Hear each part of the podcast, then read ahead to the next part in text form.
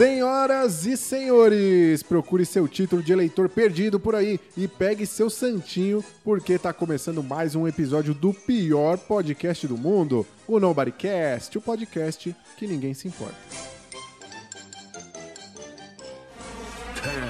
10, 9, 8, 7, 6, 5, 4, 3, 2, 1, 0.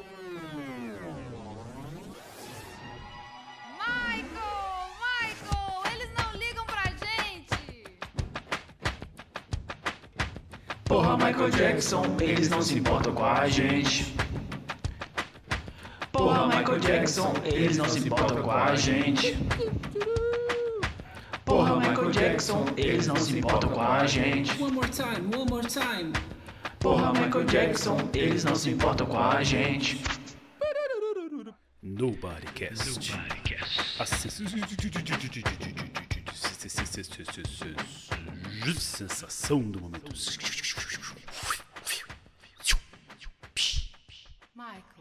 Eles não ligam pra gente. Sejam todos muito bem-vindos ao Nobodycast, o podcast que é mais nocivo do que salpicão amanhecido. Mesmo assim, tem gente que tá aqui direto degustando e tendo todo tipo de complicação intestinal. Bom, antes de tudo, siga a gente no arroba NobodyCastBR lá no Instagram. Isso ajuda a gente no Media Kit para que um dia alguma marca desavisada possa investir dinheiro aqui nessa merda. Então ajuda nós lá. E se você quiser aparecer por aqui, manda um áudio pra gente lá no Instagram mesmo, que no final do episódio a gente tem um espaço dos ouvintes falarem merda aqui, é maravilhoso. Para darmos início a essa sessão solene, eu gostaria de convocar meus excelentíssimos colegas de bancada, começando por ele, que na lista da Odebrecht tem o codinome de Tripé, Caio César.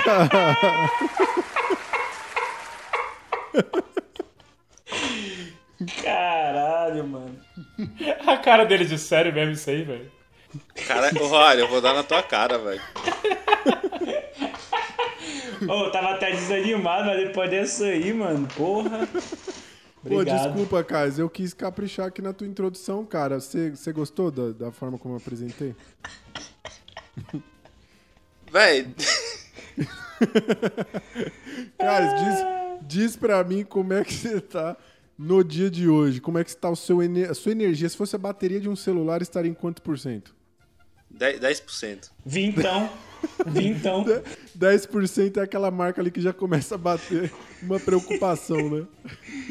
Eu não sei se eu chego até o final do programa, não, cara. Chega assim, chega assim. Você vai se animar até lá, você vai ver. Bom, vou chamar aqui o nosso segundo membro, o segundo membro dessa bancada do partido NBC, né? Ele que tomou o lugar do Aécio Neves como a pior coisa que Minas Gerais tinha para nos oferecer. Igor Lima! Pô, sacanagem, velho. Caralho, mano. Ai, cara. Antes que você me pergunte, a minha energia tava uns 80%, caiu pra 22 agora, depois dessa, dessa comparação aí. Mas, mas tá, tá bom, tá bom. Tá, Tá, no nível bom, ele bacana tá melhor, aqui. tá melhor que o Caio. Tá no nível bacana. E aí, Igor, como é que tá, cara? Tudo certo? Ô, tudo bem, cara. Saudade de vocês, né? Saudade dos nossos ouvintes. Você já tem uma semaninha aí que a gente não grava. Porque, caso os ouvintes não saibam, a gente só se encontra aqui nessa gravação porque a gente se odeia, a gente não se fala. Ah, a gente nem se fala, né? Por força de contrato, né? Que a gente tá aqui. A gente é tipo uma vilinha ali do Chaves, né? Que a gente só se encontra dentro do personagem, que esse sair quebra o pau. Mas enfim. É tipo- aqui é tipo um Beatles da vida, a galera já tá dividida, não se cumprimenta, mas tem que fazer show, né, mano? Vamos aí. Ai, cara. Mas bacana, bom falar com vocês, bom ser ouvido por vocês que estão aí em casa. Maravilhoso. Não, e Valeu. isso que a gente, o ouvinte pode pensar, caramba, esses caras não devem se aguentar, né? Porque a gente, o episódio passado, por exemplo, foram quatro horas que vocês ouviram. No total, a gente ficou umas seis aqui conversando. e mesmo assim, assim que a gente desliga, bate aquela saudade. O Caio mesmo pode concordar, né, Caio? É, o foda é que os caras terminam e passam duas horas trocando mensagem no WhatsApp. Então, tipo assim, até 5 da manhã a galera tá em contato ainda. O Caio é o maior defensor aqui que esse programa dure 15 minutos, né, Caio? Cara, e, e- isso pedindo desculpa pro ouvinte, né? Porque eu acho que é muito. Isso que pelo Caio, né, a gente faria um programa só com os áudios do WhatsApp, né? Cara, É eu verdade, acho que é já resolvia, velho. Só o que a gente gasta discutindo o tema ali, se a gente con- condensa tudo e faz e resolve de áudio e manda no podcast, já tá resolvido o programa. É, você tem razão. A gente vai, vamos pensar nisso aí, quem sabe, futuramente. Mas, por enquanto, tenho que chamar aqui o último integrante dessa bancada. Né? Ele que já comia pastel na rodoviária muito antes de se candidatar. E que, mesmo tendo sido gravado já inúmeras vezes, continua insistindo que é honesto nos mata-matas do Nobodycast. Jonathan Luiz! Fala, seus perde tempo do caralho. Ô, ô Cara, Jonathan, eu queria dizer uma coisa aqui sobre sua apresentação. Eu não tô completamente satisfeito com ela, não. Porque quando eu tava escrevendo, eu pensei, vou fazer alguma piada do Jonathan enfiando dinheiro na bunda. Mas eu pensei que eu tava exagerando um pouco nesse padrão. Ah, velho, o ouvinte não sabe, mas recentemente recebi mensagens de conhecidos meus me falando assim: Porra, uma piroca no ouvido? Eu falei, é tipo aquele delay, né? Assim, que porra é essa, mano? Piroca no ouvido? Aí eu lembrei das apresentações esdrúxulas do Roari, né? Então. Eu tentei. Mas, Foi, enfim. não, você, você comentou dessa, dessa, desse feedback que você recebeu, até por conta disso eu pensei, não, vou, acho que eu vou perdoar o Jonathan nessa semana. É, não, mas, eu, mas eu, eu também acho que ficou um pouco abaixo dos meus amigos aí, Roari. Tava preparado pra Perdão. descer mais embaixo. Pe- peço desculpa. É, Na semana que vem eu volto então. a- Diferente dos meus amigos aí, eu acho que eu cheguei meio meia bomba hoje. Acho que quando a gente foi bater o roteiro aqui, que eu vi que faltou algumas coisas pra me preencher, eu fiquei desanimado. Mas aí com as introduções que você fez aí, acho que, Que me deu bom, um up cara, aí. que bom, Sorrir dos meus bom. amigos sempre me faz bem. Que bom. Muito bom. Eu, Roari Moraes, estou aqui representando o povo brasileiro, né? Porque eu elegi esses caras para estarem aqui, mas fico quebrando minha cara constantemente. E vocês que estão aí em casa, estão aí ouvindo a gente agora, estão carecas, né? Mais carecas que o Trump, de saber do que a gente vai falar hoje, né? Porque a gente vai falar. Aliás, não vou nem dar spoiler ainda, não. Vamos logo para a parte útil desse programa. Se liga aí nas indicações dessa semana de filmes e séries fodas que você precisa dar uma chance. Lembrando sempre que dá para você que é um mala e prefere pular pro assunto principal ir direto lá pro final e direto para pro tema principal. É só você ver na descrição aí do episódio que tem o tempo certinho lá. Então, vamos nessa. Esse é o momento. Então, pessoal, vamos começar aí as indicações da semana. Eu tô. Eu passei essa semana um pouco chateado aí com, com o que rolou semana passada com o julgamento da, da Mari Ferri. E eu acho absurdo é, acontecer alguma coisa dessa na justiça brasileira e tudo. E assim, aqui é um programa de comédia, eu não quero ficar pesando a lombra de todo mundo o tempo todo, né? Tipo. é, mas assim, me coloco aqui pra apoiar a, a Mari na causa dela, né? E tudo. E. Mas é, é foda, né? Que a gente tá aqui num espaço que só tem homem, né? Então. Sim, gente, ah, inclusive. todo mundo aqui tem bom senso de ver que aquilo é uma parada absurda, mano. Pois é. E. Mas assim, cara. E é a gente mesmo que tem que repensar isso, né, velho? No fim das É. contas, né? Querer cobrar posicionamento da mulher, não é a gente que tem que Pois é, se não, então- reposicionar mesmo. É, uma, uma parada que eu, que eu sempre vejo, que é, é foda, que tipo assim, ah, a galera sempre ensina as meninas a se comportarem para não serem assediadas, né? Mas ninguém nunca ensina os homens a não assediarem. E, e, é- e esse é a- essa é a chave do problema, né, velho? Tipo assim, nós, os homens, não, não estamos sabendo no- nos comportar como seres humanos de verdade. E, e isso é absurdo. Galera, olha, tipo. é, enfim, eu- acho que daqui a uns programas mais pra frente aí a gente vai poder discutir isso melhor sobre comportamento do, do homem, né? Tipo, co- coisas, enfim. Mas aí eu queria aproveitar as indicações pra mostrar né, duas obras que tratam do assunto, né? E que assim, que, que todo mundo veja e pra ver se as meninas obviamente vão, vão se sentir é, representadas de alguma forma, porque é, mexe com todo mundo, né? Tipo, mas eu, eu, queria, eu queria muito que os caras que ouvem a gente ver, vissem, né? Pra verem o que, que as mulheres passam, né? Saca? Tipo, pra, acho que, que tentar criar um pouco de empatia no, no- nos homens, saca? Enfim. Então, foi mal, sem pesar muito a lombra, já, mas já pesando, Não, mas né? é necessário, é necessário. Boa. Eu vou, eu vou indicar aqui primeiro uma série de 2019, tá na Netflix, que é Inacreditável. Esse é o nome da série, não é piada. É, o nome da série em inglês é Unbelievable. E trata sobre uma menina, a Marie, e é uma história verdadeira, baseada em fatos reais. Minhas duas indicações hoje são, inclusive. É, que ela, ela era uma adolescente e assim, uma, uma adolescente problemática, mas beleza, isso, tipo assim, isso não, não tem nada a ver, tipo, não, não diminui o. Enfim, não, não é culpa dela, saca? Tipo assim, ela tinha outros problemas. E aí ela sofre um, um, estupro e numa situação, tipo assim, que ela não consegue explicar, tipo assim, o tratamento que ela passou. Eu tô trazendo justamente porque eu tô pensando aqui no caso da Mari. Porque, tipo uhum. tipo assim, ela vai na polícia e a polícia desmerece o caso. Tipo assim, tá, mas quem foi? Ela, pô, não sei, eu tava no quarto, enfim. É, os policiais não tinham tato nenhum para lidar com ela, a galera completamente despreparada. É, chegou ao ponto, tipo assim, dela ter. Tipo, dela ser acusada de, de acionar indevidamente a polícia e ter que pagar uma multa pra prefeitura, saca? Tipo, esse é só, esse é só o começo da série. É e, aí, né, e aí depois vai desenrolando ali, tipo, é, algumas policiais femininas se envolvem no, no caso e tudo. Mas, cara, são, é, eu acho que é só uma temporada que tem e é absurdo de ver. É absurdo de ver o sistema, é, a série americana, né? Mas você vê que, tipo assim, velho, que o sistema não tá funcionando nem aqui nem nos Estados Unidos. E eu gostaria de saber onde esse sistema tá funcionando, saca? Porque é foda. Tipo assim, a gente tem que mudar tudo, saca? Tipo, a gente tem que treinar melhor o, os, os policiais para atender esse tipo de, de, de, crime, né? Tipo, e ter um, um mínimo ali de, de carinho, né? Com a vítima, saca? Tipo, enfim. É, pois é, então eu deixo essa Ô, cara, essa, essa ah. série aí eu não vi não, cara. Eu quero. Acho que o Jonathan já viu, né, Jonathan? O Inacreditável. Eu queria não, muito não. ver, mano. Essa série, mano, eu queria muito ver. Ela, ela ganhou duas indicações no M desse ano aí. Não levou nada. Mas ela foi indicada a melhor minissérie, porque concorreu com Watchmen, né? Aí é foda. Watchmen, cara, sem palavras, eu, né?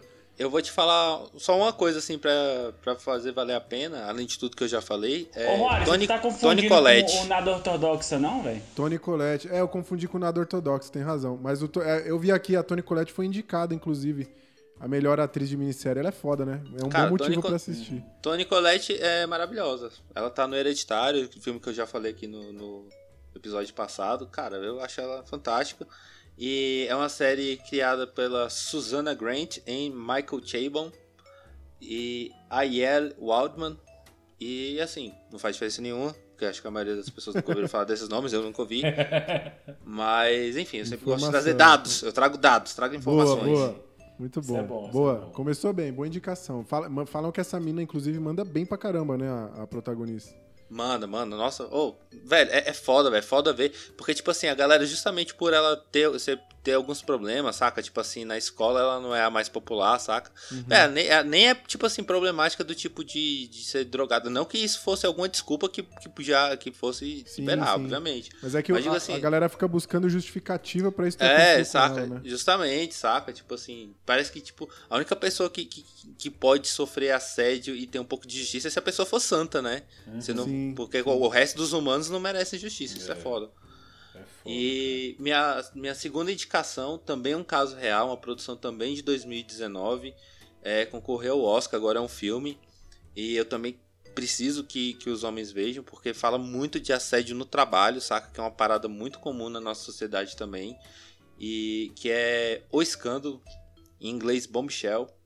Cara, é um filme com Charlize Theron, Nicole Kidman, Margot Robbie, Velho, só, tipo assim. A, a, a nata de Hollywood, né? Mas eu não quero falar a nata porque também é só mulher loira, né? Tipo assim, como se é. Hollywood é. fosse só gente loira, né?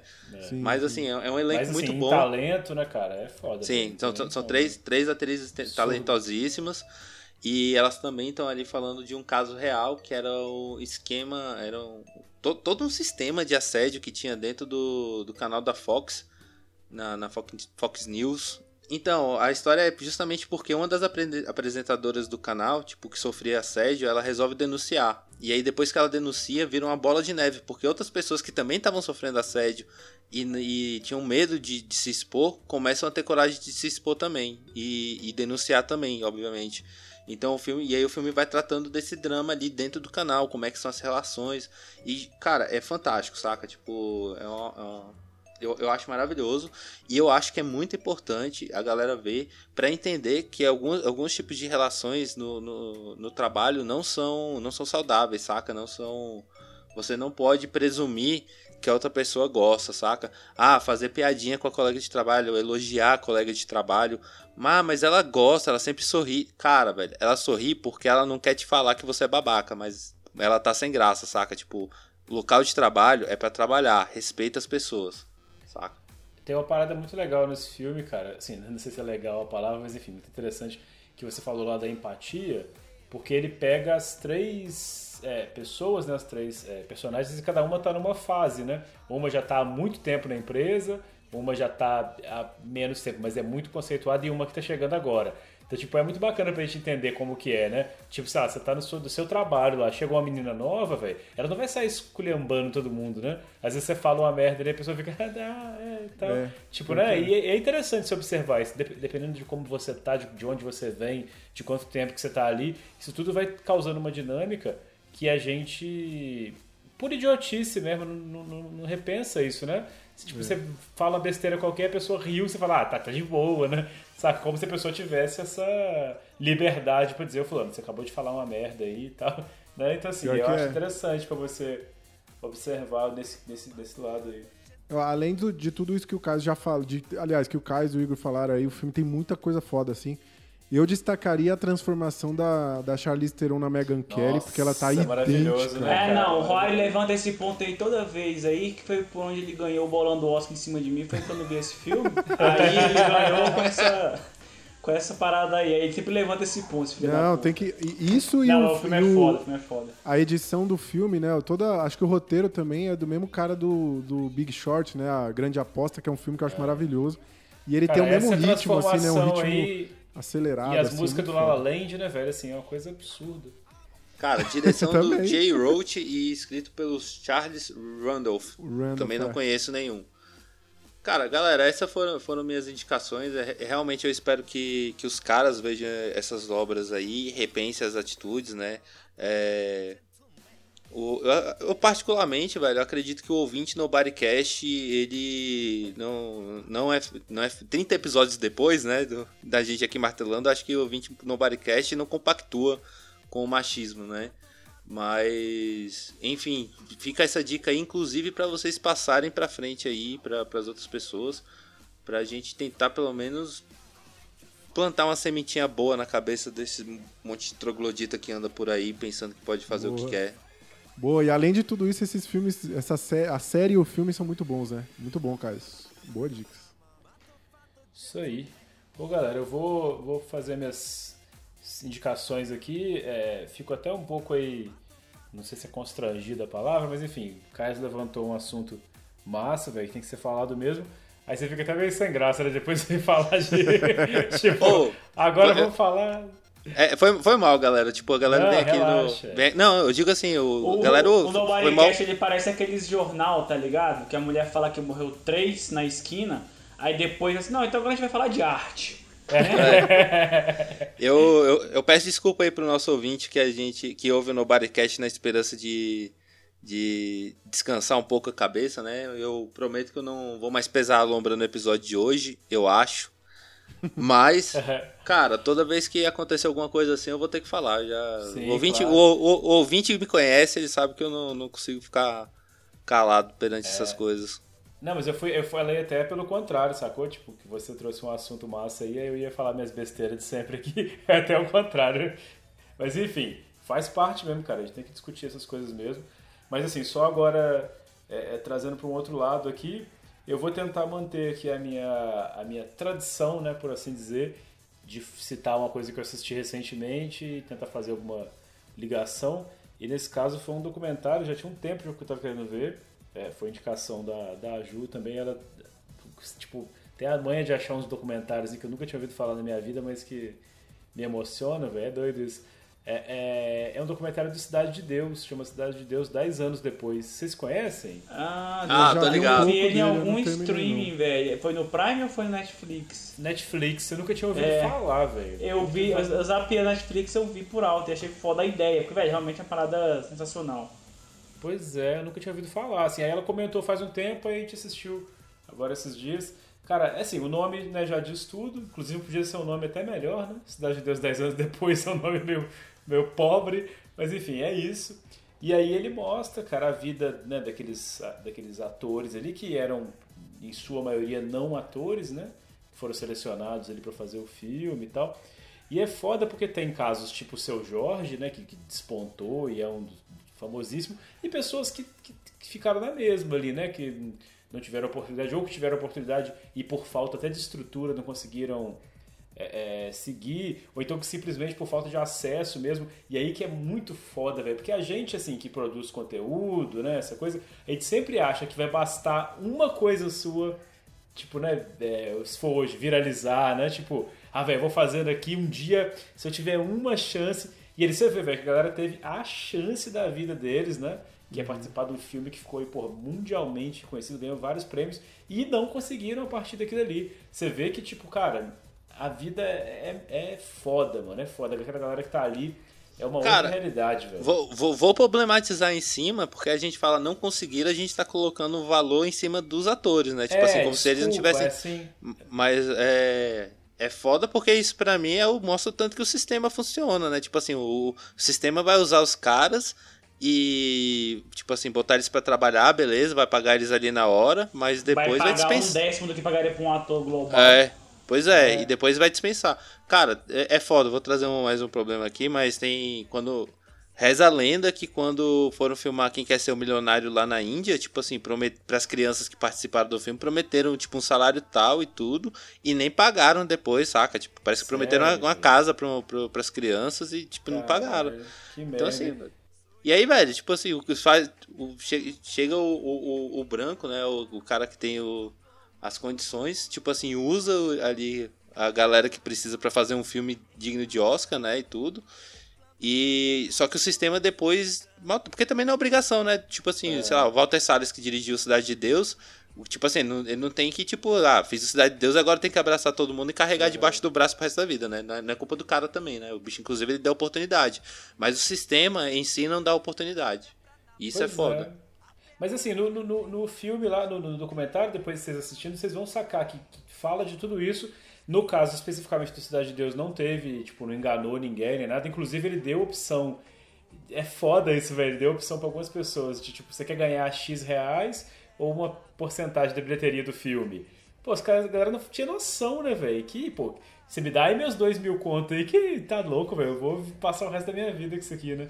Então, tipo, é muito Caralho. maluco porque algumas pessoas, e aí até o Caio é, corrigiu bem corrigido, fala não conseguiu é foda, né?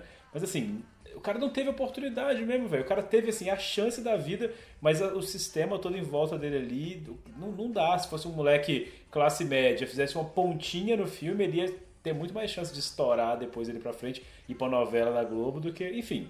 Vamos ficar aqui também mais é, falando demais sobre isso, mas é muito interessante, cara. Mostra a história dos, dos principais, mostra a história de alguns coadjuvantes, mostra a história de pessoas que foram cortadas do filme, inclusive. É muito louco, cara. Eu achei doido. muito da hora, assim.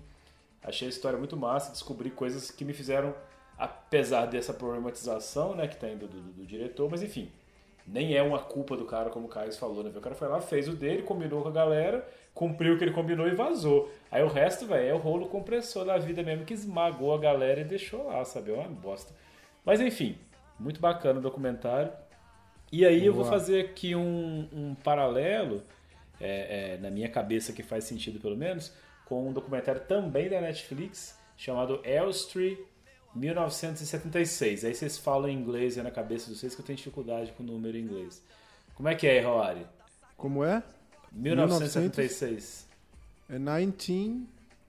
1976? É. 76. Isso, 1976. 1976. Eu sempre confundo.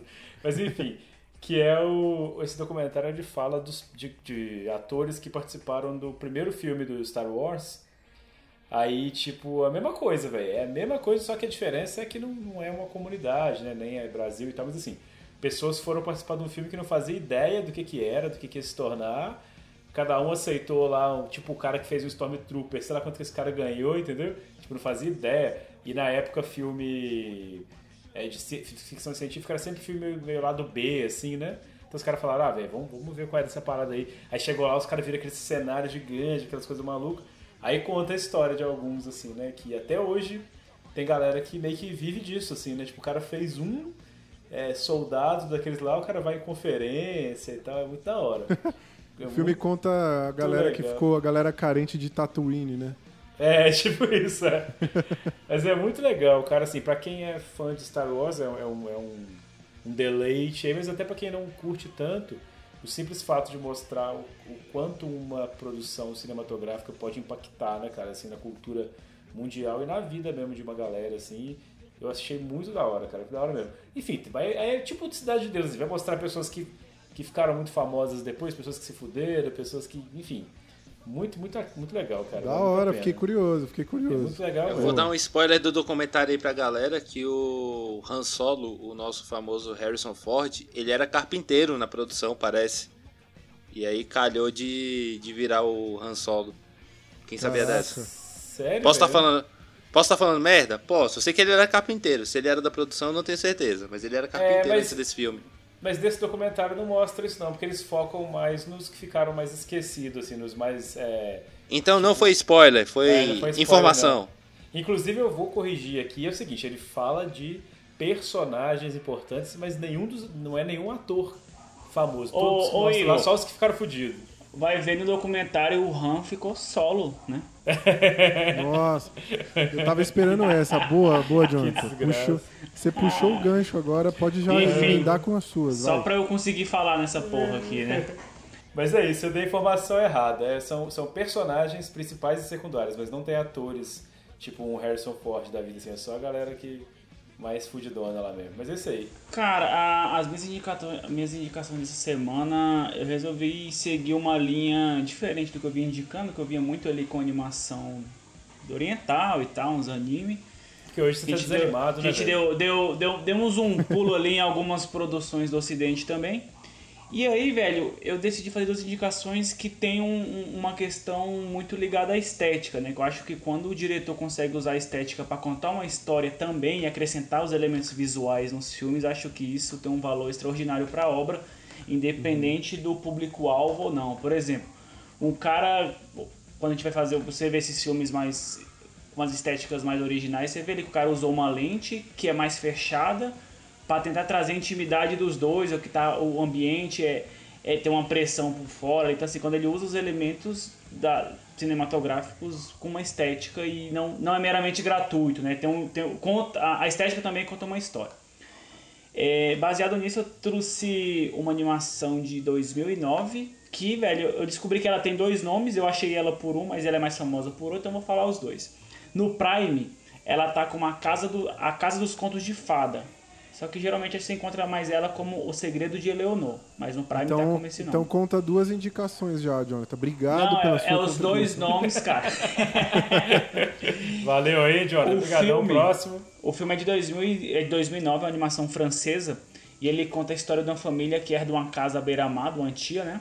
E aí cada um dos filhos recebe um presente. Não, cada uma da família recebe um presente, né? Então, tipo assim, a filha recebe uma boneca, o pai e a mãe recebem a casa como herança, e o filho, que é o Nathaniel, recebe uma chave para a biblioteca. E aí ele se torna encarregado de ser o guardião dos personagens de cada livro dessa biblioteca, saca?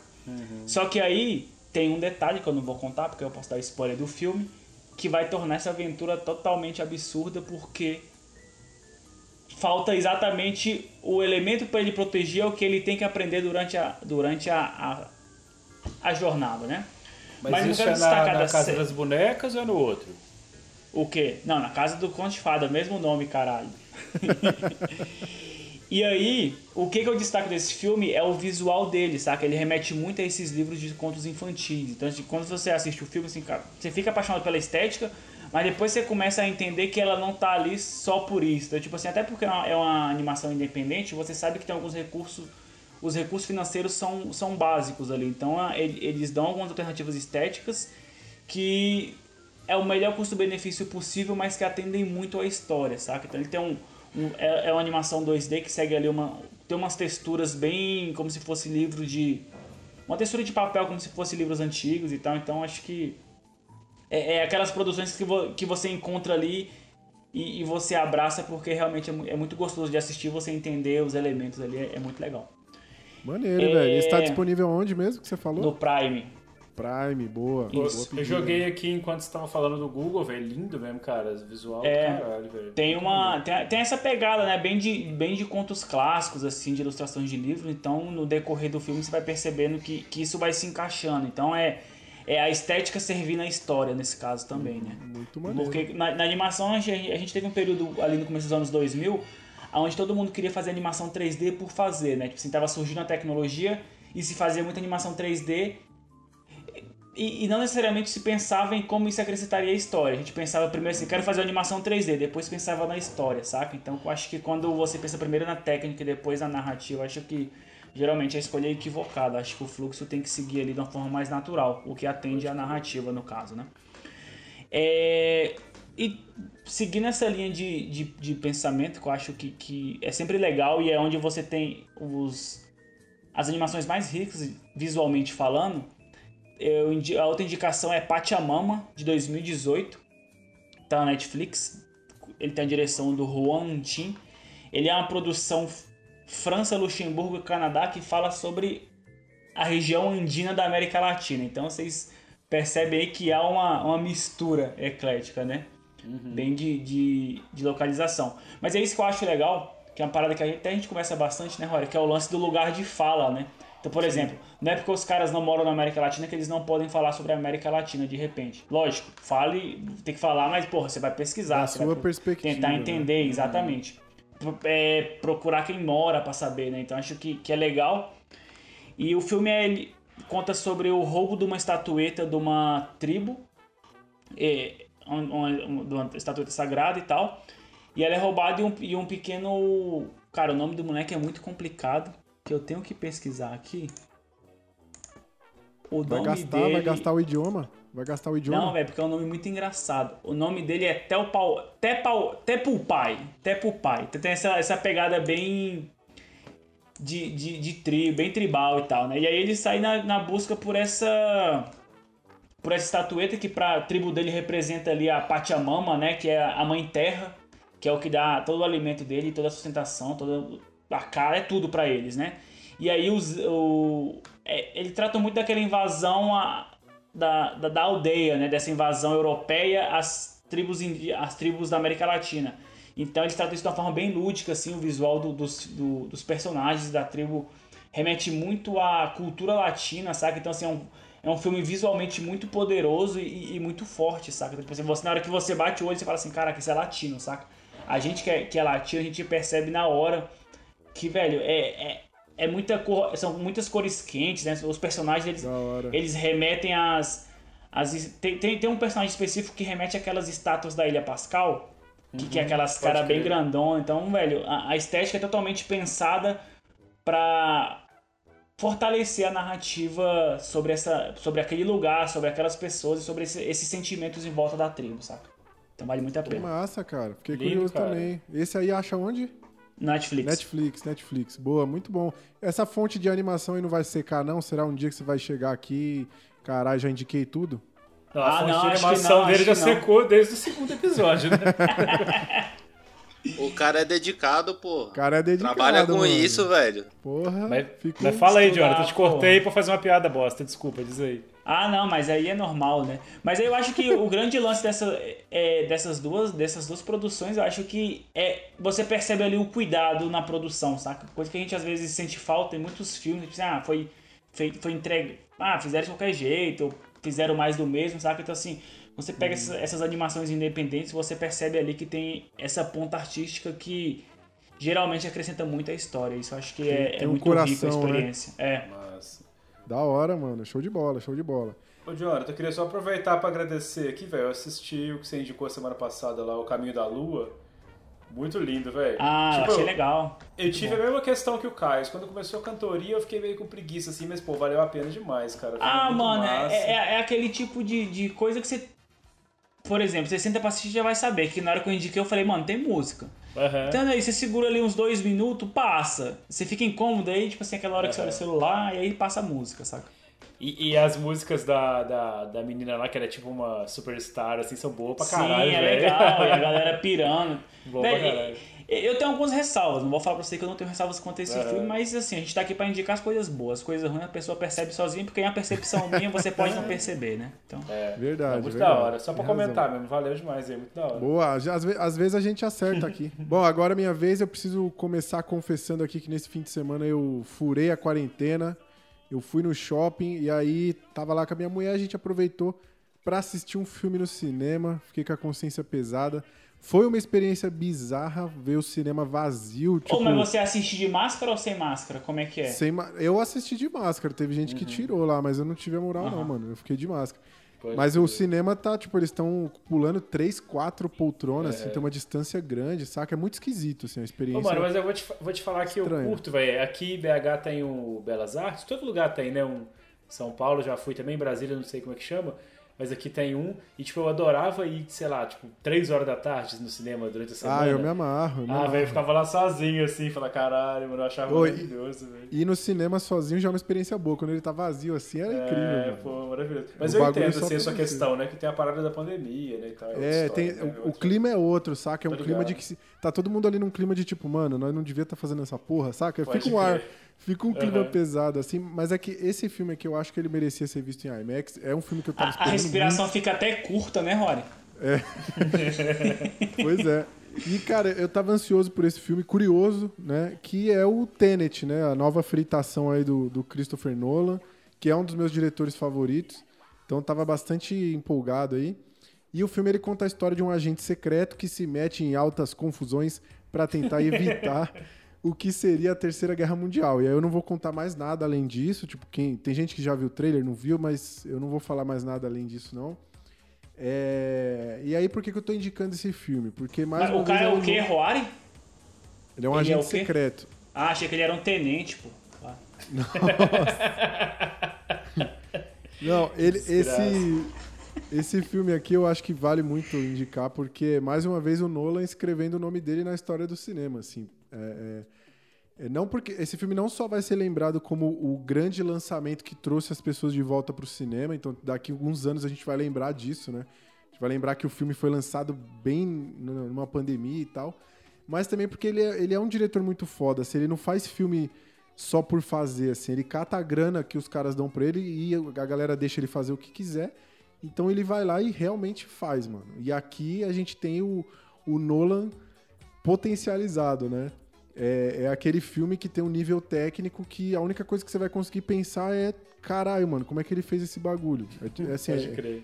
é de cair o cu da bunda, mano. Simplesmente. Ele faz uma parada aqui que é muito parecida com Dunkirk. Não sei se vocês já assistiram. Eu gosto bastante do filme. Tem gente que acha uma merda. É, porque assim, ele, ele- foda-se assim, o, des- o desenvolvimento de personagem. Simplesmente não tem. É, a treta é essa, você assiste, aceita e vambora. Assim. Você não, você não vai se apegar a ninguém, você não vai se, se emocionar nesse sentido, assim, né? Tem até uma parte que o filme tenta flertar com uma parada, tipo assim, olha, você tem que se importar com esse personagem, mas tipo, caguei, não, não funciona. Só que mesmo assim, até pra trama, é, tem um sentido, assim, a gente saber o mínimo possível daqueles caras e eu acho que ma- mais contribui do que atrapalha, né? Não sei como que a galera que vai ver vai entender. É, e aí, cara, o, o filme ele é muito treta de entender. Acho que é o mais difícil do, do Nolan de, de entender no geral. É, você vai sair do, do- da parada. Se você não tiver pesquisado antes, você vai ficar completamente rendido. Assim, eu lembro que é, eu tava. Tem até uma personagem que fala uma parada. Ela tá, a cientista ela tá explicando pro protagonista o negócio. Aí ela fala assim: Ô, mano, você não precisa entender isso, só vai. Que é, é quase que uma mensagem pro, pro telespectador, tá ligado? Pode crer. Eu, eu tava tão perdido assim que teve uma hora no meio, tipo, pelo menos a primeira meia hora que o filme demora pra te entregar as coisas, você- eu eu tava dando risada, tá ligado? Tipo, caralho, mano, não tô entendendo nada. Aí eu lembro que. Eu lembro Rindo de até, nervoso, né, Rory? é, aí eu lembro que até falou um bagulho. Tipo, ela falou uma teoria, mano, eu acho que tal coisa, no final é tal coisa. Aí eu, mano, eu ri alto, eu falei, caralho, você tá mais perdida que eu. Aí no final ela, no final ela acertou, tá ligado? Eu me fudi. Pode crer. Você mandou aquele boi, velho, que burra, dá zero pra ela. Foi, foi bem isso, velho. Mas assim, depois, depois você vai. é- é- enfim, é, é o tipo de filme que eu curto, que é o filme que você vai levar com você, que você vai ficar a semana inteira pensando, que você vai pesquisar teoria e tudo mais. E eu sou Nolete, né, mano? Sou fã desse cara, eu acho o trampo dele diferenciado. É foda, foda. Então, Também se você sou puder aí, também, fiquei curioso. A, a Não. gente vai ter um episódio só sobre o Nolo? Podia, Tem que ter, velho. Tem que ter, por favor. O cara é incrível, velho. Se você tiver coragem aí, quiser arriscar um cineminha, eu acho que Tenet vale o, o, o risco aí. E se você não gosta do Nolan, provavelmente você vai achar uma merda esse filme, porque ele é muito Nolan, assim. Mas eu me amarrei. Achei foda. É, E aí, já falei demais, né? Desculpa aí que eu me, me empolguei. A próxima indicação aqui é uma série, vou falar bem rapidinho, uma série da Netflix, uma série documental aí da nossa amada vermelhinha, como o Caio diz. Essa série eu já indiquei em outro podcast que a gente teve a oportunidade de gravar, mas nunca tinha trazido aqui pro, pro NBC. Tá? Aqui ela é inédita. Eu estou falando da série Wild Wild Country, que tem que nos seus seis episódiozinhos, rapidinho você zera ela, conta a história bizarra do mega famoso guru indiano Bhagwan Sri Rajneesh. Ele é conhecido também como Osho. Ele é bem famoso esse cara aí. Tem livro Ah, escrito, caralho. É, ele começou ele- a ficar muito famoso lá na Índia, tipo assim, geral indo lá visitar o cara. Ah, Nossa, minha vida mudou. Pessoal largando tudo, indo lá morar com esse maluco num rancho que ele tinha lá. Tipo, galera milionária mesmo, saca? Galera desistindo de tudo e indo pra lá. E aí virou uma seita, mano, muito grande, muito poderosa. Tanto que esse Osho falou, velho, não tá mais cabendo aqui, vamos ter que arrumar um lugar maior. E aí eles vão pra uma cidadezinha de 50 habitantes, bagulho minúsculo, lá no Oregon, nos Estados Unidos, né? É, e aí lá eles começam a construir essa nova cidade, a é, Rajneeshpuram, se eu não me engano, que é uma- essa comunidade aí. Eles começam a tomar conta do lugar, um monte de gente com uma roupa, uma túnica laranja. Eles começam a se envolver com a política do lugar. É um bagulho insano, assim. É, é muito difícil de acreditar que isso realmente aconteceu. E o pior é que, assim, foi nos anos 80, tá ligado? Nem faz tanto tempo, assim, faz, faz poucos anos. Louco, E aí o né, documentário, é, o documentário conta toda essa maluquice, assim, de como a comunidade local lidou com a chegada dessa galera, mostra várias imagens de como era a comunidade mesmo, os rituais lá. E tem relato das pessoas mais próximas do, do Osho, né? Desse guru. É, enfim, e tem um desfecho muito bom, que eu não vou contar, é claro, mas foda, foda demais. É a cara do Igor, velho. Esses documentários assim, eu sempre lembro dele. Pode acho que você, ia- já tô acho que você aqui. ia curtir. Aqui, rola de vocês continuarem, não, velho, pra eu ver aqui. Vocês continuam. Eu, eu tô no- botei o trailer aqui, É, o, já tô. o Igor, o Igor vira e mexe traz uns documentários doidos aqui, acho que combina com ele aí, porque é aquele lance, é a história, é a ficção, aliás, é a, é a realidade superando a ficção, né? Que puta merda, mano. Bizarro, muito bom, inclusive. Muito. Netflix. E é isso aí, galera. Tomamos muito tempo, mas enfim, essas foram as indicações da semana. A gente espera que vocês tenham se deliciado, anotado no bloquinho, porque agora a qualidade do episódio vai lá embaixo, então se prepara.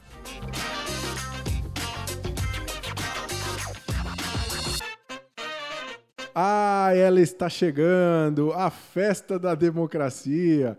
O dia que obriga a gente a voltar para uma escola depois de décadas, reencontrar pessoas com as quais a gente não tem mais assunto nenhum, mas mesmo assim a gente tem que ficar ali numa fila com essa pessoa um tempão.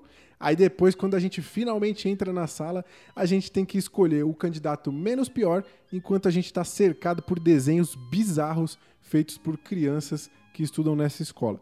Isso se você conseguir chegar até essa etapa, né? Porque você pode escorregar nos panfletos jogados no chão, ser hospitalizado e acabar ficando de fora dessa festa maravilhosa. Independente do que acontecer, só existe uma certeza: a urna eletrônica é fraudada, menos se o meu candidato ganhar. Aí tá valendo. Como as eleições municipais estão chegando, a gente está gravando isso na semana que antecede as eleições municipais de 2020. A gente resolveu relembrar os grandes momentos da política tupiniquim. Para isso, além desse time completamente despreparado, a gente conta aqui com um reforço de peso. Sim, hoje teremos a participação mais que especial dele, que é um estrategista digital sócio fundador e colunista do site de conteúdo Nerd Meta Galáxia, muito legal o site, inclusive, entre lá, coautor do livro A Última Estação, inventor com mais de 250 patentes, entre elas tem aí o, o ASMR de coceira de garganta, que faz um sucesso incrível, e tem também o chicote peniano, ele vai explicar um pouco de todas essas invenções aqui. Recebam com muito carinho ele, Diego Bettioli!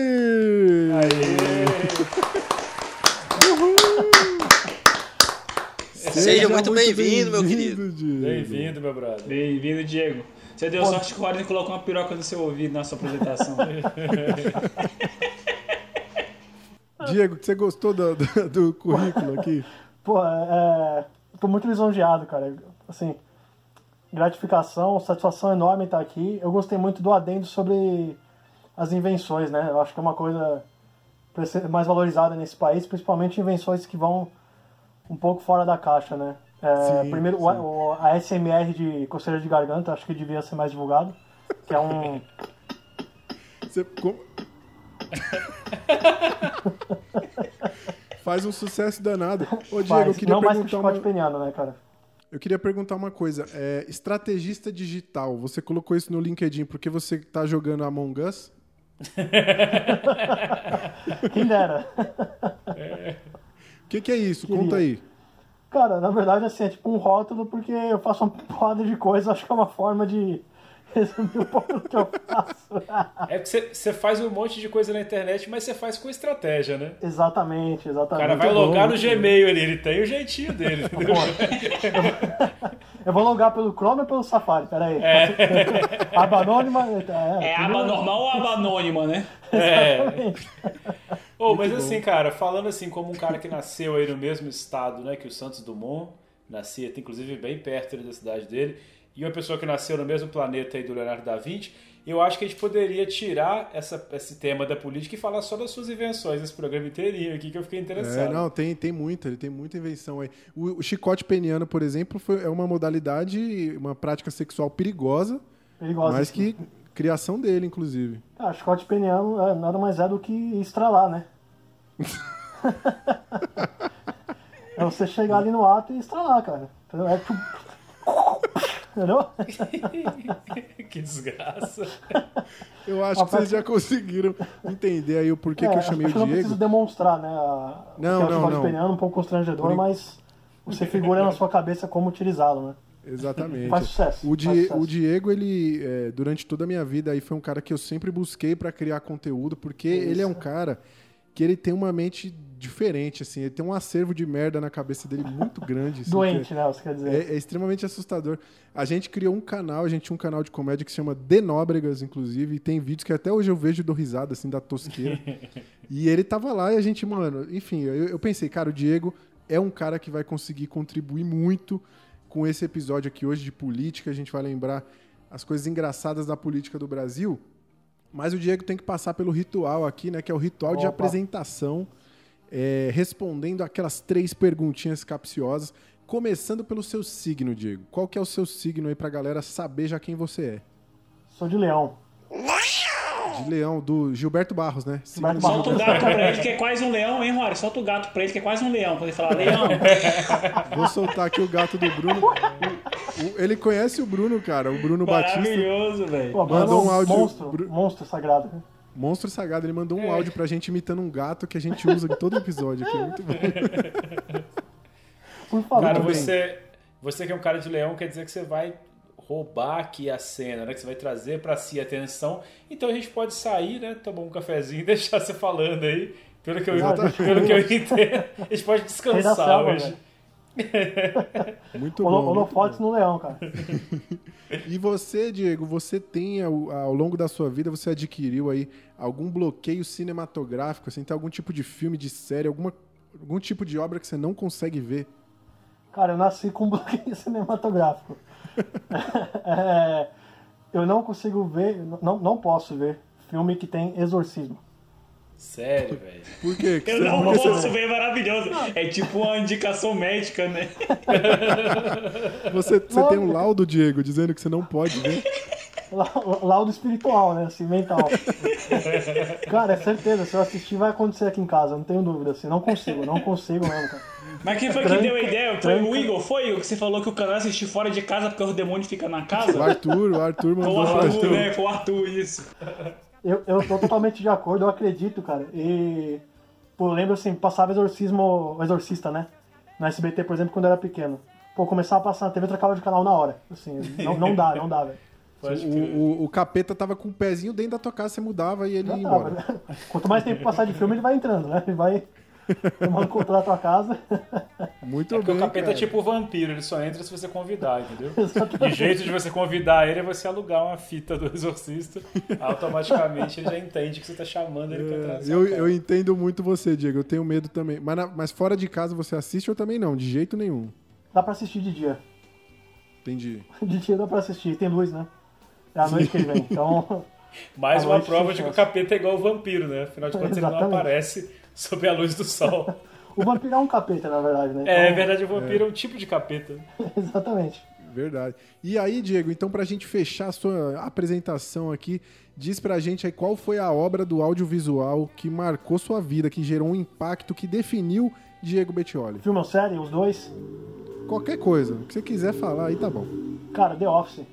Assim, acho que Ah, garoto. de longe, muito fácil. Muito bom, É, Diego tem pô, potencial aí, né? Pra ser um Nobodycaster Premium, né, Diego, velho? não, o Diego chegou isso, benzão. Chegou chegando. O cara é de leão e gosta, pô, tá doido, velho. Cara, The, The Office é muito fácil de identificar, porque, como o Rory falou, é realmente um pouco doente, assim, então. Vários momentos, né, de, de deleite com a série, assim.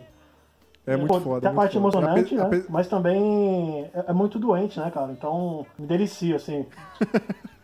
é, A gente vai falar um pouco disso também hoje durante o episódio, Sim. né, Diego? Cara, e, e é doido, né, velho? Que de uns tempos pra cá, pelo menos assim, no YouTube, eh, deu uma, uma bombada essa parada. Inclusive tem um nome agora, né? Que é o cringe. Eu nem sabia que existia isso. Sim, de uns sim. tempos pra cá tá na, tá na moda agora essa parada de, de curtir humor com vergonha alheia, assim. É doido isso, né? Vai se criando. Que a internet é isso, né, velho? São nichos e nichos e nichos. Aí você vai criando um estilo ali que você consegue navegar ali horas e horas só vendo é, cringe. Eu nem sabia que porra era essa. É, Maravilhoso. agora Mas teve é o. Borá, por exemplo, tem um monte de obra aí que, que brinca com isso, né? É. E o, o Caio mesmo também é outro fã de The Office aqui. Você tá em casa, mano. Você tá em casa que The Office é, é vida. Bom, apresentamos o Diego, certo? Agora somos já íntimos aqui. É. A gente já divide talher, né? É, Mas eu que hoje, como eu disse, a gente vai falar um pouco sobre política. Então eu queria primeiro de tudo saber de cada um aí é, qual é a relação de vocês com política? Assim, é, como é que vocês são? Vocês são engajados? Vocês participam? Vocês já pensaram em se candidatar? Vocês mudaram a relação com a política aí ao longo dos anos? Diz aí, diz aí. Fala aí, Diego, você primeiro, que é nosso convidado. Cara, tem uma, uma, uma história engraçada com política, porque eu trabalhei com política também, né? Então, É. acabei até emergindo mais do que eu gostaria nesse universo aí. Mas assim, ó, eu, eu acompanho desde pequeno, cara. N- não de, pô, ter uma militância com esse sentido, mas eu gostava de ver propaganda política, né? Ficava passando Maluf, Pita, assim, eu, eu, eu gostava, dava Fascinante, risada. Colecionava Santinho, essas, essas paradas, assim. Então sempre me chamou a atenção. A, a lance até de marcar pô, o número dos partidos, fazer colinha, esse tipo de coisa, eu achava da hora. A gente ganhava brinde, né, quando era pequeno também. É, de vereador, esse tipo de porra, assim, colecionava, tá ligado? Então Pode tem uma crer. relação desde pequeno já, assim. Mas. Tipo, em 2012 eu entrei na agência, né, onde eu trabalhei bastante tempo. E é uma agência que atendia a conta pública, né? Eu lembro que fui fazer entrevista, e aí a, a minha gerente, né, se tornar minha gerente, ela perguntou se eu tinha alguma restrição em trabalhar com partido político e se tinha algum problema em trabalhar com o governo do estado. Eu não sabia que era o governo do estado na época, eu esqueci completamente. Era, era o Alckmin, né, na época já, aqui, aqui em São Paulo, e Era um, exo- era um exorcista, pô. E, e, e na minha cabeça era o Serra, cara. Eu, eu não lembrava. Na hora que ela perguntou, eu falei assim, caralho, mas quem que é governador? Eu não lembro, né? Então era um cara completamente, assim, desconexo de, de acompanhar a política e tal. Daí, pô, eu passei e comecei a trabalhar lá. Tipo, ficava alocado no, aí no Palácio dos Bandeirantes, né, aqui, aqui em São Paulo.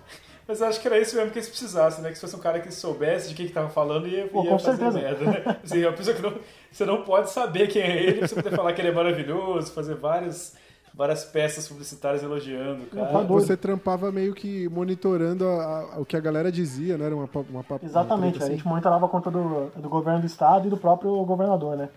E aí eu comecei a me ligar, tipo assim, as coisas não eram muito preto no branco, tinha uns comentários, eu falei, caralho, mas isso existe mesmo?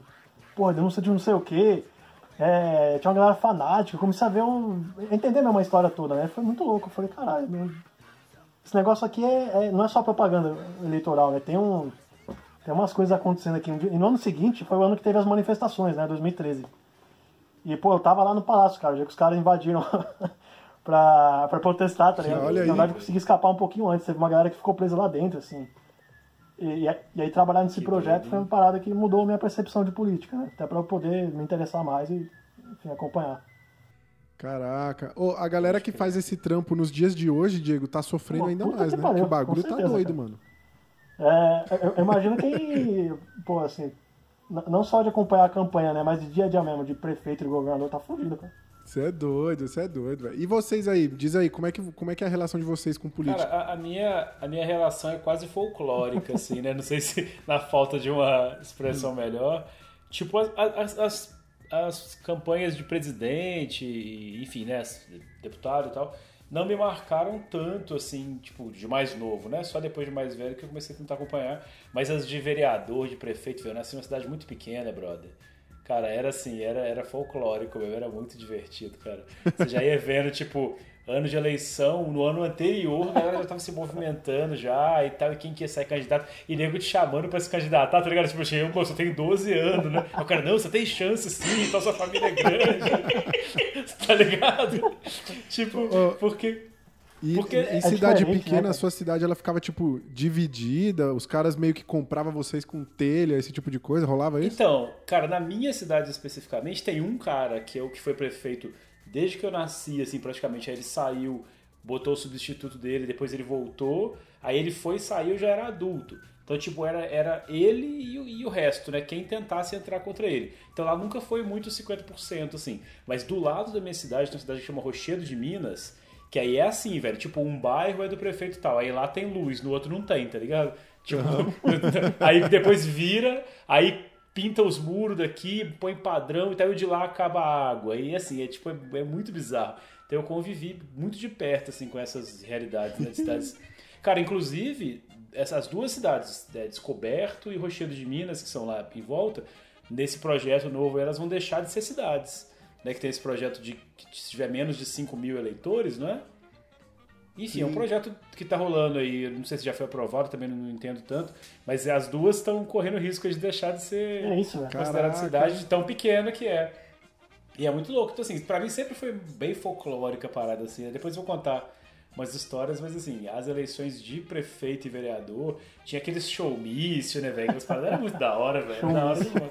Show Tá Isso era mano, top. muito Ganhava, hora. ganhava o cara que levava o melhor artista, né? Pô, tá Era muito doido, mais fácil de decidir nessa época. Tá doido, velho. E que o cara fazia umas camisas da hora, né, velho? Você sei aquelas camisas tosconas, quem fazia uma camisa mais bonitinha assim. E tá doido, velho. Era quase, fácil. uma, quase um abadá, né? E aí eu lembro, pra, pra terminar aqui, eu lembro que teve um cara novinho, cara, novinho, assim, ele devia ter uns 18, 19 anos, sei lá. Se candidatou, a família dele era muito rica. E é aqueles moleques assim, que tipo, a família é rica e o moleque não faz porra nenhuma. Então a família quer botar ele pra fazer alguma coisa, entendeu? Tipo, queria, queria, queria que ele fosse vereador. Eles gastaram, cara, isso deve ter aí uns 20 anos, gastaram, tipo, sei lá, 200 mil reais na campanha do moleque. E ele não ganhou, tá ligado? Tipo, Caraca, se ele tivesse velho. pegado o dinheiro e dado pra cada um, assim, mil conto pra cada um ele ganhava, porque a cidade lá é muito tipo, pequena. Ele fez tipo o Nissin, né, ô, ô Igor? Fez o videozinho bonitinho lá e não deu em nada, né? É, não deu nada. Mas enfim, depois a gente vai contando as histórias, né? mas é muito impressionante, velho. Ele fez umas camisas, fez, fazia caderno. A galera estudou o ano inteiro com o material dele, tá ligado? Cara, é, bom. a, a minha relação com a política. Eu acho que a relação, de todo mundo com a política é muito reativa no final das contas, né? Você meio que reverbera muito do seu ambiente ao redor, assim. Você meio que. Pra onde o seu ambiente vai, você vai também. É meio que você segue uma bolha, né? E aí, velho, o seu moleque, você vai meio que na onda dos seus pais ali e tal. Então eu sempre tive muita ideia de que política era chata pra caralho, porque era antes da novela, né? E aí minha mãe ficava puta toda vez que tinha um, o horário político ali, que era antes da novela, ela falava assim, ah, lá vem isso aí, vai demorar novela pra caramba. E aí eu cresci com essa ideia que, velho, horário, horário político é uma bosta e só serve pra atrapalhar a programação da TV, saca? Mas aí com o tempo você vai crescendo e vai ali tendo algumas experiências na época da política e vai tendo algumas convicções políticas mais pra frente ainda, né? E uma, a principal coisa que me marcava em época de política, e como já ficou claro aqui, eu sou fissurado em futebol, é que ela sempre cai, ela sempre cai nos anos das Copas, né? E A Então, de presidente, Sim, né? velho, pode crer. isso, é, que que aqui em Brasília não tem essa de prefeito e de Ah, é verdade, é verdade. prefeito e Vereador. É, prefeito aqui em vereador. Brasília é só Brasília as não eleições tem. gerais, né? Isso, porque aqui em Brasília, quando tem aí já é deputado distrital e federal, funcionam como se fosse mais ou menos vereador e, e- e prefeito. Eu não sei, posso estar falando merda, o que seria nen- nenhuma novidade aqui. É, E aí, velho, o político que eu mais gostava era o que fazia a tabela da Copa mais bonita com o seu santinho, velho. Caralho, pode crer, velho. Era absurdo, velho. Tipo assim. Porque, velho, era o jeito dos bichos colar com a galera, era fazer o santinho com a tabela da Copa dentro, saca? E, velho, tinha uns que fazia muito porco, e aí, tipo assim, beleza. Aí, aí, é, todo ano de Copa era assim. E aí eu sou o cara que eu marco. Eu tenho um alvo da Copa pra- pra marcar o placar na tabela. Só que aí, aí geralmente eu pegava o santinho mais paia no começo, mais zoado e já ia marcando. E aí, cada vez que chegava um santinho melhor que aquele, eu começava a marcar de novo o que eu já tinha marcado. E aquele era meu deputado favorito, né? Porque o bicho tinha um santinho mais trabalhado. Porque tem uns caras que tem um santinho que ele abre como se fosse várias paradas assim. Então fica um santão grandão. E, velho, era perfeito pra mim. Então, Você, você Pra- já chegou a votar em alguém, Jonathan, baseado na qualidade do Santinho? Não, porque aí eu era novo, né? Aí não, não rolou. Porque, na- velho, a- a- o lance do showmício eu lembro muito que rolava quando eu era muito moleque. E aí, tipo, até. Acho que umas duas eleições antes de eu votar, os showmícios foram acho, né? cancelados, né? Então aqui já Porra. é, proibiram. É, proibiu camisa, é, essas Não paradas, pode, tudo é. que era a parte mais legal Sim. Boné, da né, política, cara? Aquele boné ganhar as paradas, ganhava caneta, boné. Acabaram aí com a teve- festa da democracia. E aí, passada essa fase, né? Do, do- que aí eu comecei a comprar o álbum da Copa e, e passei a me fuder pra porra das tabelas dos políticos, eu comecei a prestar mais atenção na política de verdade. E aí a gente tem ali os dois níveis, eu acho, que tem essa política que, velho, você tem que se importar em quem você tá votando, lá no seu governador, no seu presidente. Só que tem todo esse lado místico, né? Folclórico que o, Hugo- que o Igor levantou, que eu acho que não tem como separar. Só que com a política também eu descobri que eu vivo numa grande bolha nas últimas eleições. Então acho que isso você É, vai. isso é. Ah, o, o grau, o grau de seriedade que a parada vai tomando chega num ponto que você não consegue mais rir muito, né? Então você tem que saber separar aonde dá pra você ver que é zoeira e até onde você dá pra ver que aqui se separam o joio do trigo, né? Esse aqui É. você leva a sério e aqui você leva na zoeira. Então acho que a minha progressão na política é essa. Você começa ali como uma zoeira e aí tem umas coisas que você acha engraçada e depois já tem que levar essa porra mais a sério porque. Enfim. É, depois, depois começa a pesar mais na gente, eu acho, É, né? Acho que quando a gente é criança, a gente não sente tanto o impacto da parada. Exato. Agora, quando a mas- gente cresce, né? Se pá, até valia a pena a gente fazer aqui um recorte, até pra gente mesmo e pros ouvintes que estão aí nos, né, nos ouvindo, obviamente vocês não seriam ouvintes, que a gente vai, né, tipo, tentar focar nessa parte mesmo, né, velho, de, de, de lembrar das histórias engraçadas, né, e pá, porque senão a gente fica também fudido aqui, né, querendo julgar cada ator político aí, cada consequência do que eles fazem, a gente vai começar a chorar aqui em vez de rir. É, com certeza. O, e você, Caio? Diz aí, o Caio é o nosso o nosso politizado aqui, mas você foi sempre assim, Caio? Como que você era antes, quando você era um garoto jovem inconsequente? Ah, velho, eu. Primeiro que eu nem sei se eu sou politizado, não, velho. Tipo, não gosto de. de botar rótulo, não, porque depois fica parecendo aí que eu sei das coisas. E isso é foda porque quando você sabe das coisas, você não pode errar. E eu me reservo o direito de errar sempre, saca? Então. Sim. Eu tô sempre aprendendo e tudo, e eu- o máximo que eu tento fazer é acompanhar mais de perto as coisas, tentar ler mais e saber o máximo das coisas, saber todos os lados, enfim. Mas não, eu não era assim não. Tipo, quando eu era criança, eu sonhava em poder votar, porque eu peguei a transição pra urna eletrônica, saca? Tipo, e pra mim era uma parada absurda, velho. Tipo assim, pô, sair do papel e ir pra urna eletrônica, sei lá, tipo, um- uma caixinha, parecia a cara dos caras na tela, velho. Porra, era uma tec- Ô, ô, Caio, isso, isso é sensacional mesmo, que eu lembro que a primeira vez que eu fui votar, eu fiquei assim, Que caralho, velho, como será que é a foto do bicho lá na urna, tá ligado? Que da hora que é. Ô, é muito bom, mas dá mó nervoso, velho. Eu gosto muito da textura dos botões da urna, velho. É É muito bom, você aperta, velho. É muito bom, velho. É muito louco, é muito louco. Ó, cara, lá em casa eu sempre eu, eu cresci num ambiente politizado assim, meus pais eles sempre foram muito engajados, esquerdistas pra caramba. Minha mãe é mega petista, né? Então eu- eu, Comunista! É, eu lembro que eu tive umas duas eleições, assim, que eu votei. As duas primeiras que eu participei foi tipo assim, mãe, eu voto em quem, tá ligado? Foi tipo bem assim. E aí peguei e votei. Depois, quando eu comecei a me interessar pela parada, pela parada e começava a questionar ela, tipo, mas mãe, o PT, não sei o quê, Maluco, aí eu comecei a arrumar a treta até dentro de casa, tá ligado? Ô, ô Roari, mas é isso que eu, até, até que eu tava falando exatamente isso, assim, no começo, ali, nas duas primeiras eleições, você vai muito pelo viés da sua casa, né? Tipo assim, Exatamente. meus pais, assim, meu- meus pais têm pouca escolaridade e tal, assim, nunca tiveram tanto conhecimento de política assim, então eles iam meio que na, na crista da onda ali. Então, eu lembro de uma época que eu era mais novo, nas primeiras eleições, e a minha mãe falava assim, ah, a minha mãe e meu pai, nunca voto no Lula porque ele quer pintar a bandeira do Brasil de vermelho. Velho, só que hoje em dia você sabe que isso é. Velho, não tem cabimento algum, tá ligado? Sim. Então. É engraçado É- que lá em casa era o contrário. Lá em casa, minha família é do Ceará, né? Então, é, podem falar o que for do Lula. Tipo, eu nem acredito que ele é o inocentão. Com certeza ele fez merda aí. Mas a. a- Cara, eu, eu tenho parentes próximos que, por conta do governo dele, que deu uma cisterna, tá ligado? Um sistema de captar água da chuva. Mano, mudou a vida da pessoa. Então, tipo, não tem como você condenar a galera por amar o bicho, idolatrar. É foda isso. E eu cresci ouvindo isso, ouvindo essas histórias. Até hoje, se eu, eu questionar qualquer coisa do Lula, mano, a minha mãe me bota pra fora, tá ligado? Pode crer. É, É foda, muito lance da perspectiva, né, Roari? Você não consegue falar pro cara que esse cara é ruim, sendo que o cara mudou a vida dele, né? Como é que fala, mano? Não tem como, velho. É foda, é difícil. Mas o, eu quero saber de vocês uma coisa. Como é que vocês são como eleitores, assim? Qual que é o perfil de eleitor de vocês? Vocês são o cara que já sabem quem vai votar, já anota antes, deixa pra cima da hora, pega o panfletinho no chão. Vocês vão votar no fim do dia ou vão cedo? Como é que vocês... De, conta aí. Como que é o perfil de eleitor de vocês? Eu vou. Normalmente eu vou, eu vou dando uma estudada ali enquanto tá rolando a, fa- a fase ali de. Da propaganda política, né? Tipo. O período eleitoral mesmo. Tipo, eu vou, eu vou lendo as paradas, vou pesquisando. Obviamente, tipo. Eu acho até mais fácil decidir presidente, né? Tipo, o governador, as paradas grandes. Elas são mais fáceis de dec- decidir, tem mais informação. É, a gente vai ter os candidatos menores e tudo, mas complicado votar no candidato que não vai ter nenhuma coligação, não vai ter poder para, enfim.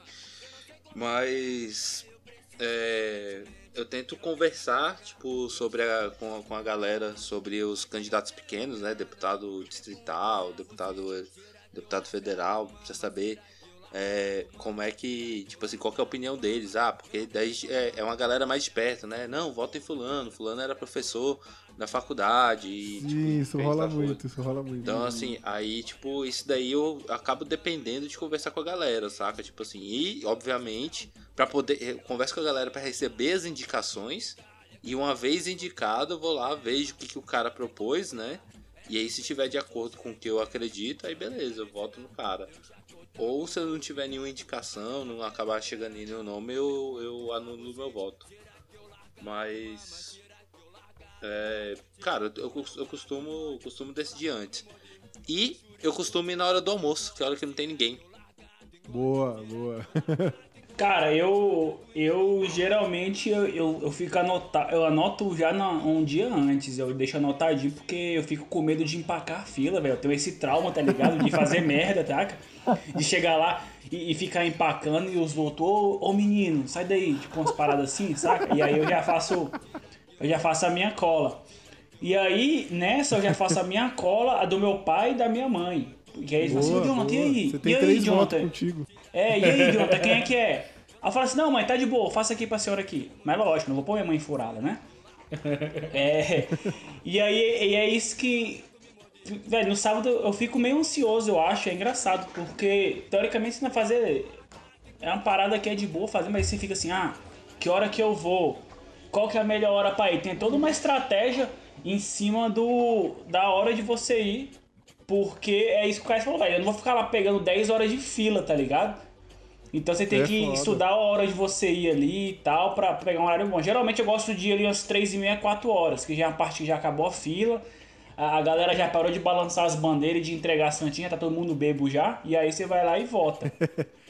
Verdade. Mas, mas eu, eu fico tenso, eu fico tenso, assim, geralmente. E, é- e é foda, tem, um- tem uma outra dor de cabeça.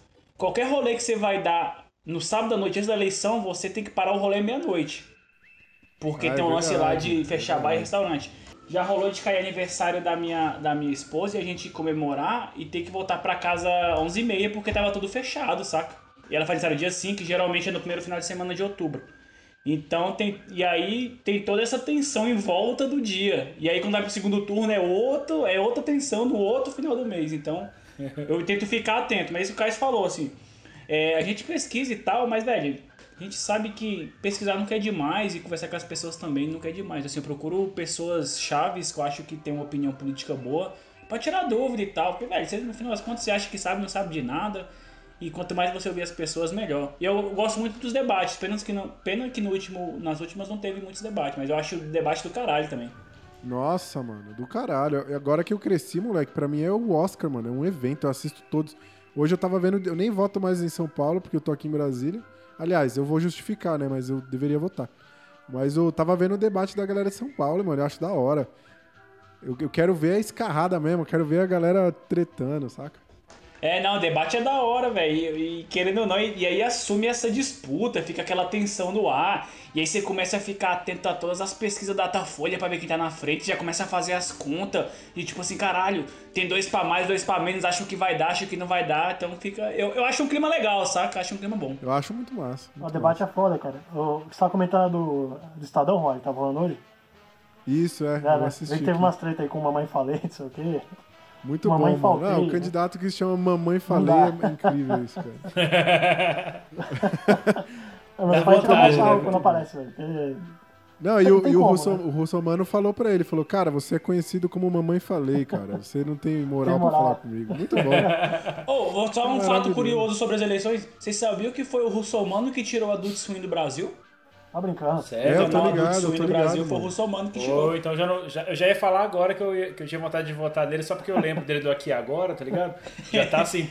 Ô, mano, é foda isso, porque se você não, não raciocina, você vai escolher o cara que tá introjetado na sua mente já, saca? Memória Tipo, afetiva. É, pô, você fala, mano, o cara era mó correto, ele chegava lá, defendia o povo, né? O cara fazia o bem e tal. Essas coisas são muito malucas, mas se você não tem uma, uma mínima é, discussão assim política, você vai votar sempre nessa pessoa mesmo. Tipo, ah, vou votar no pastor tal, porque o cara é bom, né? O cara é honesto, sabe? Isso é muito maluco. Aí, só aproveitando o gancho aqui que eu já puxei a fala, de maneira geral, cara, pra votar, principalmente nas últimas eleições aí, né? Que a gente tá falando de criança aqui, aí, enfim, era outra vida, não nem votava e tal, mas eu tento sempre trocar ideia com amigos meus, né? Como vocês falaram também, que, que eu vejo que pesquisam mais, que entendem mais, mas eu tento principalmente conversar com gente que, que tá indo contra mim, saca? Tipo na última eleição agora, né? De presidente e tal. Uns brother meu falaram, ah, velho, eu vou votar no Bolsonaro. Então eu falei, pô, velho, qual é da parada? Me fala aí, me explica por quê.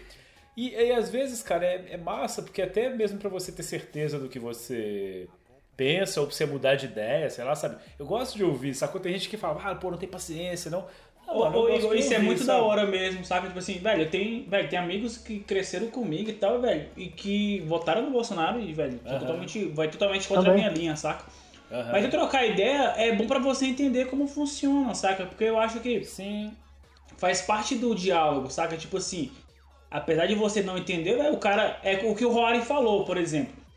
Se o cara acredita que aquilo vai mudar a vida dele, eu não posso chegar no cara e falar assim, não, mano, você tá viajando, você é burro, velho, não posso falar isso. O cara tem toda a vida dele ali baseada em uma parada ali, ele, ele vê que pode ajudar a vida dele. Eu não tô na pele dele pra julgar o que ele tá falando, saca? Então acho que o diálogo, igual você falou, é importantíssimo, saca? Tipo assim, não posso. Porque muita gente acusa de. Ah, fulano é extremista, mas pô, você tá fazendo o mesmo extremismo, cara, saca? Então acho que tem que ter esse diálogo aí. Pois aí eu tive a oportunidade, inclusive, de trocar ideia. Foram poucos, tá? Vou ressaltar aqui, pouquíssimos, mas que estavam realmente difícil, né? conscientes, né? E votaram no, enfim, no, no Bolsonaro, então, não sei o cara tava. Véi, aí não cabe a mim julgar se o cara tá certo ou tá errado. Ele, ele sabe o que, que tá fazendo, ele quer aquilo ali, ele concorda com o posicionamento do cara. Saca? Mas pra mim é importante eu ouvir, né, velho? Falar, tipo, pô, massa, entendi qual é. Então, tipo. é Mais um motivo pra eu sair fora disso aqui, tá ligado? Porque se é assim, eu não, eu não quero estar junto. Pra você ter certeza também. É, né? Tipo, pois é, mas pra mim é sempre importante, assim. Eu brinco, né, que eu tô sempre na dúvida com as coisas assim, mas mesmo quando eu tenho muita certeza, eu chego lá e falo, pô, velho, por que, que você acha isso? Deixa eu só pra eu ver aí se, se é isso mesmo que eu penso. Aí o cara fala, eu falo, ah, pronto, então eu tô contra você mesmo, com certeza. Ah, mano, eu, eu, eu, é eu- eu queria falar só do, do, do dia da eleição em si, porque eu, inclusive, queria dizer aqui que eu voto junto com o Impondo, a gente vota na mesma sessão. E eu vou junto com ele de Grande calça ponto. e chinelo. Vou de calça e chinelo votar. Ah, mano, você vai de backstage com o impondo, velho. Tenho certeza que tem a sessão só do impondo, velho. Certeza, velho. É a Sessão sessão, secreta ali que o bicho a entra, velho. sessão é reservada pra ele, cara. A gente chega lá, Mano, ninguém na escola. Pô, semana passada, velho, eu tava saindo de casa aqui, fui ali no supermercado, aí saí correndo e tal, botei, né, pá, máscara, não sei o quê. Quando eu cheguei no meio do caminho que eu percebi que eu tava no Impondo Style, tava de, o calça jeans, e chinelo, chinelão, né? Ah, pá, calça eu jeans. falei assim, mano, toda, toda hora eu, fiquei, é, eu tava doido pra alguém me ver, mas daqui ali no supermercado do lado ninguém me viu, então eu não Ô, pude... Ah, que pena. Ô, Agora- isso aí que você, le... isso aí que você levantou do lance de votar e tal. eu- Mas eu acho que essa última eleição, até por, pelo- por esse fato dessa polarização tá tão forte, foi uma das primeiras que eu me preocupei como eu ia votar vestido, saca? É verdade. só eu quero também. votar, eu não quero arrumar confusão, tá ligado? Tipo assim, velho, não vou meter uma camisa do- da CBR, mas também não vou meter uma camisa vermelha, Vermelha. aqui, saca? Então, velho, vou neutrão aqui, velho, que eu não quero treta, eu só quero votar, porra. Só não quero, saca? Então, foi, eu, eu foi, acho que foi uma das primeiras eleições que eu me atentei a como eu iria vestido votar. Cara, foi de preto porque eu tava de luto, velho, já. Pode crer. Não, mas Já viu a Mary Muito tá no Brasil, né? Os dois. fala aí, Diego. Fala aí o que você ia falar.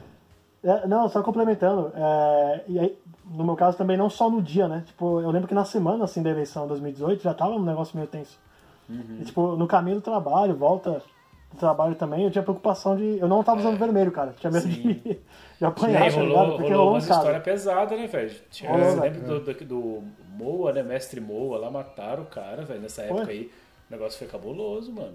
É verdade. já, não, o tá, já foi- tá a gente pesando o negócio de novo, que a gente tenta falar paradas de boa, Pois velho. é. já tá- Igor, de- você falou que você tinha umas histórias de, de relacionada à, à eleição. Não, não, pode crer, é coisa de infância, né, velho? Assim, que as, as melhores que eu lembro, assim, são de, da época de infância mesmo.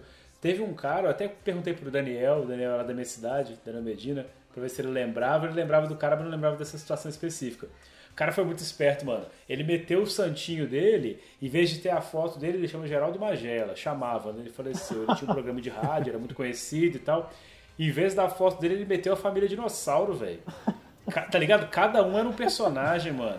A gente colecionava os, os, os santinhos do cara, velho. Levava aquilo pra Que casa. filho da puta, velho. Falava, mãe, mãe, vota no tio Magela, vota no É tio Magela propaganda e tal. de é, fast food pra criança, né? Anos 90, assim.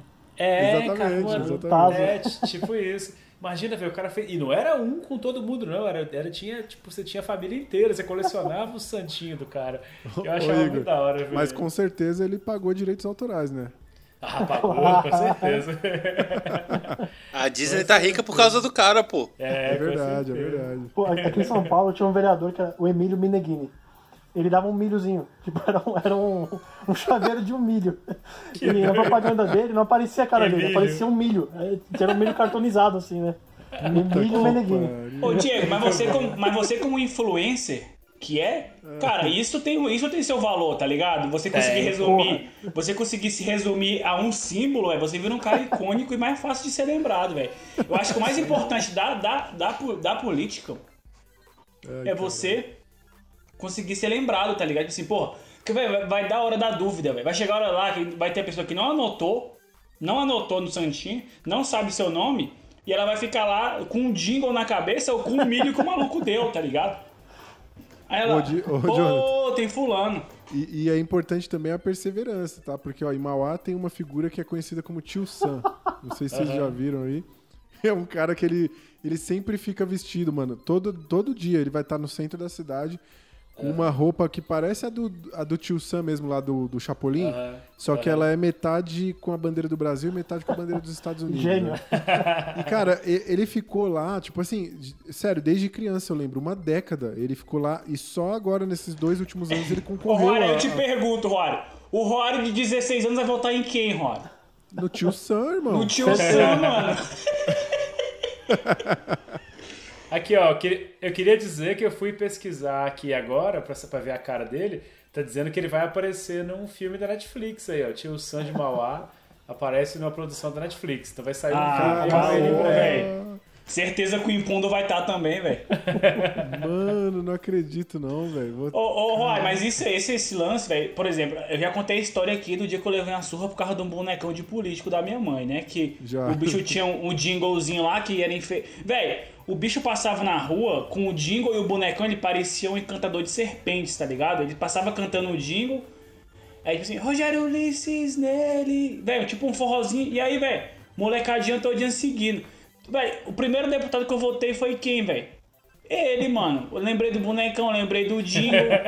Com Mesmo depois 16, da 18. surra, Ah, mano, depois da surra foi. O bicho marcou minha vida, cara. Jamais não tinha como. esquecer. Aí na outra eleição o bicho foi pego lá com. Foi pego lá com. marcado, Foi é pego com. verdade. Tinha, tinha um cara, velho, lá de São João, aqueles jingles, né, que eram muito famosos. Ele pegou do Tiririca na época, não, não do Tiririca é, é, candidato, mas na época da, da Florentina, né? Cara, eu não lembro o nome dele, não lembro a cara dele assim de longe, mas era 22, 622, 22, 622, 22, 622, 22, 622. Aí ele falava uma coisa qualquer, ela falava o nome dele, eu nem lembro. Mas você imagina, velho, você chega na hora de votar, você esqueceu, igual o Jonathan falou. No, no, você vai votar Já o quê? era. 22, 622, né? velho? Já vem Ô, sua Roy, cabeça, não. eu, eu- eu te faço uma pergunta assim. Você, como um humorista que é e estuda isso pra caralho, você acha que os gatilhos da comédia têm muita influência na política, velho? Meu irmão, pra caralho. Na verdade, assim, até um tempo atrás eu acho que a galera fazia isso involuntariamente. Mas acho Saquei. que nos últimos anos a galera entendeu o poder dessa porra. E aí, velho, você vai ver candidato de tudo que é jeito hoje, propositalmente, né? E eu acho que o, quando você vê no horário eleitoral, é, ganha uma força, pelo menos pra mim, né? No quesito graça, por conta do, do gatilho contexto, né? Então, assim, você tá vendo uma parada que supostamente deveria ser séria, e aí você vê um cara, um candidato gago, mano, não, eu, eu não tô rindo nem da gagueira do cara, eu tô rindo do fato de ser um cara no, no momento que deve. Tá ligado? Tipo, esse contraste deixa a parada muito engraçada. Não, cara, inclusive, é, tipo, tem umas paradas muito doidas, igual aquela candidata lá de. Que tá voando com o bonequinho. De onde que é a mesma cidade, velho? Ela é de Ribeirão. Pires, mano, da cidade Ribeirão do Arthur. Pires, né? Tipo, mano, é claro que ela não fez aquilo ali, tá ligado? Assim, é, ultrapassou o negócio que antes era é, na intenção de ser sério, ficava tosco e a gente ria. Agora a galera já Exatamente. sai com o negócio tosco já de cara pra, pra viralizar, pra virar. Isso é muito doido, cara. E Os caras já- viraliza, já mano. hackearam E o o sistema já, é- ué. Cara, mas é, é, é, é foda porque, tipo assim, como a gente viu que a TV perdeu muito poder nesses últimos anos na eleição, né, velho? Se a gente vê que as redes sociais hoje em dia tem um papel, velho, absurdo nisso. Então, a- pra, pra disseminar esse tipo de. Esse tipo de candidato passou a ganhar muito mais repercussão hoje em dia, né? Hum, É, sem dúvida, cara. Com certeza. Fala aí, Diego. Já faz tem um candidato, que se não me engano, que ele veio do, do YouTube também. Era alguma coisa de Clark Kent, ou era Clark e crente, uma fita dessa, porque o cara parecia. Ah, Clark Clark Crente, Kent, né? eu vi, eu vi.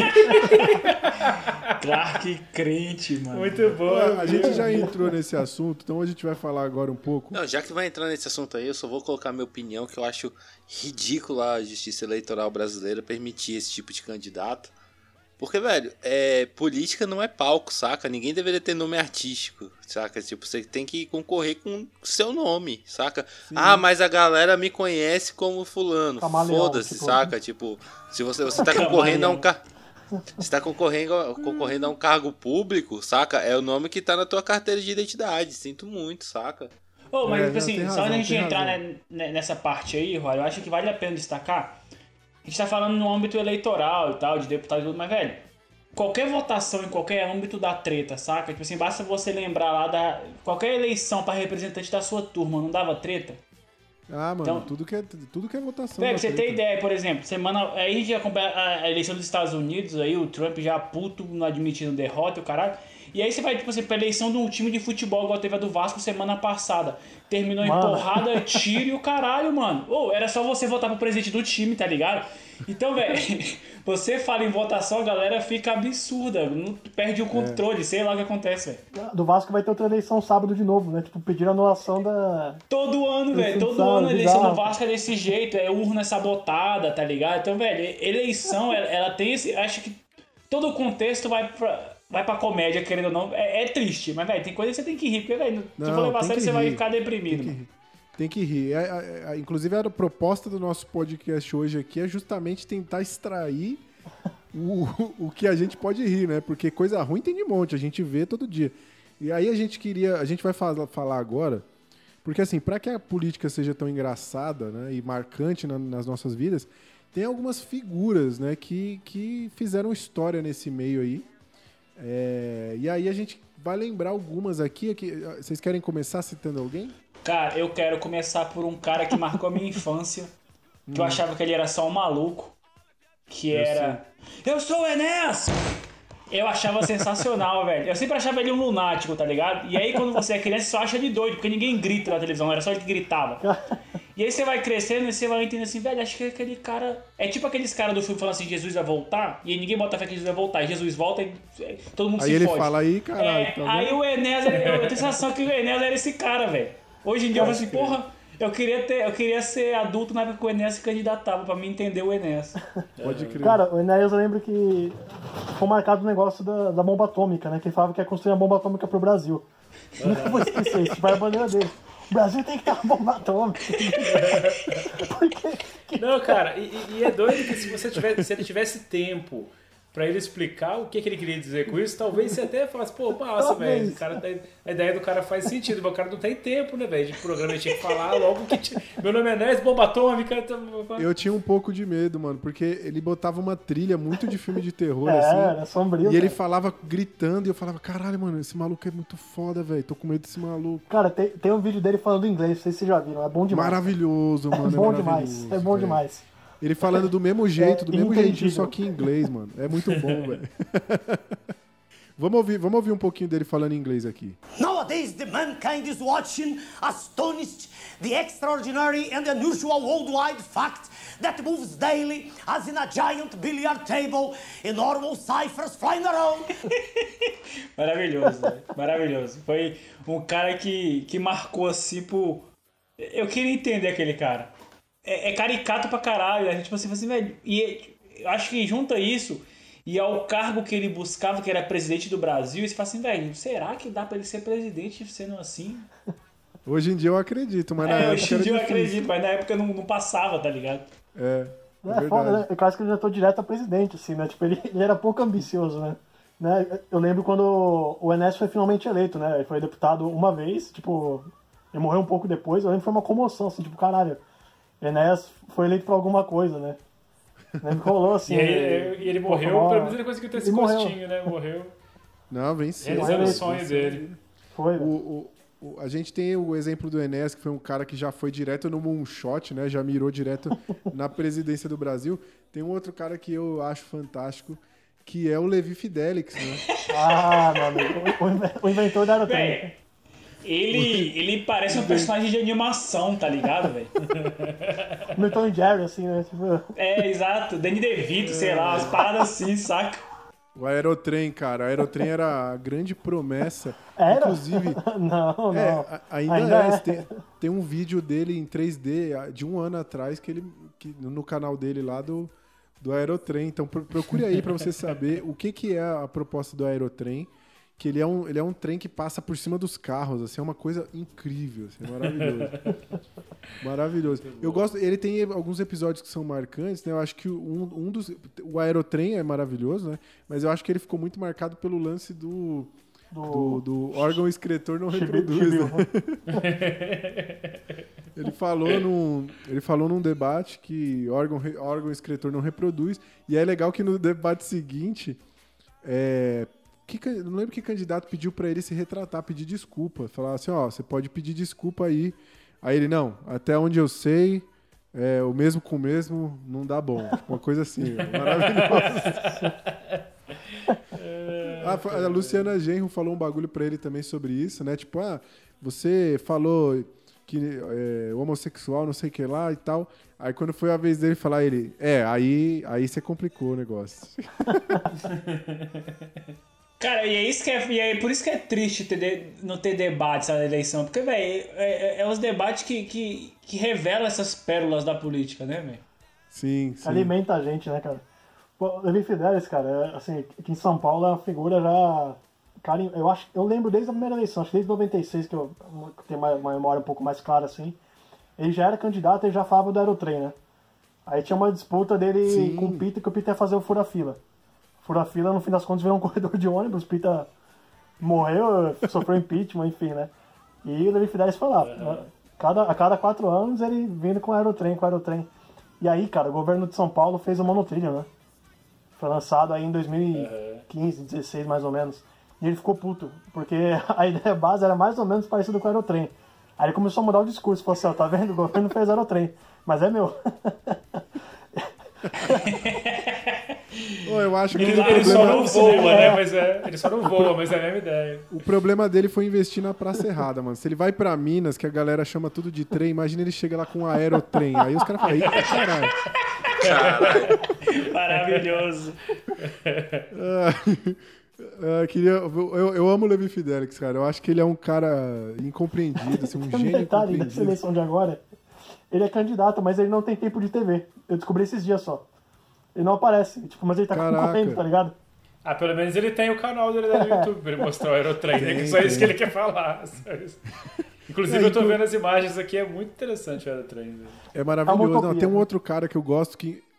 tem- Tem um outro cara que eu gosto que ele tem uma ligação com o Levi Fidelix em um, em um episódio, né? Que teve um debate lá e perguntaram pro Levi Fidelix sobre o, o fato dele ser uma. É, o que, que você pode dizer a respeito de você ser um, de um partido pequeno, que, não, né, que só serve para atacar os outros e tal, e é, vive do fundo eleitoral e tal? Beleza. Aí o Levi, o Levi Fidelix ele ia responder e um outro candidato ia comentar, né? Aí Levi Fidelix respondeu a pergunta. E esse candidato que ele é maravilhoso também, que é o Eduardo Jorge. Não sei se vocês lembram do Eduardo Jorge. Pô, Eduardo velho, Jorge. Eduardo Jorge, eu votei nele, mano. Ele era maravilhoso. Ele, ele comentou nesse. nesse eh, eh, o, o Levi Fidelix respondeu, aí foi pro Eduardo Jorge ele falou: Eu não tenho nada a ver com isso aí, não. Foi o comentário dele. Não vou nem me meter. Ô, me Maravilhoso. representa demais, mano. Ô, morre aí, velho. Fala merda aí que eu tô de boa. O Eduardo Cara, Jorge ele tinha dele, uma cara. brisa boa, né, mano? Ele tinha uma Sim, brisa boa, eu ele tinha uma brisa dele. Tem uma boa. parada de querida que ele falou, uma coisa assim, eu lembro. Foi pra alguém, cara, também no debate. Te- Eu não lembro agora. Ah, foi pra Marina, que ele falou. Ele, ele foi falar não sei o que, que eles iam. eh, não lembro se era, eles iam enxugar a corrupção, deixar bem magrinho, assim, que nem você falou pra Marina. Você está louco, Acho cara. Caralho, Acho que foi-.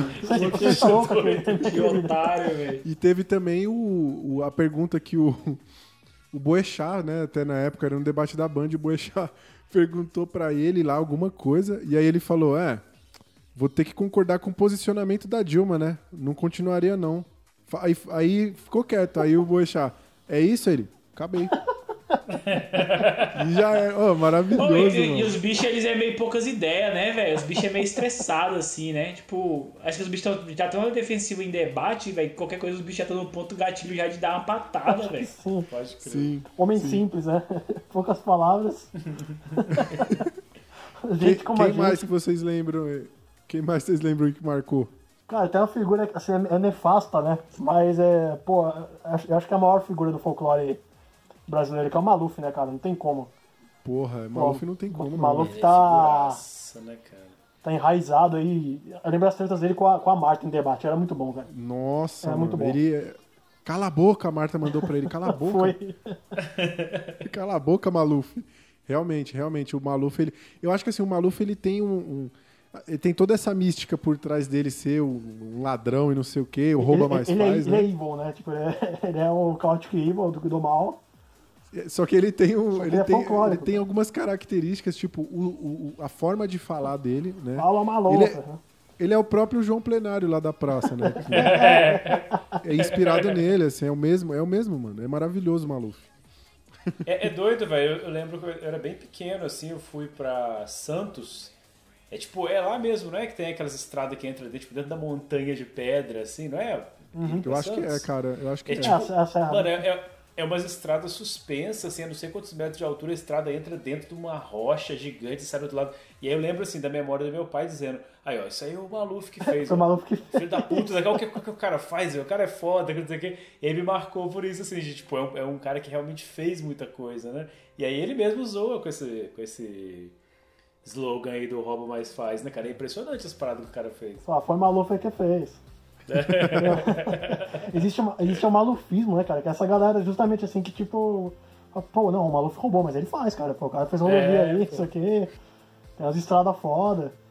Tipo, tinha um, E- um folclore e no mesmo. então, nível dele. que, é aí no nível que que estão as coisas, né, velho? De repente você fala pro cara, tipo, ah, não, o cara rouba, mas ele é honesto, né? O cara, Pô, e eu fico puto.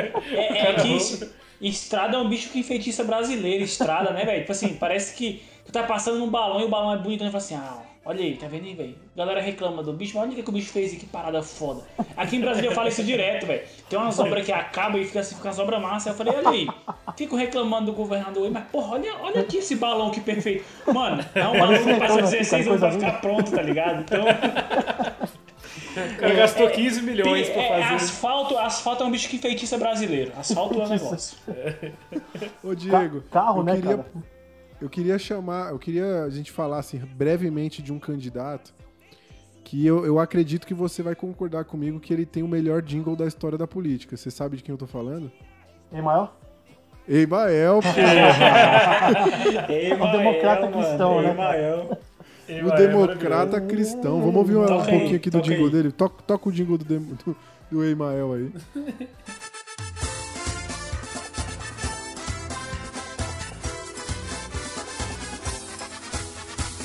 Ei, ei, ei, Mael, um democrata cristão. Pra presidente é 27, o nome é Emael, pela família e pela nação. Ei, ei, ei, Brasil, o democrata cristão. Eu, eu lembro do Emael, teve um debate que. Não lembro se foi pra presidência, no, em 2018 já. É, foi Que, tipo, presidente. É, tava os candidatos aí falando, ah, não sei o que, o candidato é Emael. Eu falei, eita caralho, o Emael, o democrata cristão. Ele tá aí, né?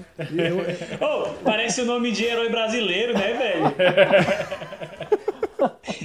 Eu, ô, ô, Caio, eu vou fazer uma proposta pra você aí. Eu posso investir junto contigo nessa ideia de fazer o quadrinho do Emael Democrata Cristão, mano. Acho que bom. Super-herói brasileiro aí. O que, que você acha?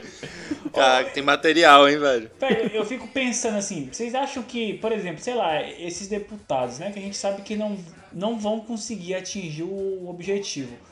Vocês acham que eles fazem isso pensando na repercussão pra atingir um cargo menor depois? É tipo um Stonks, tipo assim, eu miro lá em cima e aí quando eu cair lá de cima eu caio em algum lugar que não é tão baixo? Mano, tem, tem de tudo, velho. Tem de É. tudo. Tem partido pequeno que entra no bolo só pra atrapalhar determinado partido pra fazer coligação Financiado depois. por outro. É doido, eu, velho.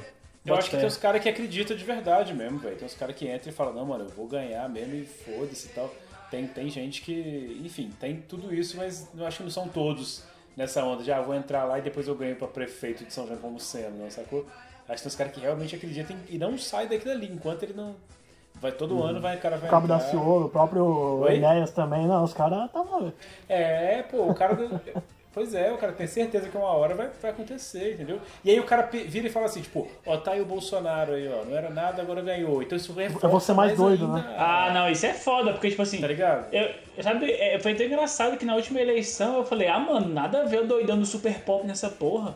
E, velho, deu no que deu, tá ligado? Eu acho, eu, eu, eu, eu acho inadmissível até hoje, mas enfim, pra mim, bicho era só doidão era Cara, doidão do super case pop que brigava com a Inês né? Brasil, tá ligado? É. Então acho que, exatamente, acho que, eu acho que acaba que ele valida isso, mano.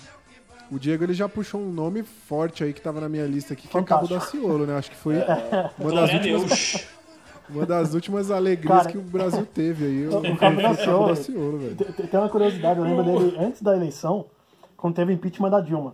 Não sei se vocês estão lembrados que ele profetizou contra a TV Globo, né? Ele aproveitou o momento pra falar que a Globo ia cair.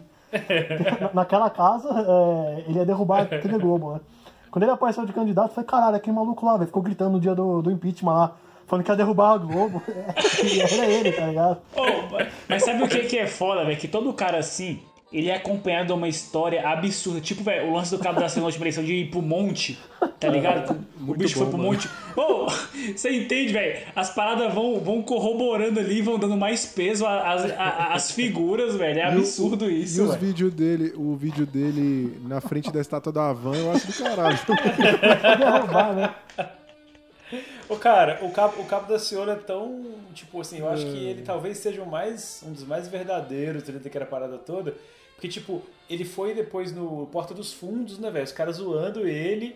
E ele, sei lá, fez o vídeo. Tipo, ele não tem. Sei lá, posso estar enganado, não conheço o cara, mas ele passa a impressão de que é um cara inocentão, assim. Ele né, tem sabe? convicção Tipo, pra porra, né, velho? O olhar do bicho é muito centrado, assim, velho. Quando o É. bicho. É isso que eu falo, é isso que é legal. Que, velho, os caras, eles parecem realmente heróis, né, velho? Tipo assim, o bicho É. tem ali o, o, o, o símbolo da justiça, que é o punho cerrado, e a fala do herói. Deus. Glória a Deus, tá ligado? Tipo assim, o bicho empunha a man... Velho, se ele fosse o Thanos, ele tinha uma manopla pra falar glória a Deus, tá ligado? Uma, uma parada assim que. Enfim, vai, vai, vai reforçando, velho. Eu gosto muito do o Cabo Deus, da né, cara? eu, eu gosto dele de verdade, sim. E ele, apesar da, apesar da loucura, ele não apoiou o Bolsonaro, não, mano. Ele chegou a criticar várias vezes, inclusive. Ele é o time dele, né? Tipo, ele não. É, ele é do time dele. Ele, ele pra dele, mim. derrubar as estátuas da, da liberdade. É, aí, ele, cara. pra mim, ele é como se fosse um Alexandre Frota crente, mano. É, mano, é igualzinho, velho. Glória, glória a Deus. É, Deus. é- é o Frota, mano. É muito bom, velho. Gosto demais do Cabo da Ciolo. Tem, tem a mais- vocês têm mais alguma outra figura? Eu tenho algumas aqui ainda. Vai soltando aí, pô, a gente vai comentando. Olha, vocês vão falar de um monte de gente aí, não vão falar do Tiririca, não? Tiririca. Tiririca é o. Cara, Tiririca é um desses, assim, né? Eu- não botava fé nenhuma que ele ia ser eleito. Falei, caralho, pô, Tiririca, que louco, né? Acho que foi um dos primeiros loucos, assim, que foi, que foi eleito, né? Com É. Pi- pior não fica e tal. E caralho, bateu- ele foi mais votado, né? Foi não é Mas a, mas a gente tem que. Ó, a gente tava falando do, do humor, né? A campanha do Tiririca era genial. Era mano. sensacional. Boa, cara. Genial. Ele, ele imitando o Roberto Carlos. Tem, tem várias peças que são incríveis, incríveis. E o da, o da Brasília, mano. Que ele fala, ele fala que vai resolver a Brasília e tal, e é uma Brasília mesmo, um carro. Porra, mano. Cara, Isso é foda, velho. cara, eu, eu gosto do bordão do cara, velho. Tipo, volta Tiririca, pior que tá, não fica. É muito bom. Realmente muito inteligente. Não, e, e é verdadeiro, né, velho? Tipo, Eu não acho, eu discordo porque ficou pior, na verdade. Ficou mas não por pior. culpa dele. É, não culpa dele, é, isso é verdade. Se tivesse é votado nele, tava melhor, se pá. Verdade. Ô, e eu, vou te falar, velho, né? que, que, o- que o cara nem. O cara até que fez um, um bom mandato, velho. Tipo assim, as notícias que eu tenho é que o cara comparecia, votava, levava a sério a parada. É, mas aí é- tem, tem também o lance de que a gente normalizou que a galera não vai, né? Então, assim, ele, ele tinha uma frequência grande, assim, ele foi um dos que mais tinha frequência, mas pelo que eu entendi, a maioria das propostas dele, acho que ele chegou a aprovar uma ou outra, era tudo voltado ali pra, pra, pra- pra galera que trabalha com circo e tudo mais, saca? Uai, É, melhor. é, tem, tem seu melhor- valor, melhor- tem seu valor, mas... Melhor ele que faz tudo voltado pra galera que trabalha com circo do que o, o outro lá que só faz tudo voltado pra quem é militar da milícia. É foda. Eu, eu- eu gosto muito também da, da, daquele comercial clássico do Tiririca, que é o. é, achou, você achou que era outra pessoa. Esse é Sou muito eu. bom. velho. É maravilhoso. Sou eu, o Tiririca. Era, era um que era tipo da LX, não, né? Não, não, não. Eu não lembro Saiu agora um da. LX, não sei, acho que saiu uma coisa parecida com a LX. Não, essa aí você tá época. falando aquela que ele falava que era- tinha o compadre Washington, que ele falava. Esse é do compadre Ah, Washington. não, é verdade. Então, mas é cheio do viajei. Tiririca também, você tá confundindo com isso. Só, se É pá, mesmo se pá, foi mal. Adivinha quem está falando? Duvido vocês adivinhar. Joel! O Tiririca! Candidato a deputado federal! 22, 22! Não esqueça! Peguei vocês, enganei vocês, vocês pensaram que fosse outra pessoa! Ai, caralho. Ó, um, ca- um cara que eu gosto muito, que eu acho que marcou a política aí pelas suas presepadas, é o Eduardo Suplicy, mano. Eu acho que o Eduardo Suplicy. Maravilhoso, cara. É um figuraça, assim, mano. Tipo, eu lembro que eu já até mencionei aqui a ele aparecendo na grande final da Casa dos Artistas, né? Foi lá dentro da casa falar com o Super e a Bárbara. Paz. Ele e a Marta, né? Ele e a Marta. Foram lá na época. Ô, por, por Roari, a, a tríplice, a tríplice. A entidade tríplice ali é a família Suplicy, né, Roari? Com certeza, a mano. Marta, Essa família Ah, eu tendo a concordar, cara. Tendo, é eu- muito eu sou foda. Não, fã, e assim. o, o, o episódio, o Suplicy no show dos Racionais, aquele, aquela cena. Nossa, essa cena é maravilhosa, velho. Ele já mandou um Racionais, inclusive, lá no plenário, né? Já. Cantou lá. Muito bom, muito bom, muito bom. E tem também o episódio em que ele saiu de uma manifestação carregado só de cueca, né? Isso é muito bom, Cara, cara. eu falo assim que ele é muito velho. Tipo, cara, ele é vereador há, sei lá, cara, uns 30 anos, assim, e cada vez mais doido, o cara é muito foda. E ele gosta de racionais mesmo, tipo, Ele eu, é foda. eu lembro até na época que eu essa notícia, eu falei, caralho, mas que presepado, né, isso aí. Não, ele, ele é curte, ele é amigo do, do Mano Brown, tipo, o cara Cara, vai é foda, velho. Muito massa. Não, ele é foda. Eu, eu coloquei aqui também, Diego, o Quercia. Eu acho que você vai gostar do Quercia. Eu coloquei o Quercia e o Collor, mas eu acho que a gente podia falar deles depois aqui, quando a gente for listar alguns momentos. Que Eu, eu, acho que, eles sim, são, cara. Eles não são caras necessariamente engraçados, mas eles estão ali, presenciaram momentos. é, eles têm momentos importantes. Exatamente. Exatamente. Por fim, aqui na minha lista, depois eu quero falar com vocês aí dos candidatos mais, mais bizarros que a gente tem aí. Eu coloquei aqui o Carlos Bolsonaro, mas eu tenho uma- um motivo para ter colocado ele aqui, que eu não sei se vocês acompanham o Twitter Ah, do é Carlos um Bolsonaro, Freak show, né, cara? que é é uma viagem de LSD, mano. É maravilhoso o Twitter dele. Eu, eu separei Não, um- cara, eu percebi com o tempo que, na verdade, ele tem uma língua própria que é o olavês, né? É, o Olavo de. Carvalho fala um pouco desse jeito também. Aprendiz. Então ele aprendeu e aí só que ele. É, é tipo assim, não sei se vocês já viram quando um cara é, gosta muito, sei lá, do Caetano Veloso, ele vai fazer uma música que ele acha que tá parecido, só que tá uma bosta. Só que é tipo isso, ele acha que ele tá Cara, é falando o igual. Olavo piorado, fudeu, velho. É, pior do que o Olavo de Carvalho, velho. Ele é, tão muito parecido doido. com o Olavo de Carvalho que essa semana viralizou aí que ele tava fazendo as lives lá com um fundo de um fundo virtual, que era uma estante de livros, que ele pegou no Image Stock lá. Tipo, comprou a imagem. Então os livros, velho. os livros era falso, né? Pode Mas o, o, o Carlos Bolsonaro, ele é como se fosse realmente o Louro José do Olavo de Carvalho. O Olavo de Carvalho tá com a mão socada no rabo dele, e aí ele vai e diz essas coisas, né? E a, a- eu separei um tweet aqui que foi. gerou uma, um bafafá essa semana que tá todo mundo querendo desvendar, né? Quase que um, um enigma aqui, que ele, ele comentou o seguinte, ó. Impera o silêncio dos blogueiros de certa emissora de TV. Grupinho do Quarto Escuro de São Paulo. Iron, amantes, vampiros, ratos, montanhas, alicates, bruxas e potters. Entre parênteses, boneco Chuck. É muito bom. Cara, é uma profecia. É muito bom. Que porra é essa, velho? Tem, já tem, tem os comentaristas políticos aí tentando, Muito bom. te- tentando cara. desvendar. É tipo aquele livro do menino do Acre, né, velho? Cara, menino do Tipo Acre. isso. Cara, esse é um que se Mano. se candidatasse, talvez até tenha se candidatado, não sei, né? Certeza que era eleito, certeza. É muito bom, velho. Tem, tem uns brothers lá da, da minha equipe, até tem uns retardados aqui que escutam o podcast. A gente fica tentando, tipo, emular esse, esse idioma, sabe, velho? É um negócio muito É maravilhoso. cara. Olha, olha esse outro tweet aqui que originou esse que eu li, né? Novos episódios das fake news. Papagaios mudos. Porcos. bonecos Gulliver com cuecão de couro. Jogos Olímpicos. Xirras falsificadas. Socialismo e liberdade. E aí, assim, ó, tem, né, tem gente que acredita que, por exemplo, a xirra falsificada aqui seria uma alusão a Joyce Hasselman, né? Porque agora ela passou por uma repaginada, tá mais bonitona e tal. É, mas é palpite, a galera saiu tentando desvendar, assim, é muito louco, mano. Eu acho ele uma figura muito enigmática aí da nossa política, que valeria ser citada.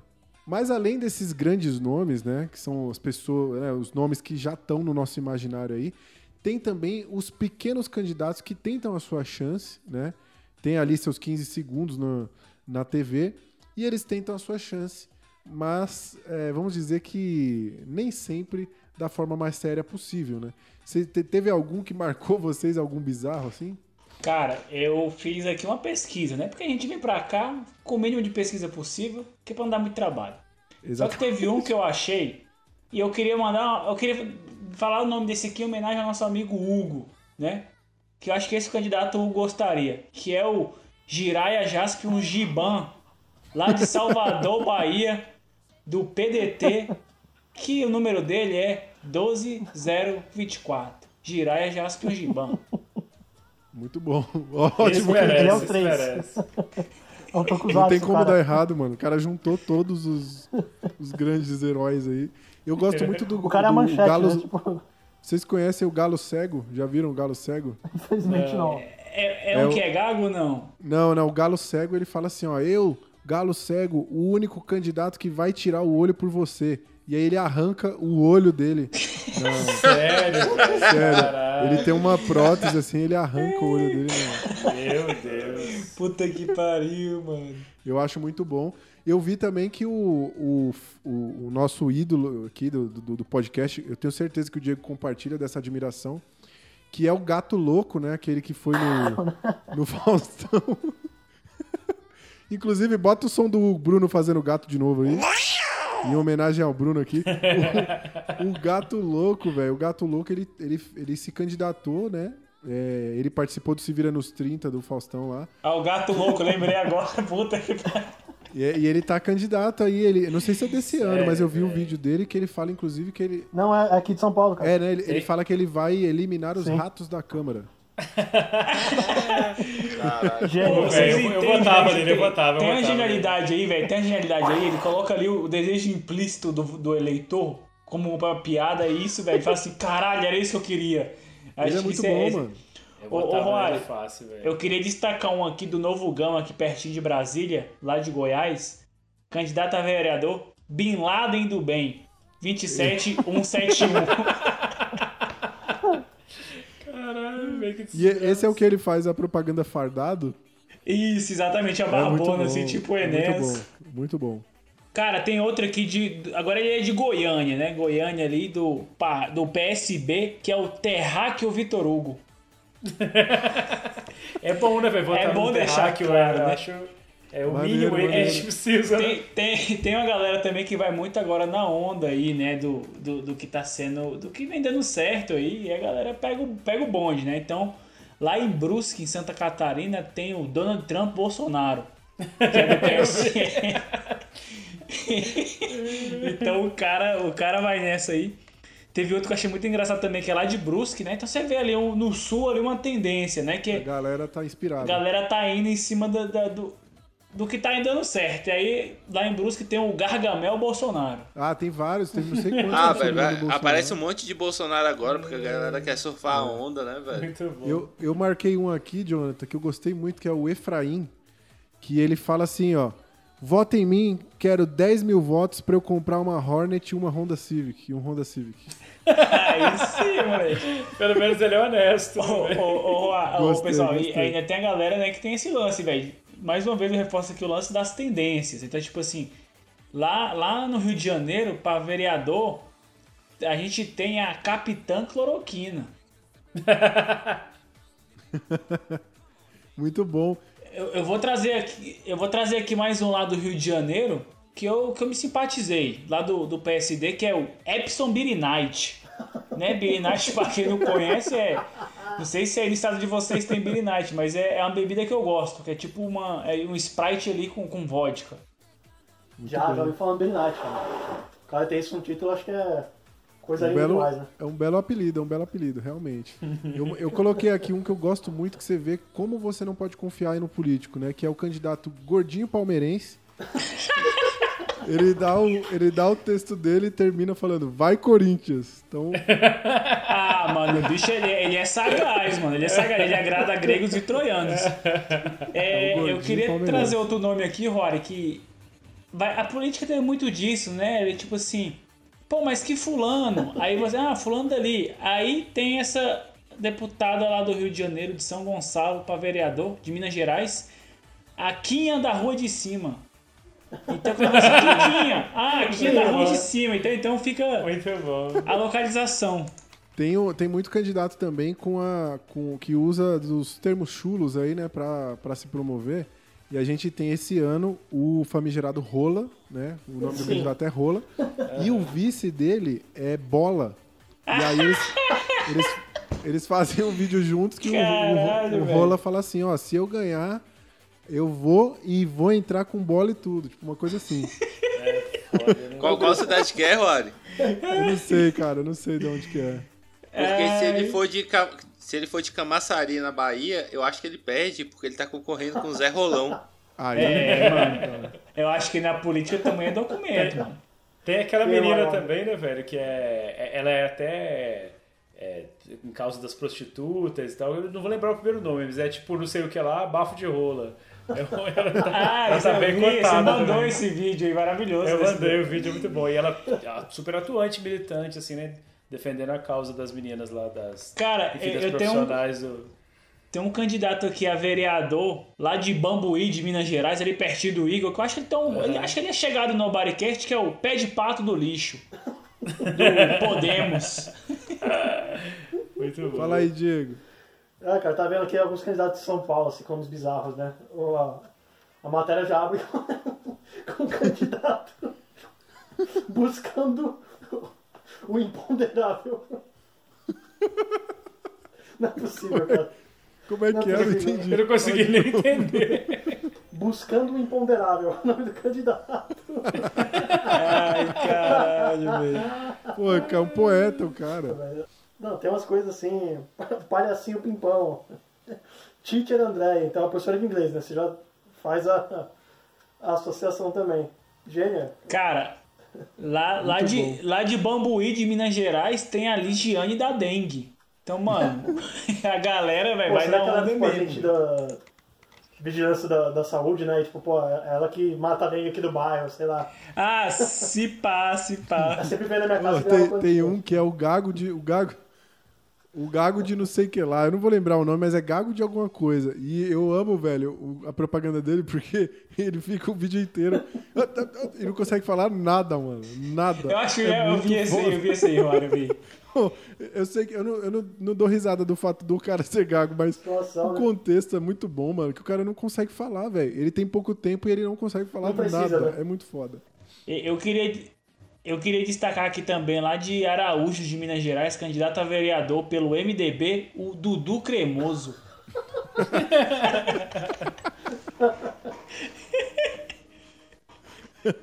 Ai, caralho, velho. Que maravilhoso, que maravilhoso. Mano, tem, tem outro também, lá de Laranjal de Jari, candidato a vereador que é o Branco Mototáxi. Então é o maluco que tá ali no ponto, mano, e resolveu também, fazer, "Ah, tá todo mundo indo, eu também vou, tá ligado? Ainda mais que ele deve ter cliente pra caralho, bota lá o Branco do Mototáxi, todo mundo deve conhecer na quebrada, né? Não, essa é uma categoria, né? Categoria profissões, assim. É, Sim, aqui, sim, de São, aqui de São Paulo é bastante forte, né? Tipo, Paulão da, da marcenaria, é, te- técnico da farmácia. Da tipo, funerária, pô, né? Exatamente, cara. Você tem as, as, Mano, as tem- classes, né? Tipo, Tem, tem um de Goiânia que eu achei muito curioso também, que ele é do Partido Social Cristão, que é o Aguinaldo Chame o Síndico. Tem um candidato aqui que é o Alceu, o nome dele é Alceu, aí o sobrenome é Dispor, 24 horas. Alceu Dispor. Cara, é muito genial essas paradas, mano. É muito genial, velho. Isso é louco. que desgraça. vocês têm uma certeza com, mano. com a eleição, é, pô, a publicidade do Brasil é muito boa, né, cara? Tomar no Muito cu, bom, caralho. realmente. Mano, tem, tem um que eu acho que é, ele, é lá do, ele é lá de Ponta Grossa, Paraná, do Partido Verde, que é o Herminho Anão da VCG, velho. Caralho. Caralho, mano. Muito bom, muito bom. Pô, essa lista é infinita, pô. Dá pra passar o dia todo aqui só falando nome de, de candidato. Tem razão, tem razão, Carlos. A galera é muito criativa, mas agora, antes de encerrar esse bloco aqui, é, como a gente tá falando dessa galera que tem pouco tempo de TV e eles precisam ser muito criativos e precisam defender ali o rápido a ideia deles e vender o peixe, eu queria propor um desafio aqui pra nós, se colocar no lugar dessa galera e defender com apenas 20 segundos, a gente vai cronometrar aqui, cada um defender a sua plataforma para presidência, né? Seja do Nobodycast ou do que for, né? Mas, aliás, nem presidência, vamos fingir que nós somos aqui vereadores que temos pouco tempo de TV, 20 segundinhos, e a gente precisa defender uma proposta absurda.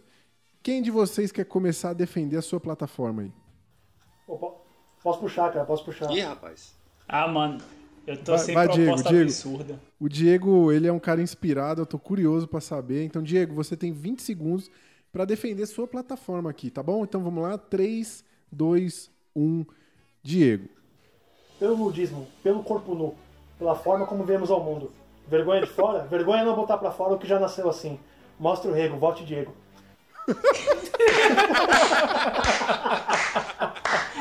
Ah, velho, vai se fuder, não tem nem coragem de falar o meu aqui, velho.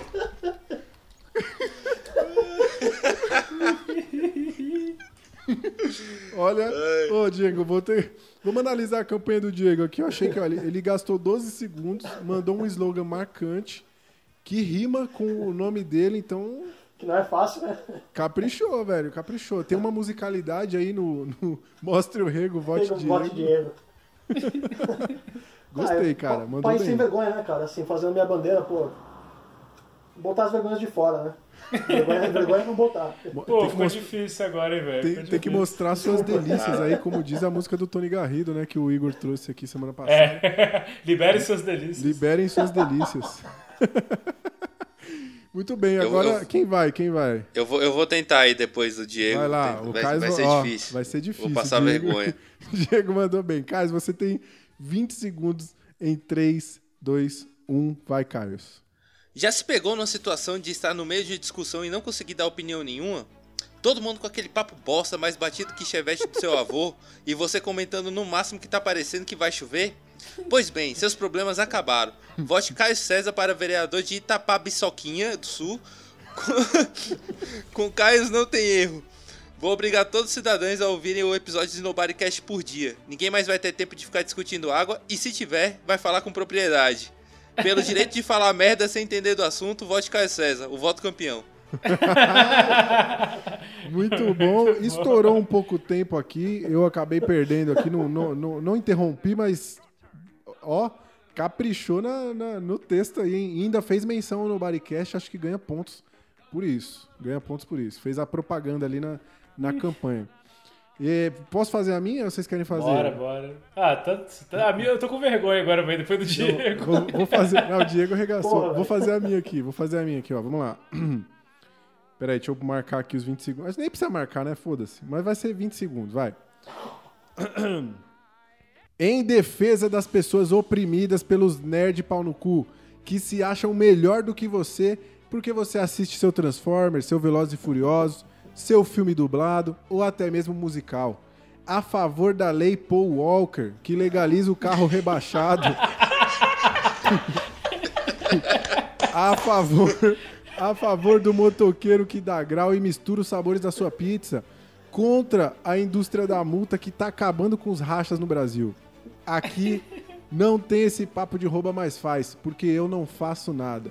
Enfiarei o máximo do seu dinheiro que eu conseguir na minha bunda e cabe bastante. Vote em mim por falta de algo melhor. Maravilhoso, Bom, velho. Com a lei Paul Walker já sou adepto, velho. Você me guiou na Lei Paul Walker. Eu sou um grande, um grande entusiasta da Lei Paul Walker do carro rebaixado, cara. Maravilhoso, Tu maravilhoso. tem meu voto. Olha, pra mim, pra mim você ganha ponto porque você abraçou a piada, cara. Só isso daí já merece. É, eu sou humilhado aqui porque falam que eu gosto de Transformers, gosto de Velozes e Furiosos, então eu vesti a camisa e vou defender as pessoas que Michael sofrem Bay. também dessa perseguição. Vamos Posso lá. mandar aqui, Você então? vai, você vai, vai então, Igor. Pera aí, tem que, que tentar falar do tempo, né, velho? Igual os candidatos mesmo. Marca aí. Vai, valendo. Meu objetivo como candidato é restaurar a família brasileira, acabar com o limite de tamanho de áudio no WhatsApp, diminuir o imposto que incide em cima do latão de Brahma, implementar mais um final de semana chamado Chorumidai para você poder ouvir o Novaricast e desmascarar a NASA com esse papo de que o homem foi pra lua, pelo fim da opressão e da limitação do tempo do diálogo. Vote Igor. Ai, caralho, Muito mano. bom, muito mandou bom. muito, velho. Mandou muito. Ô, tô até com vergonha de fazer o meu aqui. Dialética maravilhosa, né? Mara- coisa Muito bom, cara. Ganhou, um- ganhou um, um- um charme aí pela, pela, pela, pela fono, né? Pela Sim, sim. a pronúncia. Gostei muito. Uma coisa anasalada ali. Eu, eu não consegui, porque Oh, na verdade os caras leem de um muito, jeito que você não consegue entender. Tipo, eles vão cortando a frase do meio e emenda quando eu não consegui. Naturalmente acabei fazendo essa pontuação. Eu tentei não fazer a pontuação pra ficar mais fiel, mas não consegui. Ficou ótimo, mano. Muito bom. Jonathan, você ficou com a responsabilidade de encerrar o bloco eleitoral aqui do Nobodycast. Então, manda ver. 3, 2, 1, Jonathan Luiz. Você que tá cansado de perder o tempo candidato meia bomba, pare de reclamar que chegou a hora de mudar. Pelo pastel, pelo caldo de cana, sem ninguém mexer na sua grana. Bote Jonathan Luiz pra fazer você e sua família feliz. Cara, O Jo- Jonathan foi o mais profissional, eu acho. né? Foi, foi, foi. Ele realmente merece o voto. pô, É, pô, mas o candidato mais bandeira pé do chão. político é o, é o pastel e o caldo de cana, né, cara? Pô, Pô, pô, maravilhoso. Ô, É e ficou amarradinho que o Mari falou do pastel, de, do pastel no começo do programa. Então aqui é tudo amarrado, pô. Tudo amarrado. Ô, eu, não, eu não consigo. Cara, eu, eu, eu não consigo vislumbrar uma pessoa ser tão rica, tão rica, ao ponto dela comer pastel com aquele nojo que os caras têm, mano. Eu não consigo entender, velho. Pastel é maravilhoso, mano. a pessoa que come pastel com nojo tem que mais que se fuder, velho. Meu irmão, Ô, era melhor os caras nem se prestar isso, É, velho. velho. tudo, velho. Tudo que os caras comem. cara. O, o pingado do Dória é maravilhoso. mano. Acabou, né? Sim. O pingado do Dória é maravilhoso. Tem uma foto, eu acho que é do mesmo rolê, cara. Ele comeu o pastel, fez cara de bosta e, e tomou o- pingado, Sim. fez cara de bosta também. Caralho. Alguém é- falou assim, ó, você não Ô, gostou do pastel, é toma esse pingado. Será que. velho, Qual que é o lance? Os caras têm, tipo assim. Acho que deve ter lá um, um, um- um checklist, né? Pro cara fazer, velho. Porque não é possível. O cara não precisa se prestar a isso, não, velho. É- Não, é, tem- Não, tem assim, que- Eu tem- acho tem que o vamos Então, A, gente, a pessoa que é pobre, ela não vai falar assim, pô, o cara comeu pastel, pastel de cana, o pastel e um caldo de cana, ele é igual eu. Não vai, mano. O cara tá indo de terra e comer pastel de caldo, pastel, o pastel com caldo de cana lá, velho. É porque, eles, é porque eles, eles não têm noção, né, velho? Tipo quando você vai ver uma novela, até que agora melhorou bastante, né, cara? Mas antigamente você vê uma novela que, tipo, uma caracterização de pobre. Era sempre aquele troço muito caricato, tá ligado? E assim, esses caras são tão ricos, velho. Então que a noção que ele tem de pobre é muito estilizada. Superficial, assim, sabe? né, velho? Ele acha que é isso, ele vai chegar ali, ele vai, vai beijar uma criança, né? Tipo. Tem gente que beija até criança enganada aí, né? Mas enfim, ele vai Beijar beijar não, a né? criança e tal. É. E aí ele acha que é isso, né, cara? Que é isso que a galera vai falar, pô, os caras é do povo, o cara é. não Mas tem o quê. muito, não. E o Ó, cara, ele primeiro que eu beija... não ia É a falta gostar, de noção eu, do cara eu não tão ia gostar nem de um cara que eu não conheço beijando minhas crianças. Primeiro ponto. Já começa por aí. Já começa errado, cara. Não, mas então, tem. velho, não, eu não. Enfim. Isso faz parte. O, o candidato, ele beija a criança com tanto nojo quanto come o pastel, né? Mas tem, tá lá no checklist. Ô, bora mudar de assunto aí, velho, que me dá vontade de comer um pastel aqui que tá foda, viu? Ô, pastel é bom, velho. Volta em mim, velho. Bolsa pastel. velho.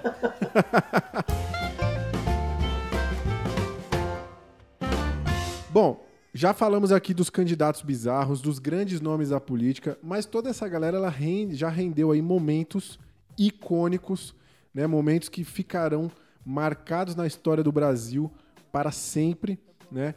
É, já, já mencionamos alguns deles aqui, como o do Levi Fidelix aqui, do órgão escritor não, não, não reproduz, né, e tudo mais. É, que momento que vocês lembram, assim, que vocês falam, puta, mano, esse momento aqui é, define a política brasileira. Puxa aí, Diego, puxa aí. Ô, Roy, você tá escrevendo um livro, alguma coisa assim? Tô, tô escrevendo um livro sobre a política nacional. Não queria revelar ainda, mas Diego vai ser o coautor aí, vamos escrever junto, ele já tem experiência com, com o livro. Inclusive, Diego, faz o jabá do teu livro aí, vai, vai. Pô, fazer um jabá aqui, cara. A Última Estação, um livro sobre. É um thriller aí de mistério. Se passa uma parte em São Paulo, envolvendo também o metrô daqui. É, escrevi em parceria com meu primo. Na história fala de um grupo de, de passageiros que pegam o último trem do dia.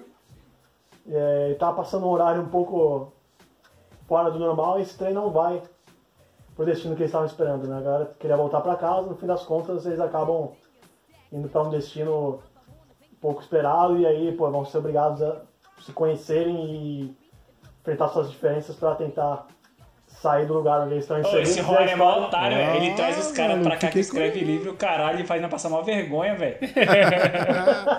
E ó, quem quiser, mano, o Di- o. Diego tá Pô, escrevendo. história boa, história boa, Você tá velho. escrevendo uns contos também, Muito né? bom, velho. Que, Também, sobre cara, em pandemia, casas. né? Que são sobre pandemia. Lá no Wattpad. Quem quiser achar, tá onde? No Wattpad tá no meu perfil no Instagram também. Boa. Que é Tá seu bio. perfil no Instagram, fala pra galera. Arroba Diego Bettioli, tudo Muito junto. bom. Arro- é sem o tudo junto, é arroba Diego Bettioli, só que. galera entendeu, a galera Mano, aqui é é meio. doido isso, velho. Eu acho que a pessoa que escreve livro, ela tá num outro nível, assim, sabe? Tá em outro nível, Tipo, tá em outro nível. O, o Daniel Medina, nosso melhor ouvinte aqui, ele saiu numa coletânea de conto de terror, né? Aí eu cheguei, mano, tipo, eu conheço o cara desde seis anos de idade. Aí no dia que eu cheguei, que eu encontrei com ele, depois do livro, eu já cheguei no cara, tipo, tá ligado? Diferenciado, assim, né? Se falar alguma coisa assim, não, velho, pô, não tenho certeza não, tô falando aqui só pra, né? o cara já alcança Pode crer. patamar, velho. O- e o livro do Cara, Diego aí, eu o- vou te falar, dá um trabalho do cacete, assim. Eu imagino. Junto com meu primo, né? A gente cada um escreveu, tá? Foi uma experiência bem doida. A gente levou cinco anos pra terminar o livro. Vocês liam o capítulo Sim. do outro, não? Ou foi assim, na... É, tipo, um ia passando pro outro e falou, beleza, pá, eu continuo agora e tal. Foi.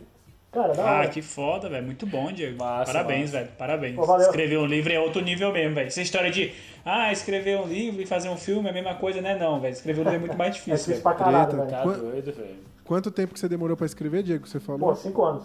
Cinco Caralho, anos. Sério. Então, ó, assim, né? colabora aí. Mas. Ajuda aí com o cara que, que as contas lá em São Paulo é cara pra caramba. O livro dele você pode comprar aí pro seu Kindle lá na Amazon, tem, né, Diego? Eu vi lá, tá R$ 9,90, é Na isso? Amazon, e-book 9,90. Livro físico também está disponível na Amazon e também na Livraria Cultura e, e Americanas. Pô, da hora, hein, cara? velho. Da hora demais, pô. Porra, muito Vou falar bom, o que né? depois disso, né, velho? Vou falar. Moleque é Porra. foda. Você acha que eu vou trazer qualquer um aqui? Qualquer Pô, um é isso, nós, cara. pô. Eu trago gente pra agregar, porra. Te chamou qualquer um pra compor a bancada, né? Agora os convidados, o bicho capricha, pô. Diego, agora que o pessoal tá ciente aí de já todo o teu tua capacidade intelectual, é, que momento você acha que define a política brasileira? Cara, é, não tem pra mim um momento mais emblemático do que a transmissão do impeachment. Porque, pô, primeira, primeira vez, assim, pô, tenho 30 anos, né? Lembrança, cara, de um dia inteiro praticamente TV mostrando, TV aberta, né, Globo, tipo, mostrando a Câmara. E, caralho, foi um show de, de horrores, assim. A gente falou um pouquinho aqui do de já, né, mas, cara, mano. era foda, assim. Os caras com bandeira enrolada, gritando pela família, pelo meu Caralho, filho, mano. sim. É, Teve aquele cara soltando foguete lá, né? Aquela O porra maluco, daquele o maluco Cara, estourou aquele Cuspe, bagulho teve- de. Mano, cara, é... O maluco lá, ah, pela negra Lucimar, e pouf, explode. Velho, as paradas muito doidas, velho. Ô, mano, aqui, eu não sei aí, aqui em BH é, parou, tipo, na praça, na praça da estação ali, que é o lugar maior de evento que eu vi de lá. Tipo, chegou de noite, a gente foi pra lá assim, tipo, parou o centrão todão, um telão gigante, a gente vendo aquilo, foi muito louco, velho. Realmente foi um Foi um bagulho evento, que-. Nunca tinha visto nada, nada assim, parecido é. com isso, assim. E, caralho, né?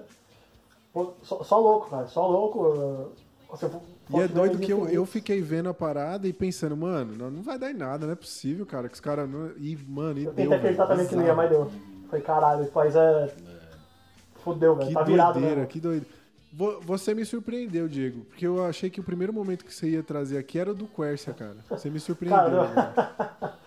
Pô, essa. Aí a gente volta no ponto dos debates, né? Cara, debate é a melhor coisa que tem do, da eleição, tá fazendo falta ter mais debate. E essa é um cara muito louco. Essa é a, o governador aqui do, do estado de São Paulo, o prefeito também. E ele tem uma briga no Roda Viva, né? Na- ah, É. Não foi um debate, Foi Roda, no Roda Viva, foi no Roda Viva. Um, No um Roda repórter Viva. do estado de São Paulo falou, perguntou pra ele sobre o enriquecimento dele, né? Que ele enriqueceu e ele não era capaz de justificar, foi o que o repórter afirmou. E aí, o que, como é que foi a reação dele, Diego? O engraçado desse vídeo é que ele, ele já tá muito puto, assim. Eu não sei o contexto do programa inteiro, né? Ele tá Quando puto, chega mas, essa fase da mas, pergunta, ele já tá muito nervoso. mas sabe o que, que é? Ele, ele tem uma birra com o estado de São Paulo, né? Ele fala que o, o jornal persegue ele, que o, ele, ele tem uma treta com o dono do jornal lá. Então ele já tá muito puto com o repórter, que tá de- só Pode fazendo crer. pergunta. Pelo simples fato do cara trabalhar no jornal, né? Ele já tá. Exatamente, o E cara aí, já tá e aí ele puto. manda uma. Quando o cara levanta esse ponto, ele chama o cara de mentiroso e caluniador.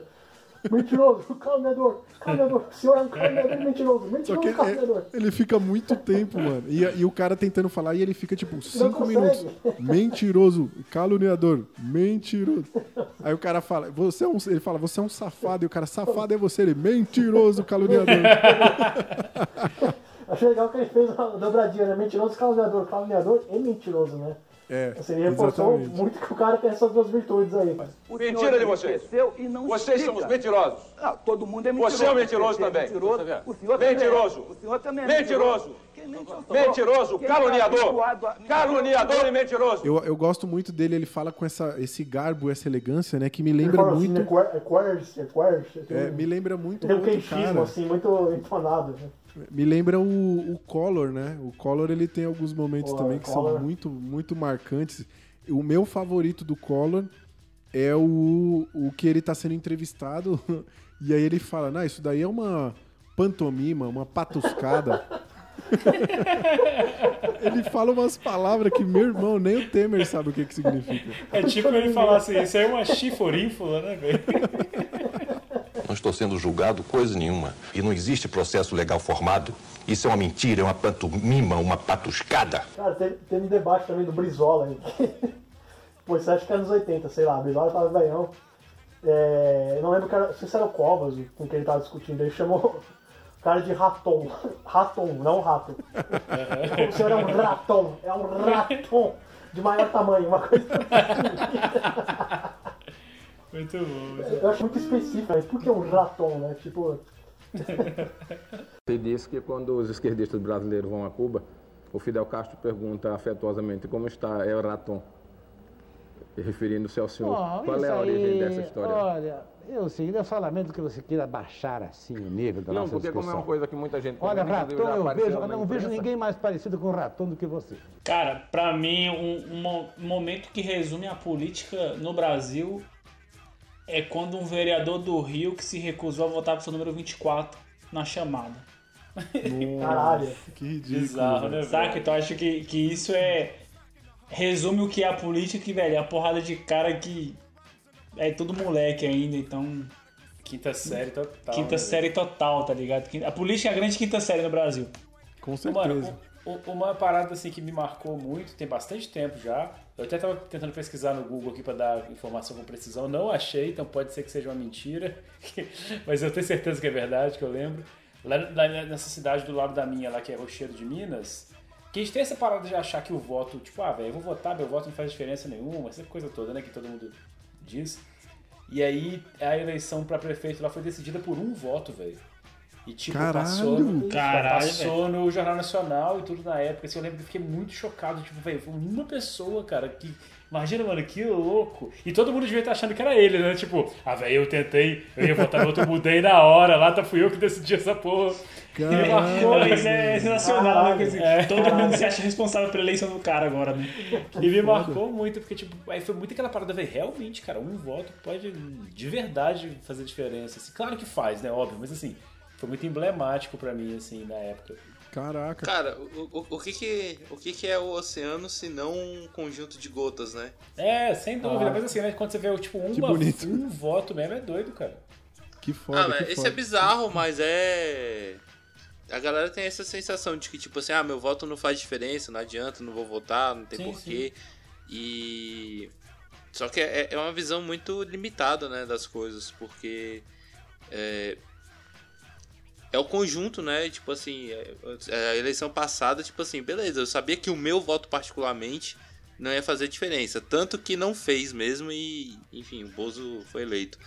Mas é justamente, tipo assim, eu acho que muita gente ter a, abrir mão, né? Não só do, do próprio voto, como de expor a opinião e de conversar, dialogar, que, que deixa a- a- as coisas acontecerem, né? Tipo assim, pô. É, foi o que a gente viu, a- né, Nessa última eleição. Tanto de é. abstinência lá, de, de voto branco, Abstenção. nulo, abstenção, é. É, Muita gente. foda. Mas, ó, tem, tem um momento aqui da política recente que eu acho que é muito marcante, muito icônico, que é o, o, o Chico Butico, né? Que, que, que tava com dinheiro no, no Toba, né? Cara, puta, isso Caralho, é essa é absurda, É, mano. É absurdo, né? Eu não sei quem chegaria a falar de. Porque assim, o dinheiro foi entrando, né? Ele ele ia na mala, ele foi pra cueca e entrou no cu. Chegou, chegou, chegou no cu, velho. E caralho. Ó, o, o, o Chico Butico, né? Que é o Chico Rodrigues. Ele foi flagrado Chico como Butico, senador, é. né? Ele foi flagrado com mais de 30 mil na cueca, sendo que parte desse dinheiro estava introduzido no ânus dele, né? Segundo, segundo Ô, como é que é? Ele bota num saquinho e coloca ou é no seco, mano? Eu Não sei, cara. Cara, sei que parece que as notas estavam até sujas de, não sei de tá fezes. sujo. né? É, eu vi no relato que a galera estava suja de fezes mesmo. Pô, deve ser, Não, é que ele ser tava bizarro preparando vai- lavar dinheiro, pô. Exatamente. Deve ser exatamente. bizarro pra quem vai escrever lá no, no, no relatório da parada, né? Assim, ah, encontramos dinheiro, Bizarro, cédulas cara. dentro do ânus. Oh, que absurdo, velho. Mas, mas vou te falar, o brasileiro, ele sabe tirar leite de pedra, mano. A gente consegue tirar a graça de qualquer coisa. Porque ele fez um vídeo depois de alguns dias se retratando, dizendo que o que aconteceu foi que é, ele ficou muito assustado porque acordou e tinham pessoas desconhecidas dentro de casa, que no caso eram, eram os policiais, né? E ele tentou guardar aquele dinheiro porque aquele dinheiro seria para pagar os seus funcionários. E ele, Claro, ele falou: não quero que meus Ah, não, pô, não sabia dessa história aí, não. Não- eu quero que-? É, não quero que meus funcionários fiquem sem receber e tal. E aí ele fez esse vídeo onde ele chora e fala que ele tá sendo humilhado. Só que o que, que a galera fez? Pegou esse depoimento e botou a trilha triste do Chaves. Então, eu vou trocar um trechinho aqui pra gente ouvir que é maravilhoso e ganha todo um outro significado com essa música e você vai ficar comovido. Por que guardei o dinheiro? Nunca tinha sido acordado pela polícia. Acordei em meio a pessoas estranhas em meu quarto. Num ato de impulso, protegi o dinheiro do pagamento das pessoas que trabalham comigo. Se levassem esse dinheiro, ninguém iria receber nessa semana. Não era dinheiro de corrupção. Só consegui falar agora porque estava sem forças e ainda estou. Ainda estou sem, sem muitas forças. É, olha, o bom, o bom é que com isso, aque- aquele lance de tipo assim, ah, só, só se eu tirar esse dinheiro do cu, não tem mais Agora, limitação, né? Você já dá Tirou, pra sair, né? né? Mas beleza, tem gente Pô, falando já. dessa parada, né, velho, de, de- de político que tira dinheiro, ninguém sabe de onde põe, ninguém sabe onde, né? Tem um caso, velho, que eu não poderia acabar esse episódio aqui sem relatar, que é um caso clássico lá da minha cidade, que é um deputado federal que tinha um castelo lá. Vocês já ouviram falar dessa história, velho? Você comentou aqui do castelo que ele mandou fazer, não foi? O cara fe... É, mano, o cara fez um castelo, velho. Tipo Eu tô assim, ligado disso daí. Mano, ele morreu agora até, né? Velho, todo... cara, é absurdo. A galera mais das antigas, assim, lá da cidade conta que o cara botava, tipo, ônibus, assim, saindo de manhã, sei lá, dois, três ônibus pra levar pedreiro pra ir lá pro negócio pra construir. Velho, é zoar demais com a cara dos da outros, porra, cara. velho. Tipo, o cara é deputado federal, mano. Caralho, tipo, se falasse assim, ah, o cara, sei lá, o Gustavo Lima fez uma mansão lá pra ele que parece o Cavaleiro do Zodíaco, né? Ah, o cara é cantor, velho, foda-se, faz o que ele quiser. Mas você é deputado federal, velho, tipo, você vai ter essa cara de pau. Depois, mano, quem tiver curiosidade, que estiver ouvindo aí, bota aí de Castelo do deputado Edmar Moreira. É, é absurdo o negócio que o cara fez, cara. É zoar Caralho, demais a cara da galera. Só, mano. só pra constar mais um momento aí que eu acho que impactou na política e eu acho bizarro porque eu- eu- é um momento que não é da política nacional, mas eu acho que impactou bastante a política nacional, que é o momento que o Trump ganha. Sim, saca? Tipo, Sim, é, foi mesmo, cara. Era uma parada É assim, eu nunca imaginei que, que uma eleição de, de presidente americano pudesse fazer tanta diferença pra gente, né? Até Mas na época, é, assim, eu falava, tipo, ah, muito. esse cara otário preocupado aí com o presidente gringo, caralho. Mas não, né, velho? Faz a diferença, porque tem E, um. e foi um um spoiler pra gente, discurso, né? né, que tipo, ah, o Trump, Trump era maluco lá também, É. galera? Tipo, ah, empresário doido e tal. E o cara foi eleito, velho. Caralho. Pois é, cara. Quem sabe aí em 2022 o, né, o velho da Tá van louco, que os caras falam do Justo Brasil. também, né? Justo também foi Pois é. candidato, ia se candidatar, não sei o quê. É capaz, é capaz. Ó, se, se mantendo nessa, no, no- clima escatológico que a gente tava, né? A gente tem aquele episódio do debate em que o Flávio Bolsonaro passou mal. É muito bom, É. cara. Ele, ele desmaiou lá e tal. E a Jandira Fegali, ela foi. Ela é médica, né? De formação e tal. E ela foi tentar socorrer. E aí o, o Bolsonaro falou: Eu não quero que ninguém, nenhum esquerdista é, socorra meu filho e tal. E segundo relatos, ele chegou a se cagar. Tipo, desmaiado e tal. É, mano. Mó cena, irmão. Que merda, velho. Tem, tem uma bicho, ligação Você vê o direta nível com, da ignorância com do cara, né, mano? Tipo, não- deixa meu filho morrer, mas esquerdista não põe a mão nele. Ele borrado. E sabe o que é foda, velho? Tipo assim, isso é uma parada que se acontecesse com uma pessoa normal, velho, eu nunca ia malhar, sei lá, uma, uma parada dessa, saca?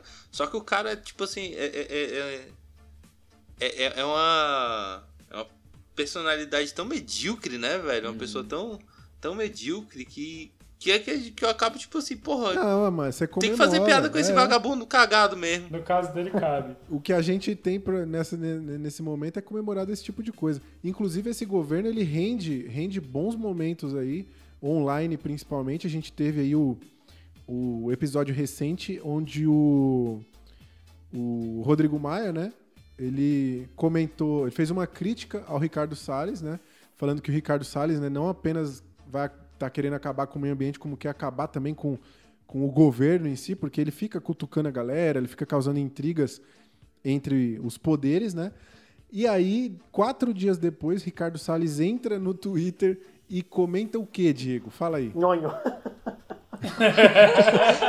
o cara, Cara, Mano, isso é foi absurdo. ele levou maravilhoso, quatro velho. dias pra formular Quatro essa linda resposta. Quatro dias ele entra e comenta nhonho. E é isso. E depois disso teve a melhor parte, que foi a justificativa, né?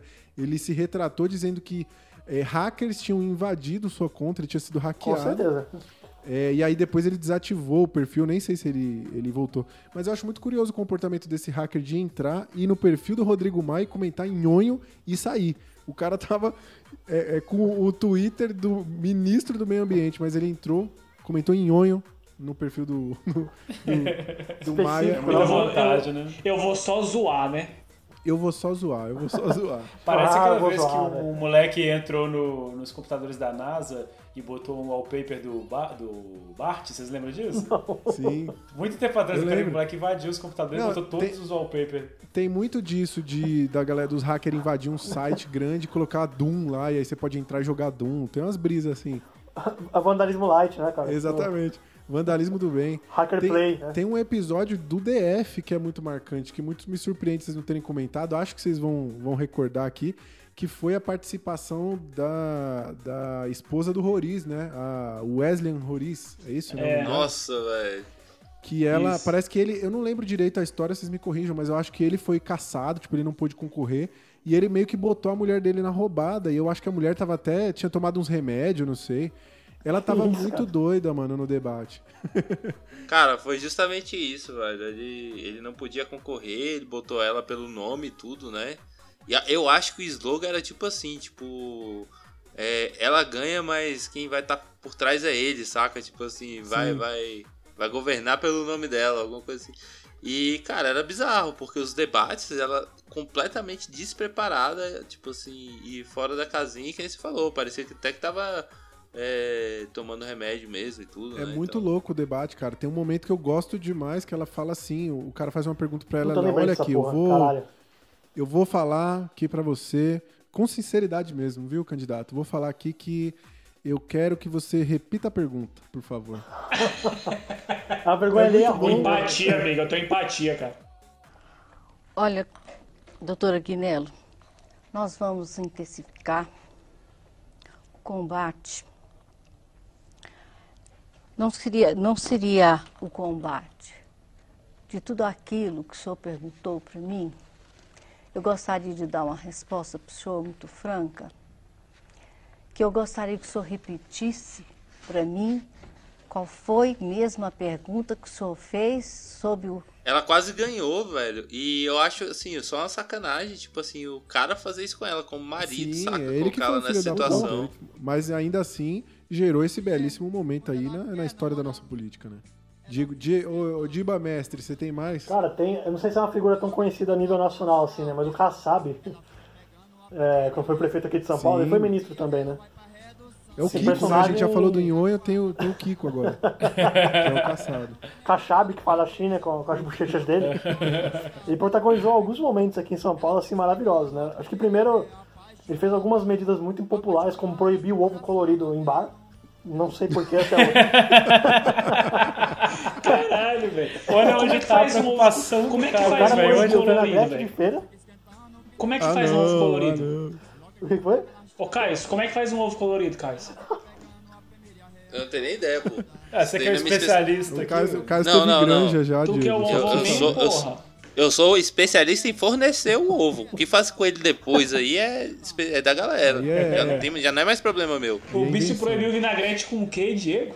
Proibir vinagrete, cara. De vinagrete feira. de feira. E, aqui- e, assim, tipo, as banquinhas Porra, de pastel não podia ter, ter ketchup, não podia ter vinagrete. Tipo, o cara inventou várias regras, assim, Cara, aqui, aqui uma vez o prefeito fez uma parada que era proibir sal, tá ligado? Tipo, não podia ter sal na mesa. Porque pra, pra poder coibir a questão da hipertensão, Uau, né? sim, e tal, não sei o quê. sim. Só Aqui que também virava rolou. pro cara do lado e falava assim, ô garçom, por favor, você me dá sal? Aí o cara tirava o sal do avental e te dava. Eu, tipo, te dava um pa- 200 pacotes de sal. Aqui em Cara, Brasília tem umas coisas que não faz sentido, velho. Da maionese por causa da salmonela, né? É, não, a maionese até que eu acho que é meio pesado mesmo, velho. Porque A tem umas maionese foi, bem, bem foi tensas, proibido assim. também. O vinagrete, a galera é, oferecia, cara, assim, você ficava embaixo da, do balcão, né? Quer vinagrete? Tipo. e aí, cara, o Kassab também era meio cabeça quente, né? E teve um episódio, pô, ele brigou com um cara dentro do hospital, velho. O cara. Ele criou uma lei aqui em São Paulo, fudeu publicidade, inclusive, né? Que era de proibir outdoor e painéis acima de tantos metros ali. E aí ele ferrou muito com a galera que fazia cartaz assim, meio autônomo, né? Tipo, pô, você vai abrir uma loja, eu quero ter o meu. Enfim, né, ali meu painel, minha. Meu cartaz e tal, e não podia mais colocar. Essa lei foi derrubada há pouco tempo. Mas até hoje tem umas restrições assim. E quando ele fez isso, tem uma galera que perdeu emprego, né? Aí um dia ele tava em campanha no, numa UBS, num posto de saúde, foi um cara lá reclamar com ele. O cara chegou de boa assim e falou, pô, não sei o que, você tirou meu emprego. Ele, sai, vagabundo, sai daqui!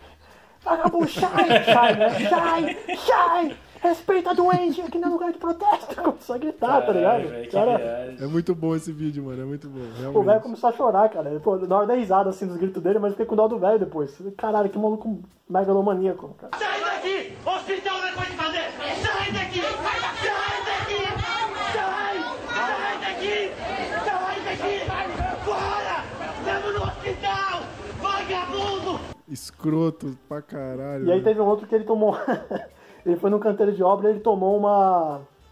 um saco de gelo no braço. O cara veio e bateu nele assim do nada. Tipo, ele era uma figura não muito querida, assim. Ele tem vários momentos. Jogar no Muito YouTube, querido, cara. muito querido. Pô, Kassab é. Maravilhoso. O, o- uma outra figura que é muito querida é o Renan Calheiros, né? Renan Calheiros é um cara muito querido por todo o povo brasileiro. E ele tem um momento que eu acho muito legal. Eu acho que foi na última, se, se eu não tiver enganado aí, ou foi pelo menos recente. Rolou uma votação para a presidência do Senado, né? E o Renan Calheiros era um dos, dos que estavam concorrendo ali para ele eh, voltar ali à presidência do Senado, né? No caso. Ou manter, eu acho que ele era o antigo presidente, eu não lembro. Mas aí ele começou com a putaria que ele queria, porque queria que o voto fosse é, sigiloso, porque brigou pra caralho, enfim, puta treta. Ele não ia ganhar, sabia que ele ia perder. Aí teve a contagem dos votos, tinha uma cédula a mais. Tipo, alguém votou a mais no bagulho, mó putaria. Aí o, o Cajuru fez um discurso falando que o Cajuru. bagulho parecia um puteiro. Pra, pra É encerrar. bagunça, velho. pra encerrar essa treta, o Renan Calheiros foi na, na, na- na bancada lá e sabendo que ele ia perder, que não tinha o que fazer, ele tinha perdido, né? Ele falou: olha, pra não compactuar com isso, eu me retiro, eu retiro minha candidatura. Então, tipo, ele meteu o maior louco. É maravilhoso, isso é maravilhoso. Assim, quem puder assistir aí, procure essa votação, que é um show Coisa de linda. horrores, é um grande momento da nossa política. Eu acho incrível. Coisa linda, coisa linda. Não é Davi, o Davi é o Golias. Ele é o novo presidente do Senado e eu retiro a minha candidatura, porque eu não vou me submeter a isso. Tem o. Eu marquei aqui alguns também. A gente tem o. o, a- a- o episódio de possessão com o Temer, né? Que ele foi possuído por uma entidade. Literalmente na posse, né? Ele foi possuído na posse. Uma pastilha, né? O, pri- o primeiro caso de possessão numa posse, Diego. Bem lembrado. Coincidência? Acho que não. Já eliminamos vários ministérios da máquina pública. E ao mesmo tempo. E ao mesmo tempo, nós não vamos parar por aí. Já estão encomendados. Bem que eu pedi, um- bem que eu pedi uma pastilha. Ah, eu gosto muito também do, do meme que, que virou o Serra Comedor, né? Vocês lembram do Serra Comedor? Porra, Lembro, esse cara. meme do Serra Comedor é maravilhoso, velho. É Cara, louco. tinha um Tumblr que era Rachava, velho. A Vida Louca de Serra. Era só a postagem nesse, nesse, nessa pegada aí do Serra Comedor, né? Eles fizeram uma coletânea com vários, assim. Como sua mãe, como a Dona Maria. É maravilhoso, mano. Serra Comedor. Como ele, como a mãe dele que eu conheci também, como a Vânia, que é sua mulher, como o Damião, como a Andréia, como a Dona Maria. Cara, é- é- eu acho que os discursos da Dilma entrariam também. Ela tinha um discurso Entraria. muito louco, Infelizmente, Aquele do cachorro eu- é maravilhoso, né? Eu, eu tenho que dizer que a, a Dilma. É a alma da, da criança, né? Atrás do cachorro tem a alma da criança. Cara. Eu, a, a Dilma pagou um preço muito caro pelo que ela fez, eu acho, assim. Mas a gente tem que admitir que os discursos dela, como por exemplo, quando ela disse que dos homens, homo, sapiens e mulheres sapiens, né? ela tem uma série de discursos que são muito fodas. A parada do Tem- vento Cara, dizer. mano, o lance da Dilma é doido, velho. Porque, tipo, né, enfim.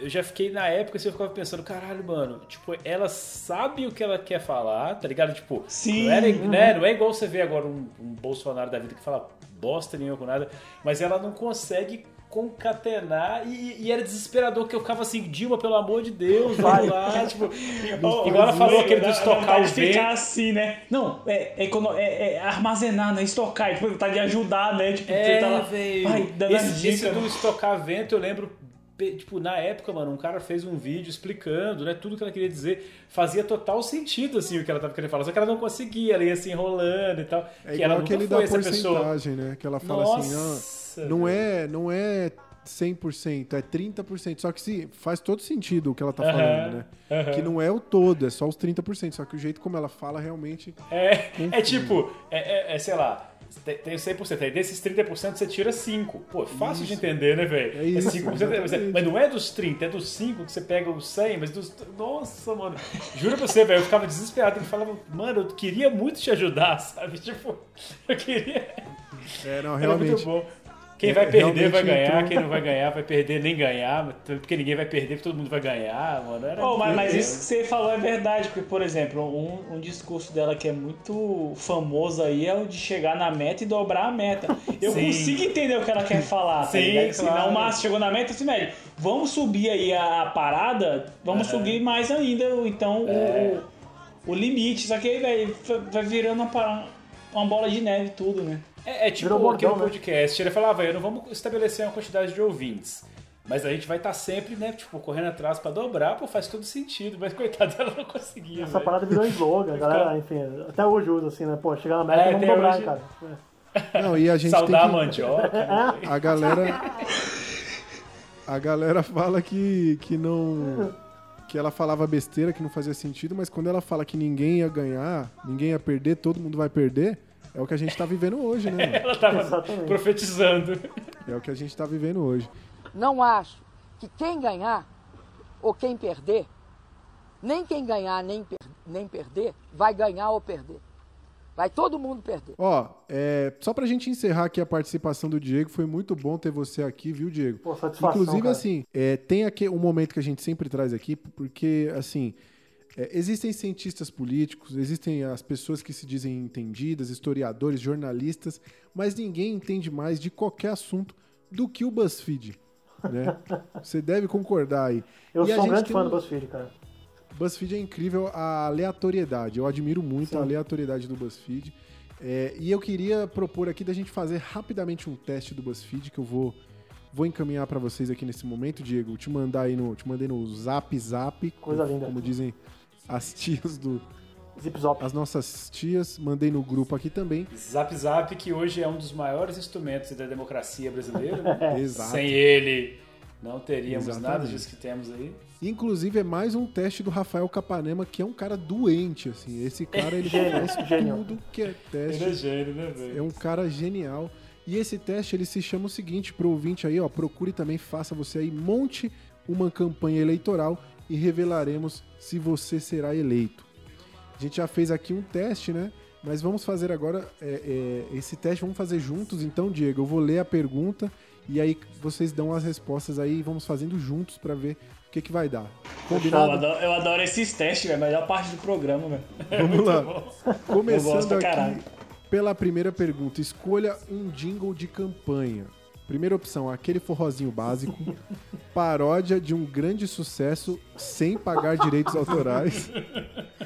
Uma música meio gospel ou um funk bem antenado com a rapaziada jovem. Que Ah, mano, eu vou, eu vou com funk bem, ante- bem antenado com a rapaziada jovem, moleque. MC Lan ainda, viu? Eita porra, eu vou de paródia de grande sucesso sem pagar direitos autorais, que a gente tem visto bastante. Aí teve a do, do thriller, né? Então, vou no paródia Cara, de grande eu total ia de paródia grande e sucesso. provavelmente ia meter um Queen. Talvez um Under Pressure aí, alguma coisa.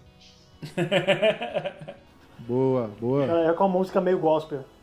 Porque não é É, totalmente na- gospel, é meio, né? Tipo, É, eu fiquei na dúvida aqui porque eu tenho um passado evangélico, né? E talvez a música gospel fosse me ajudar a me Ah. aproximar dessa, dessa minha galera, mas eu acho que eles não estão muito aí pra mim. Então eu vou de funk antenado com a rapaziada jovem, porque eu acho que eu sou jovem. Eu sou aquele tiozão Ô. né, que ainda se acha super Mas, engraçado. Inclusive, eu só vou levantar aqui um clássico, né, velho? Que é o. Era a pipa voada que entra ali no meio funk, meio gospel. É, então, que já foi dito aqui nesse programa que é uma faixa de sucesso. É um funk meio. meio Pipa voada é uma grande música. Ô, Pipa voada. Caralho, você é louco, arrepio todo, velho. Eu preciso mandar pra vocês, cara, nesse dia eu esqueci que é uma grande música do cantor Paulo André, que é Pare de usar a cocaína. Vocês já ouviram essa, velho? É muito Não, não, mas deve ser incrível. Eu vou mandar pra vocês depois. Ó, voltando aqui pro teste, ó, a próxima é escolha um neném fofo pra pegar no colo. Então o ouvinte não vai poder ver a imagem aí, infelizmente, mas tem quatro bebês aqui. Tem um mais loirinho, tem um aqui meio japonesinho, ah, tem, tem uma bebezinha negra aqui. Eu acho que eu vou na primeira bebezinha aqui, essa do cabelinho liso. Vou na primeira de rosinha. É, eu vou nessa asiática também aqui, porque eu gosto de, de pensar na diversidade. eu gosto de diversidade também, cara. Cara, deixa eu ver.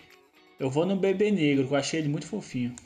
Muito eu vou no que tá do lado porque ele tá com uma camisetinha roxa Nossa, velho, roxa é minha né? cor favorita. Muito bem, muito bem. Então vamos vamos para a próxima pergunta aqui, que é faça uma promessa mirabolante. As opções são Bolsa Crush, o governo pagar todos os seus boletos, iPhone X para todo mundo, para geral, ou um fim de semana de quatro Fim dias. de semana de quatro dias. Caralho, hein, mano.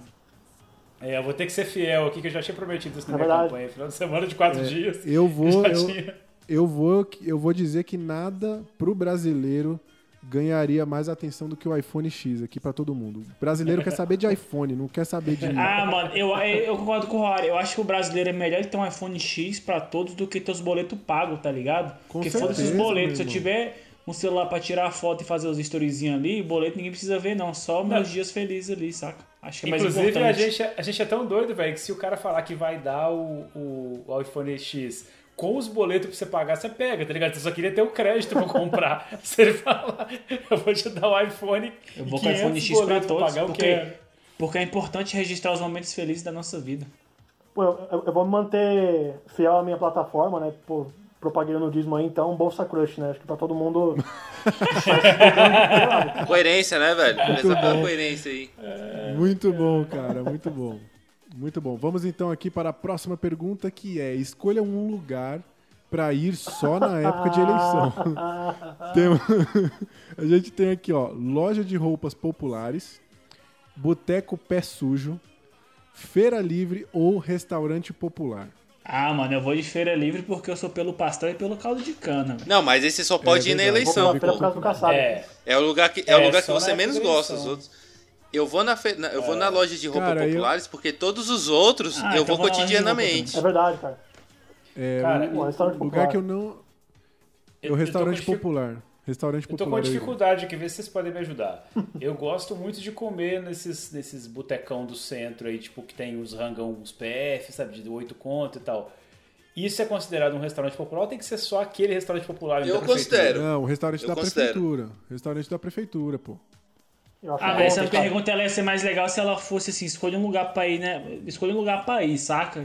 Essa pra isso na eleição ficou meio Não, ó, tendenciosa, eu achei. Não, Restaurante. mas e aí? Eu fiquei confuso. O Caio falou uma coisa e o Rory falou Não, outra. restaurante popular, essa nomenclatura é pra designar aquele restaurante um, um real, saca? Que é o Tá, restaurante aquele da, da prefeitura, então tá. Isso. Bom prato. Então eu vou nele porque feira livre e tal. É loja que- de roupa popular eu frequento sempre Ah, não, esse é, short eu que boto eu tô usando aqui. Eu vou- Inclusive vou- foi 7 reais. Vocês podem ver aí. Faz um outfit aí, Igor, depois pra gente postar lá na Então, página. eu, eu, eu, dei- eu, Eu vou no restaurante popular então, que eu prefiro ir no restaurante do que na lojinha. Na lojinha é pra comprar um short maneiro mesmo. É, pô, boteco Jogar a bola. Pega aquele short, aquele short de jogar bola que tem três listas do lado assim. Aí você Pode fica com ele. Aquele que tem a cuequinha já, que já vem É. dentro dele, né? Cuequinha de telinha. Isso. Pô, tá doido, mano. Da hora eu vou na loja de roupa popular porque apesar de gostar das, das roupas populares por serem baratas, eu não gosto da muvuca que é normalmente. Então não é um Também, lugar velho. que eu costumo ir. Ah, é eu uma acho puta da hora, muvuca. mano. Quando chega, tá Tá ligado que tem aquele cestão quadrado assim que você fala, ah, esse short aqui é meu, aí você toma da mulher e não deu, não cabe nela, aí você pega, eu adoro aquilo ali, velho. Você Fico tá felicidade. É, eu vou de restaurante aqui, vocês me convenceram. Vamos nessa então, ó. Próxima pergunta. E tu vai de quê, Rory? Eu vou do restaurante popular porque é muito tradicional o, o- o político ir visitar o restaurante popular, que é um lugar que nunca ele pisaria. E eu Sim. confesso que eu nunca fui, então acho que caberia aí pra um momento de É, eleição. pra mim, porque o boteco ali eu vou todo dia, então... É, enfim, o boteco você é frequente, né? É, a próxima pergunta é interessante, ó. Escolha uma sacanagem, porque tem que ter uma sacanagem. Prime- primeira opção aqui, ó. Pagar influenciadores pra fazer campanha ilegal, usar robôs pra bombar nas redes sociais, contratar hackers russos ou inventar mentiras sobre os adversários. Uai, só pode escolher uma? Teve um presidente aí que fez mais de três? Só uma. Não, só É uma. engraçado Eu- porque é um complementa o outro, na real. Se eu É, contrato eu o hacker russo, eu é, contrato completa, o, o hacker pra quê? É, eu, eu vou no inventar mentiras sobre os adversários porque eu acho que isso é política brasileira raiz, sacou? eu acho que é vintage. Eu vou, eu vou pagar influenciadores Ah, velho. porque eu sou da nova geração. Eu vou aqui usar robô pra bombar na rede social, porque se eu perder, pelo menos eu posso usar isso pra alguma coisa ainda, velho. Lanço uns vídeos, Ah, mano, faço eu umas vou. paradas, tá ligado? Eu vou nos hackers russos que eu faço tudo isso ao mesmo tempo com eles. Boa. E você, Diego, você foi Eu vou, eu vou de influenciador ilegal também, muito bom. cara. Pa- Infringir a lei e pagar, pagar pra quê? Muito né? bom. A próxima pergunta é muito boa, acho que é a última já, ó. Escolha um, ge- um gesto. e escolha um gesto e um slogan para sua campanha. Vamos lá, ó. A primeira é um formato de soco e o slogan é soco na cara da incompetência. A segunda é um formato quase de pinça, né? Pegando alguma coisa assim, escolhendo a dedo as melhores soluções para o Brasil. A terceira é o okzinho, né? Um formatinho de cu também, bem no fio, bem no fiofó dos corruptos. E a última, que é quase com um vem, né? Um, um gancho, assim, um dedo em, em- em chamando, né? Vem que o pai resolve. Ah, mano, eu acho que a minha paternidade não me deixa ter outra opção a não ser vem que o pai resolve. Vem que Cara, vem que o pai resolve me lembra muito o Impondo, velho. Eu vou escolher Ó, Vem que o pai resolve em homenagem ao Impondo. Cara, eu vou de bem no fiofó dos corruptos. Eu vou ali no escolher na dedo as melhores soluções do Brasil, porque acho que eu posso pegar mais de um público, entendeu? Muito bom. Ó, não, não, revele, não, não revele ainda o resultado. Quero ouvir um por vez aí. É, Diego, conta pra mim como foi o desempenho da tua campanha eleitoral. hein? Ah, cara, um pouco de frustração, né? Derrotado por um voto de diferença. foi foi esse, é a cidade aí vizinha. Que merda, vai, vai exigir recontagem, Pô, Diego? Azarado você, hein? Tá vendo como cada voto é importante? Pois é. Caraca, bicho. Vamos exigir recontagem então. Igor, você que é, é, tá- tava perto da cidade aí que teve essa questão do um voto de diferença. Como foi a sua campanha? Por incrível que pareça, foi a mesma coisa, velho. Derrotado por um voto de diferença. então, pelo menos a gente não tava Caralho, tamo disputando junto, né? Porque senão seria É. impossível. Acho que não. Cada um na sua, na sua Verdade. jurisdição aí. Ó, Mas a foi minha isso, cara. aqui, azarado, assim. vo- vocês tiveram um desempenho melhor que o meu aqui, que a minha deu. Você tirou zero voto, nem sua mãe votou em você. Uau. Caralho, mano. É, aliás, nem você votou em você. Que vergonha. Tá escrito aqui. Ó, Caraca, eu- mano, fui mal. Eu fui eleito no primeiro turno. Eu sou Tá, um gênio da política, parabéns. Foi o hacker russo, foi o hacker russo que resolveu isso. Foi o hacker russo, mano, tô te falando. Cola em mim, brother. A chave, a chave era o hacker. Os caras fazem tudo, velho. Pergunta da galera. Obrigação. Agora é tu, Caio, diz aí. Zero também, pô, que nem tu. Pô, tamo junto, Caio. Nós Pô, é o então Levi Jonathan, vencedor, Ô, né? Jonathan, fala de novo o seu slogan aí, velho. Depois dessa aí, você, É, repete o slogan, aí, repete o slogan aí. Eu e o Caio, eu e o Caio, a gente é o Levi Fidelix do rolê aqui. Eu vou, eu vou repetir aqui meu slogan então, hein? Pelo pastel, pelo caldo de cana e ninguém mexendo na sua grana. Vote Jonathan Luiz pra você e sua família feliz. Perfeito, velho. Muito bom. É assim, é assim que a gente vai encerrar aqui a, a participação maravilhosa do nosso querido Diego Bettioli. Diego, mais uma vez, muito obrigado pelo seu tempo. Obrigado por mergulhar no chorume aqui sem proteção. E eu queria pedir pra você, cara, deixa aí o recadinho que você quiser, seus, seus projetos, faz a propaganda, fala do Meta Galáxia aí, o que você quiser, mano. Pô, beleza. Primeiro, obrigado demais, galera. Satisfação, prazer estar aqui. Satisfação foi Tive nossa. esse tema. Pô. Tive esse tema super relevante pra nossa sociedade aí com, com esse alto astral, né? e, pô, fazer um merchanzinho, né, cara? É, novamente aí divulgando o livro uma estação. Tá disponível na Amazon e as principais livrarias americanas também, comprar online. Pode entrar em contato direto com a gente também pra fazer a compra direta, né? Segue no Instagram aí, Diego Bettioli, tudo junto, mas não no Rendo. É, Meta Galáxia também, pô, portal aí com o melhor da cultura pop, resenhas de filmes, séries, quadrinhos, animes, enfim. E os caras É, são rápidos, viu, mano? gente. Sai o bagulho, ele já sai rapidinho a resenha. Eu fico de cara com isso. Fi- Fico pensando como é que vocês fazem, mano. Vocês não dormem pra assistir essas É, é o planetinha com a máscara, né, ô Diego? Exatamente, cara.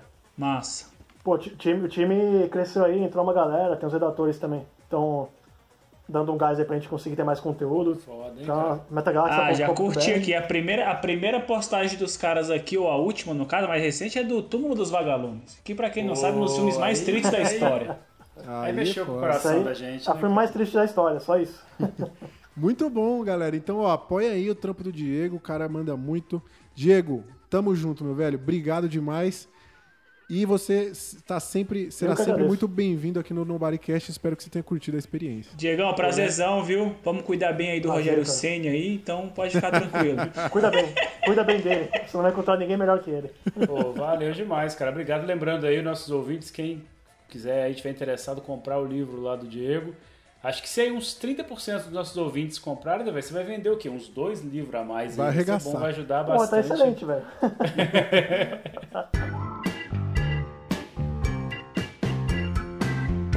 Agora que a gente lembrou de todos esses momentos maravilhosos, você ouvinte, você chorou lembrando de tudo isso? Provavelmente sim, mas agora é o seu momento. O seu momento de brilhar aqui no pior podcast do mundo. Vamos então a elas, as nossas queridas cartinhas. Momento. Cartinha dos baixinhos. Manda carta! Mandar a carta pra onde? Cartinha dos baixinhos! É isso aí, né, galera? A gente tá aqui naquela expectativa, você que aguentou aí três horas, né? Se você ouviu no 2x, né? Se não, pode ter sido um pouquinho mais. Mas você que tá aí, que sofreu, que passou por tudo isso junto com a gente para chegar nesse momento onde a sua estrela vai brilhar. Exatamente. Nós vamos aqui ler as cartinhas dos ouvintes. Cartinhas essas que foram temáticas essa semana, não é mesmo, Roari? Hoje tá especial, hein? Porque na semana passada a gente ficou cinco horas aqui relembrando aquelas músicas de trilha sonora de obras do audiovisual que marcaram e impactaram a nossa vida. E a gente exigiu pra galera. Falou, ó, se quiser aparecer nas cartinhas aqui nessa semana, vai ter que mandar o áudio contando pra gente a história da música que marcou sua vida. E a galera mandou, né, Igor? Cara, o pior é isso, né? A gente faz uns desafios aqui difícil pra ver se o pessoal não manda mesmo pra gente ficar livre mais cedo, né? mas eles vão lá e mandam. porque A ideia é dificultar. Nossos ouvintes são tão sem noção quanto a gente. E tivemos aqui várias cartinhas. Vamos puxar a primeira aqui. Vou jogar pra cima aqui aleatoriamente. Não. Eu não acredito nisso, gente. Eu Ah, não, não. esperava por essa. Ele que está sumido há uma semana aqui do podcast. Nosso queridíssimo Daniel Medina. Nosso Então ídolo, quero- melhor ouvinte, Nosso melhor ídolo, ouvinte. melhor ouvinte disparado. Eu que hoje eu não vou nem, às vezes eu fico aqui fazendo resumo, né, das coisas que ele fala, hoje eu não vou nem resumir. Então vamos tocar aqui na íntegra tudo que esse homem maravilhoso tem pra dizer. Fala aí, Muito Daniel. Fala pessoal, beleza? É, primeiro eu tenho que agradecer aqui o meu querido amigo Igor Lima, né? Pela homenagem ou não, né? A respeito da música de Smallville. Tô me sentindo aqui quanticamente homenageado. Muito obrigado aí, filho. Outra coisa, eu vou utilizar aqui a minha carta de melhor ouvinte, a minha carta de correspondente é, externo e também a carta de assinante premium no Broadcast, né? Golden Shower. Yu-Gi-Oh! Vou total. fazer três indicações de videogame como arte. né? E o primeiro jogo é o Ico. A primeira música é Castle in the Mist.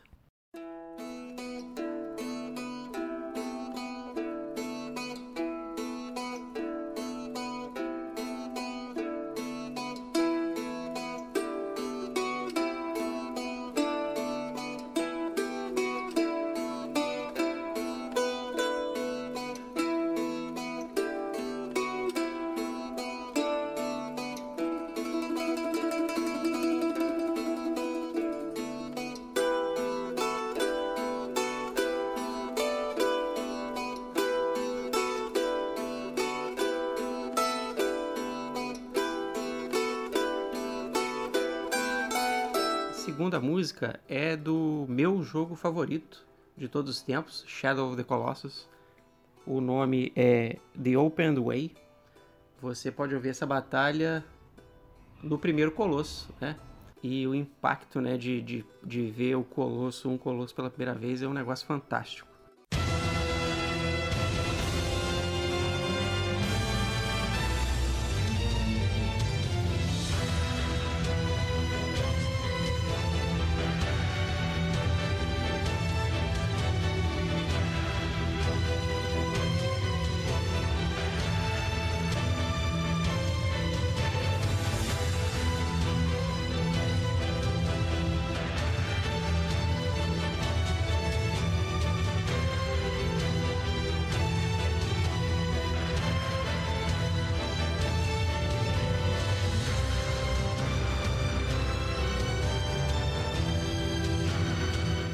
A última é de um jogo fantástico, Journey.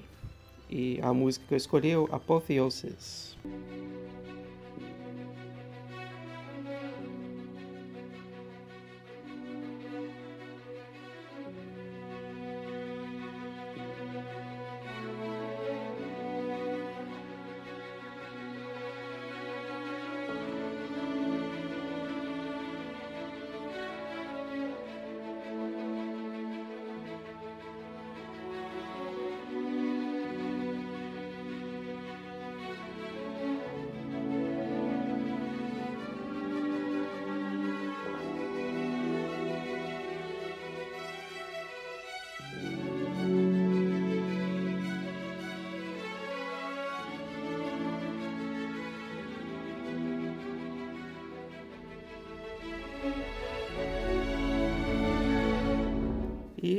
Isso aí. Eu acho uma sacanagem ter que cortar as músicas, né? Mas paciência, né?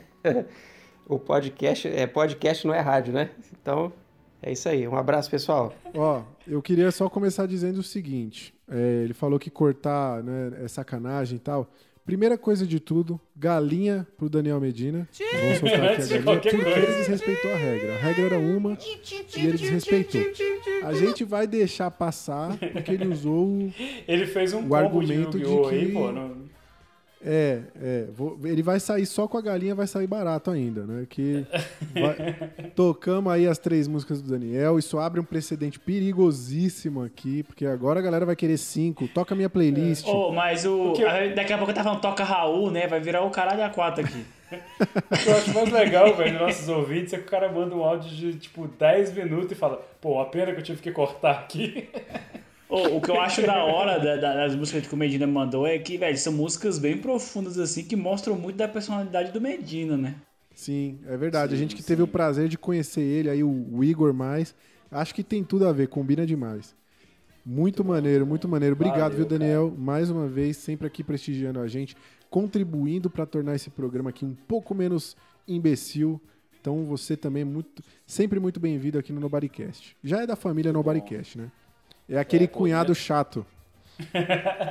Daniel me fez lembrar, velho. Eu, primeira vez da vida jogando Shadow of the Colossus, caralho, velho. Que emoção fodida.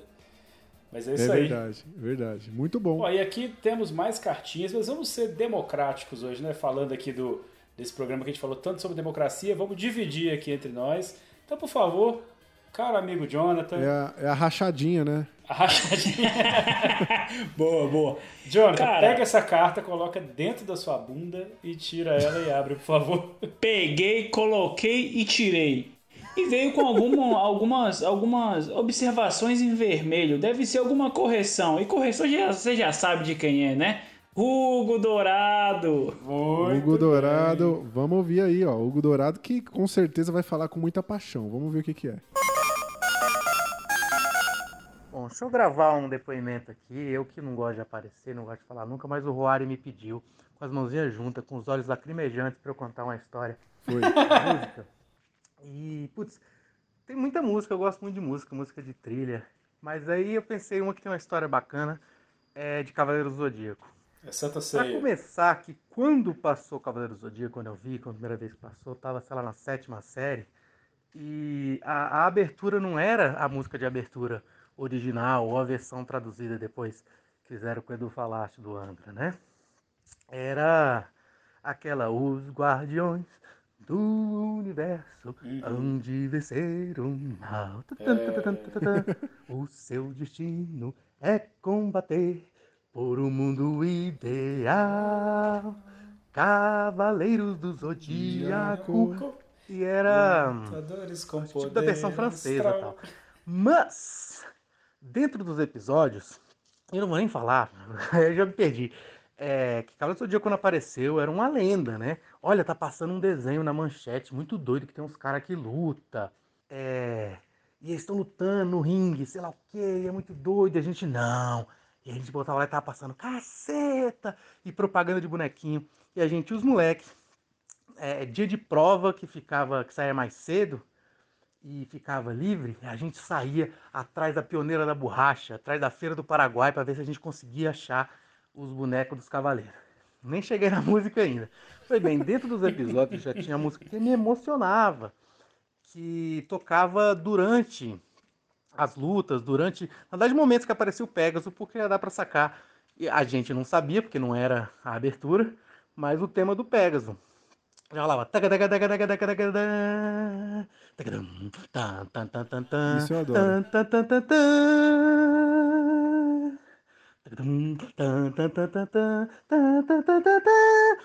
Que é tipo o teminha É muito bom mesmo. do Pegasus Fantasy. É, que depois que eu descobri a música, coisa maravilhosa. É muito bom. Vocês já conhecem também, porque eu já fiz a versão a Santa Ceia, né? Santa É. Ceia! Jesus dividiu. Pô, essa Santa Ceia é maravilhosa, né? Que só o Hugo faz. né? Na época que a gente é, tinha fansub, né, de, de, de anime, cantava isso, tinha uma graça. Quando começou a ter evento de anime é, em Brasília, começou a aparecer, eu tinha umas fãs, as do Guedes, porque já sabia, ah, você é o cara do, do, do Santo Ceia. e, e depois dessa música foi massa, que depois eu consegui juntar, de, de, de porque cresceram, né? De ir para um evento em São Paulo para participar de um concurso de anime que, que é karaokê de anime, Caralho. e fui lá cantar Pegasus Fantasy. que foda. Toca aí, DJ. A não ser, é claro que você quer que eu cante mesmo, né? Todos querendo. Que figura, mano. クテクテ先生。やダダダダダダン抱きしめた心のコスモ熱く燃やせ奇跡を起こせ傷ついたまんまじゃいないと誓い合った遥かな銀河。ペガサスファンタジーそうさ夢だけは誰も奪えない心の翼だから。先生や少年はみんな。先生や明日の医者。Oh yeah 先生やペガサスのように先生や今こそ羽ばたけ Thank you! Caralho. Cara, o que que faz depois disso, velho? Eu não sei. Ô, vamos encerrar por aqui, tá bom já. Cara, é, é realmente. Eu, assim, primeiro eu vou deixar. To... Eu deixei tocar aí o, o, o áudio dele cantando. Acho que ele merece que a gente toque um trechinho da música original também. Porque Uhum. foi um nível de entrega tamanha que, cara, eu fiquei emocionado. O Hugo é maravilhoso que ele fala combo, assim. hein? O massa que ele fala assim: Ah, a não ser que você quer que eu cante, não é mesmo? Maravilhoso, velho. Sensacional. O bom do Hugo, Que velho, por isso que ele ganhou o, o, o ator que ele fez aí de karaokê de anime, porque ele já faz o instrumental e faz a voz também. Aí não tem pra ninguém, É, né, aí cara? não, dá, não tem pra ninguém, não. O homem de uma banda, é uma banda de um homem só, né? Vamos É, ver, vamos, bom. vamos ouvir um pouquinho então da música original e Pegasus Fantasy ao pedido de Hugo Dourado, que a gente não tem como não atender depois dessa, né?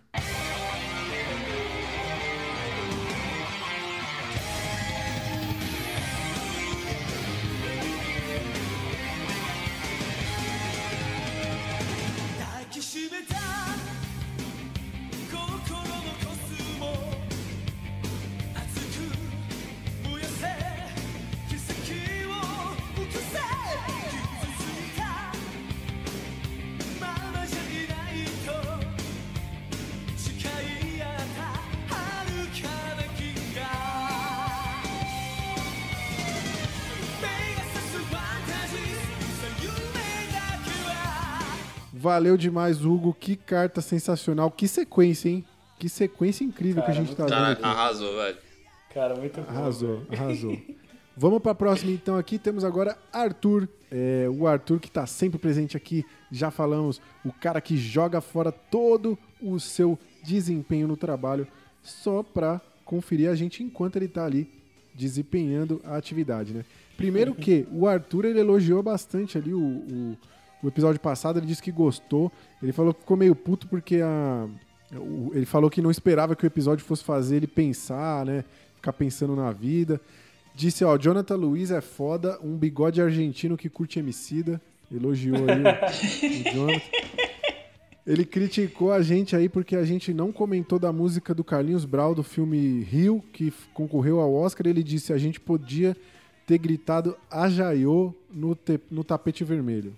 Então, É verdade. fica a crítica aí, Cara, eu nem lembrei, rolou- nunca assisti esse filme. Quando rolou o Carlinhos Brown no Velocidade Máxima 2, velho, eu me senti tipo como se tivesse um amigo meu, tá ligado? Quando você vê uma parada que fala, mano, o cara conseguiu e tal. Eu comemorei como se fosse tipo um brother meu, assim, que tava lá cantando, ah, namorar.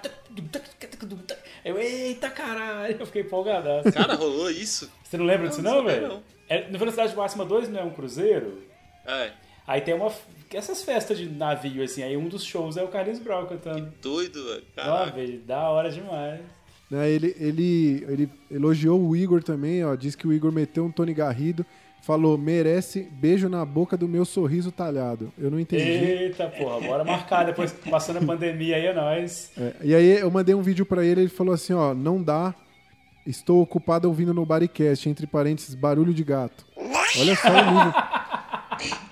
Mas va- va- va- vamos aqui a, a, a carta dele. Eu não, ouvi, eu não ouvi ainda a mensagem dele. Ele comentou aqui, entre as coisas que ele mandou aqui, ele comentou do Alan Silvestre, que assim, a gente conhece, o Caio até mencionou da trilha do Forrest Gump, né? Sim. É, e, e é um cara que ele mesmo, o, o, o Arthur mesmo aqui falou, né? Ele faz a porra toda, fez a trilha sonora de tudo. Se pá, ele fez os gemidos da Bruna Surfistinha. Então a gente não tem essa informação. Mas vamos ver se ele falou do Alan Silvestre aqui. Eu tô, fiquei curioso. Vamos ver que- qual a música que o Arthur escolheu. Fala, seus bostas. Galera, parabéns pelo episódio de semana. Caralho, Um dos mano. melhores até agora. Muito bom mesmo. Cara, fiquei refletindo muito sobre a importância das, da trilha sonora nos filmes e tudo mais. E uma trilha que até hoje eu adoro foi é a trilha de Se Meu Fusca Falasse, né? A Caralho. soundtrackzinha. Na época que eu assisti, o meu pai tinha um Fusca e eu assisti todas as, as continuações, enfim. E até pouco tempo atrás era toque do meu celular. Toca aí, DJ. Abraço.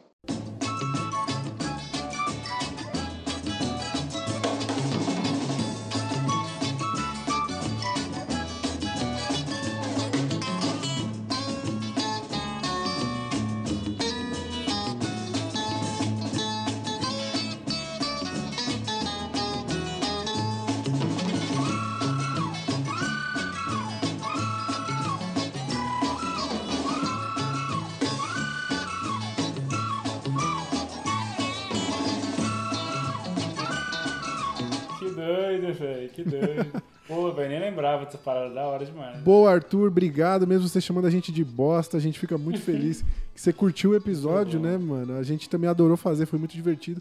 Com certeza vão ter outras edições, porque a gente teve que pôr muita coisa de fora.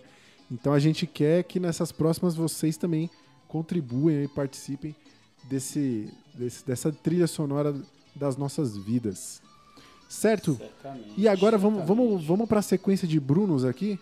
Bora. Va- vamos ouvir aqui então, ó. Bruno Batista tá sempre aqui com a gente, mandou cartinha, man- ma- ma- marcou presença aqui, mandou cartinha. Então vamos lá, vamos conferir aqui o que que o Bruno Batista mandou. Mais um episódio fantástico aí pra conta de vocês. Valeu por mais esse episódio aí. Fantástico, diga-se de passagem. Trilhas sonoras que, que eu gosto muito, como eu gosto muito de filme de fantasia e tal. Eu. Ficou marcado pra mim assim a, a música, né, do, do História Sem Fim, claro. E.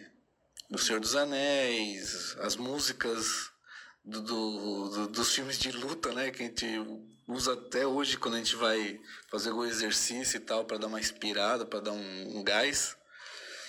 Mas eu, o que não faz parte muito assim das- do tipo de música que eu gosto, eu gostei muito da, da, da trilha sonora do, do Tron Legacy, que é do todinha feita pelo Daft Punk, né? E é foda pra caralho. É verdade, bem A lembrado. música que eu escolhi foi outra. A música foi de um filme que recentemente eu, por causa do jogo, né? Quando o jogo saiu, eu comecei a jogar e tal, fui assistir os filmes, mas eu não cheguei a ler os quadrinhos. É a música do Conan. E se o vou até passar um link pro Roy aqui que tem que ser com o prólogo, né? Com, contando lá a, a história do Conan e não sei o quê. Então é a música tema que é Anvil of Crown. Essa música é foda demais, cara. Toda vez que, que eu escuto, dá uma empolgada aqui, dá uma empolgada.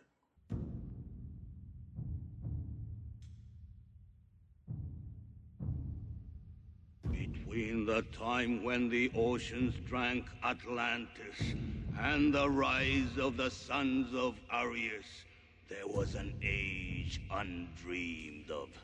And unto this, Conan, destined to bear the jeweled crown of Aquilonia upon a troubled brow. It is I, his chronicler, who alone can tell thee of his saga. Let me tell you of the days of high adventure.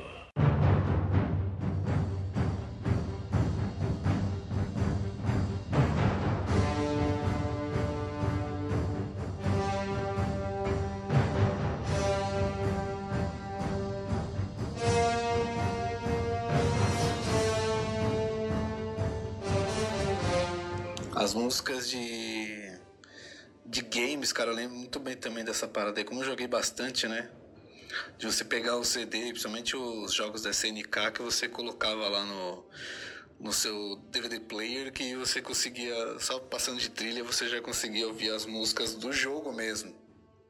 Aí é fantástico, cara. Eu ouvia. Tinha os of Fighters, Samurai Showdown. Eu ia lá e ficava ouvindo as músicas do, do jogo. Mas um jogo que me marcou bastante por eu gostar muito dele, que é tanto o Chrono Trigger como o Chrono Cross.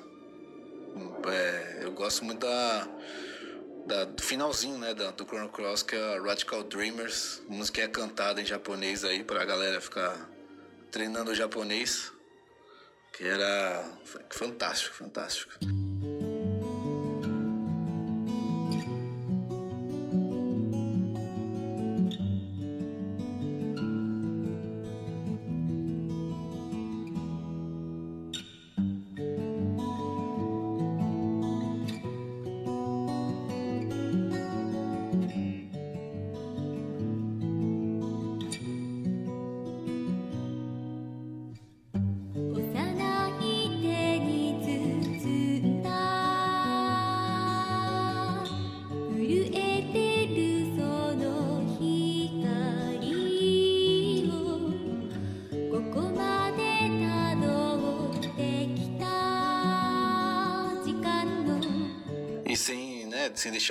Os animes de lado, né? Já que eu gosto bastante de também de assistir desenho pra caramba. A gente pode, né, música em português, né? Tipo Dragon Ball, Cavaleiro Zodíaco, e Rock Show. E também dos Tokusatsu, do Jasper, do Changeman, do Flashman. Eu gostava todas as músicas, doido, baixei tudo depois. Pra ouvir, assim, colocava no MP3, ia pro trabalho ouvindo e tal.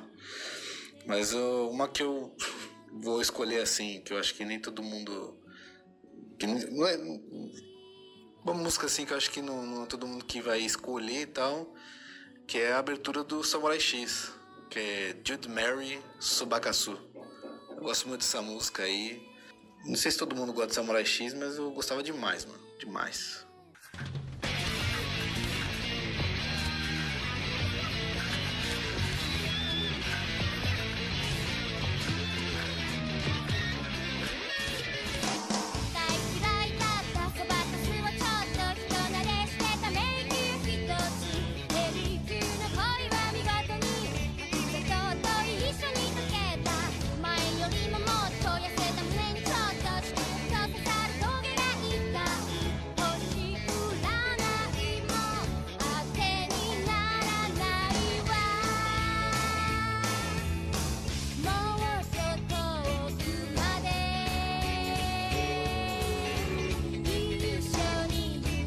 Séries que eu lembro assim, tipo, Anos Incríveis. Nossa, aquela, até hoje quando eu escuto aquela música eu acho muito, muito louco, cara. Eu fico me arrepiado só de lembrar, tipo, uma nostalgia do caramba, voltar a ser criança. Que eu comia mingau, mingau de. de. de. de maisena. Minha mãe fazia com chocolate Essas e é leite. foda, pô. Eu bom comendo lá, assistindo a- na, na cultura.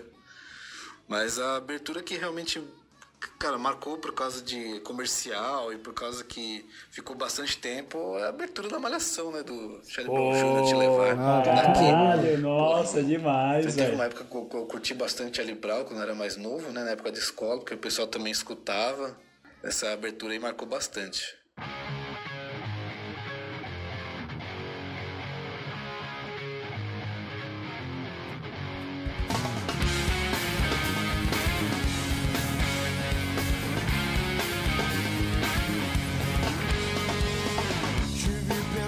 Em me mudar sem te deixar pra trás. yeah. Resolvi pensar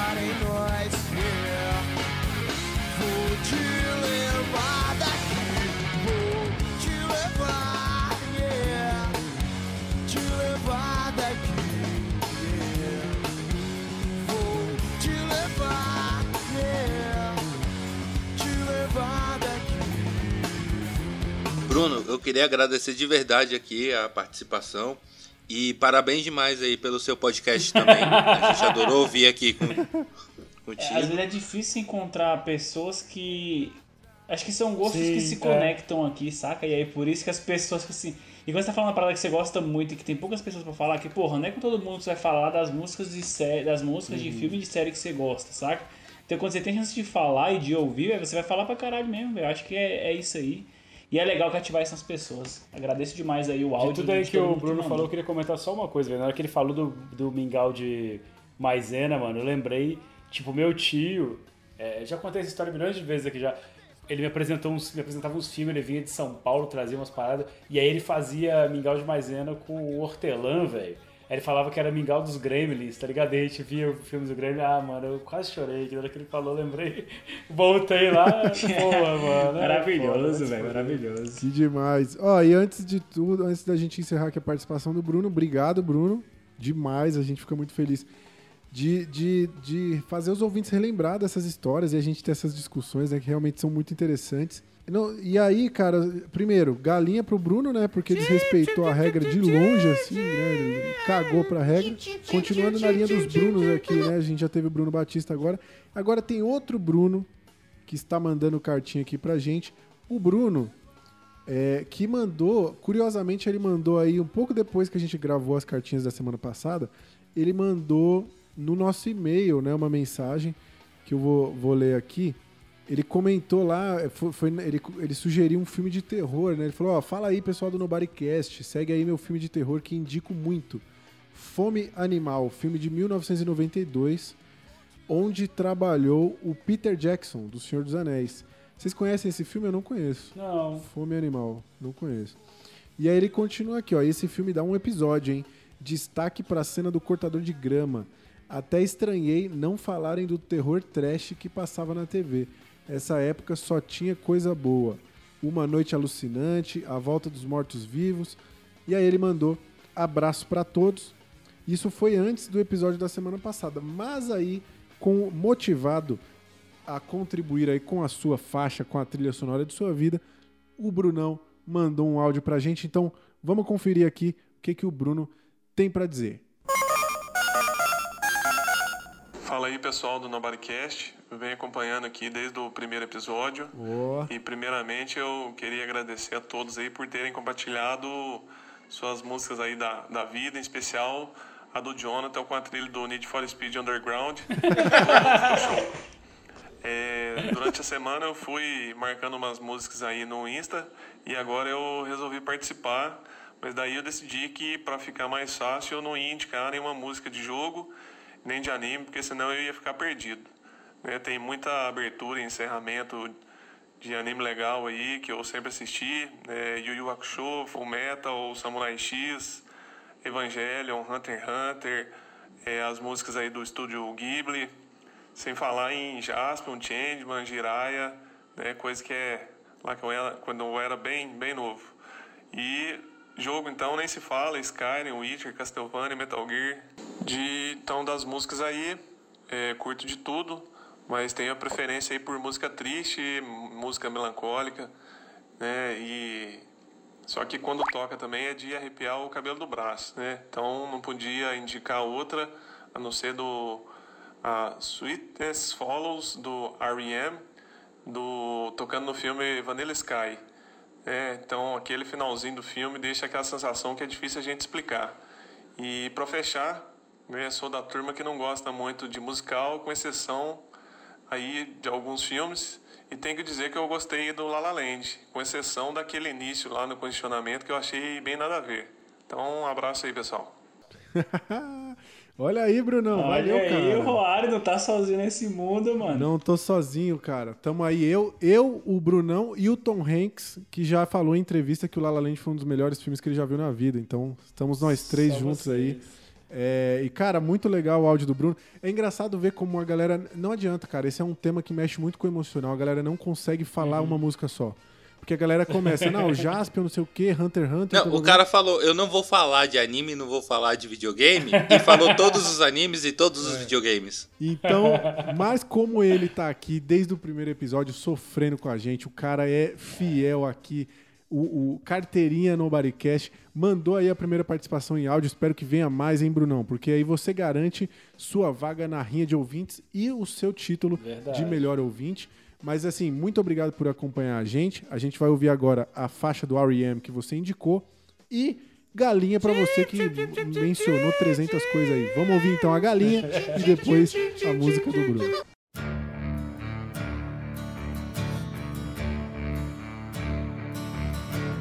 Ready and to bury your father and your mother. What did you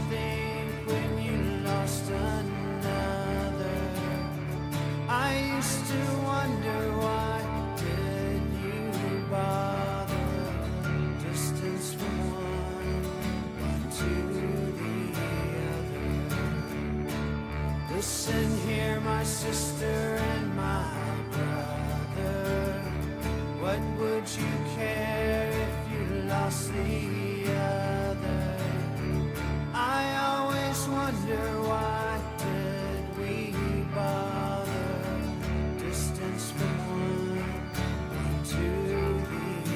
Já e pra encerrar aqui, já estamos aqui há se- 700 horas.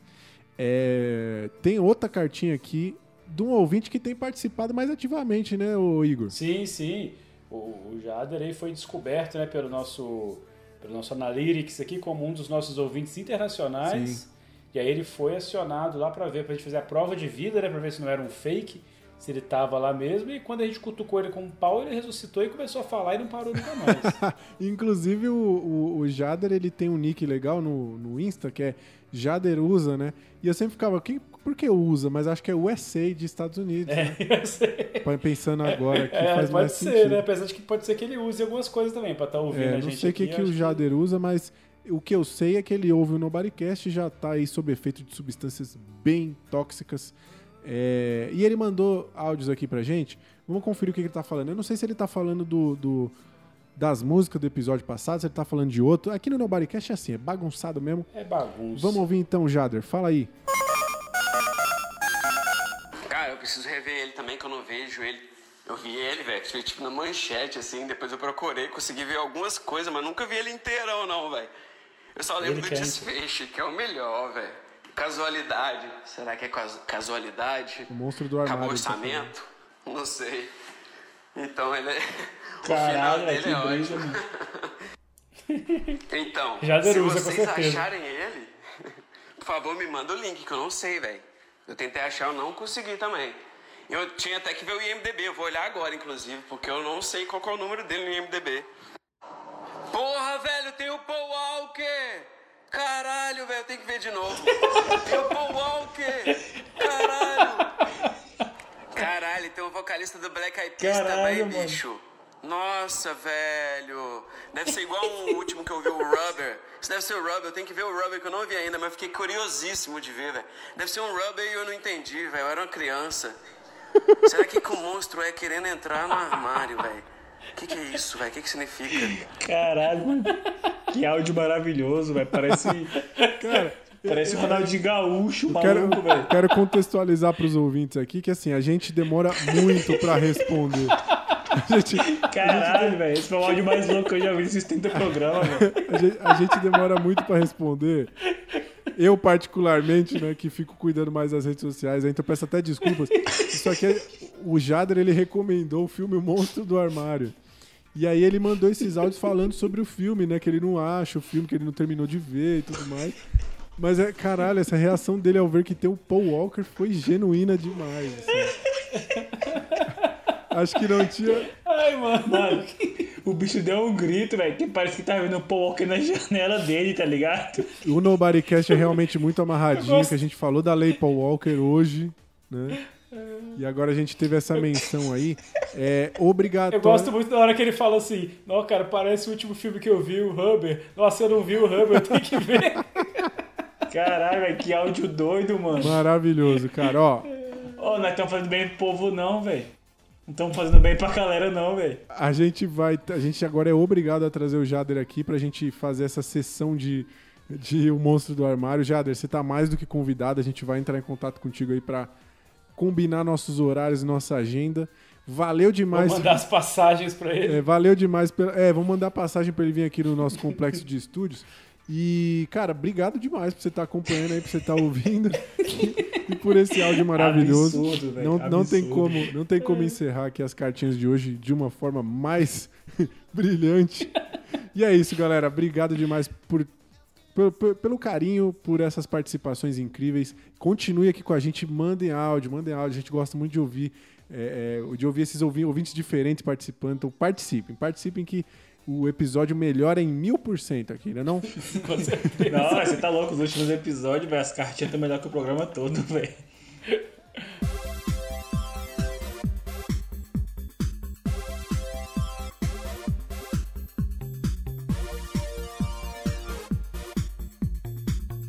Chegamos ao fim de mais um episódio do Nobodycast. Como sempre, se você teve a ousadia de escutar esse podcast até aqui, conta pra gente aí qual o momento mais icônico da política brasileira, qual o candidato mais bizarro que você lembra. Conta aí o momento mais marcante da política brasileira pra você.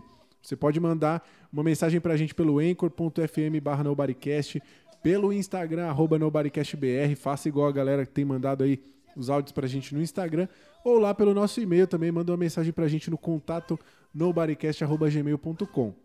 Onde quer que você esteja nos ouvindo agora, lembra também de assinar o nosso podcast, manda pra aquele seu amigo que tretou com a família por causa de política e nos vemos na semana que vem com muito menos informação, menos do que teve hoje, muito menos. Muito bom, cara. Ô, galera, não sei nem o que dizer, eu tô chorando de rir aqui. Caralho, velho, Jader Valeu, fez esse programa valer a pena, mano. Três minutos, o bicho. Valeu, Galera, velho. obrigado Valeu por tudo. aí. Desculpa qualquer coisa e até a próxima. Ai, valeu. vai matar você. Essa overdose vai matar você. Essa overdose vai matar você.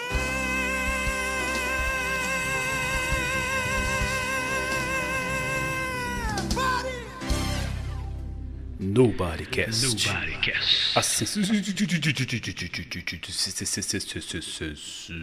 sensação do momento.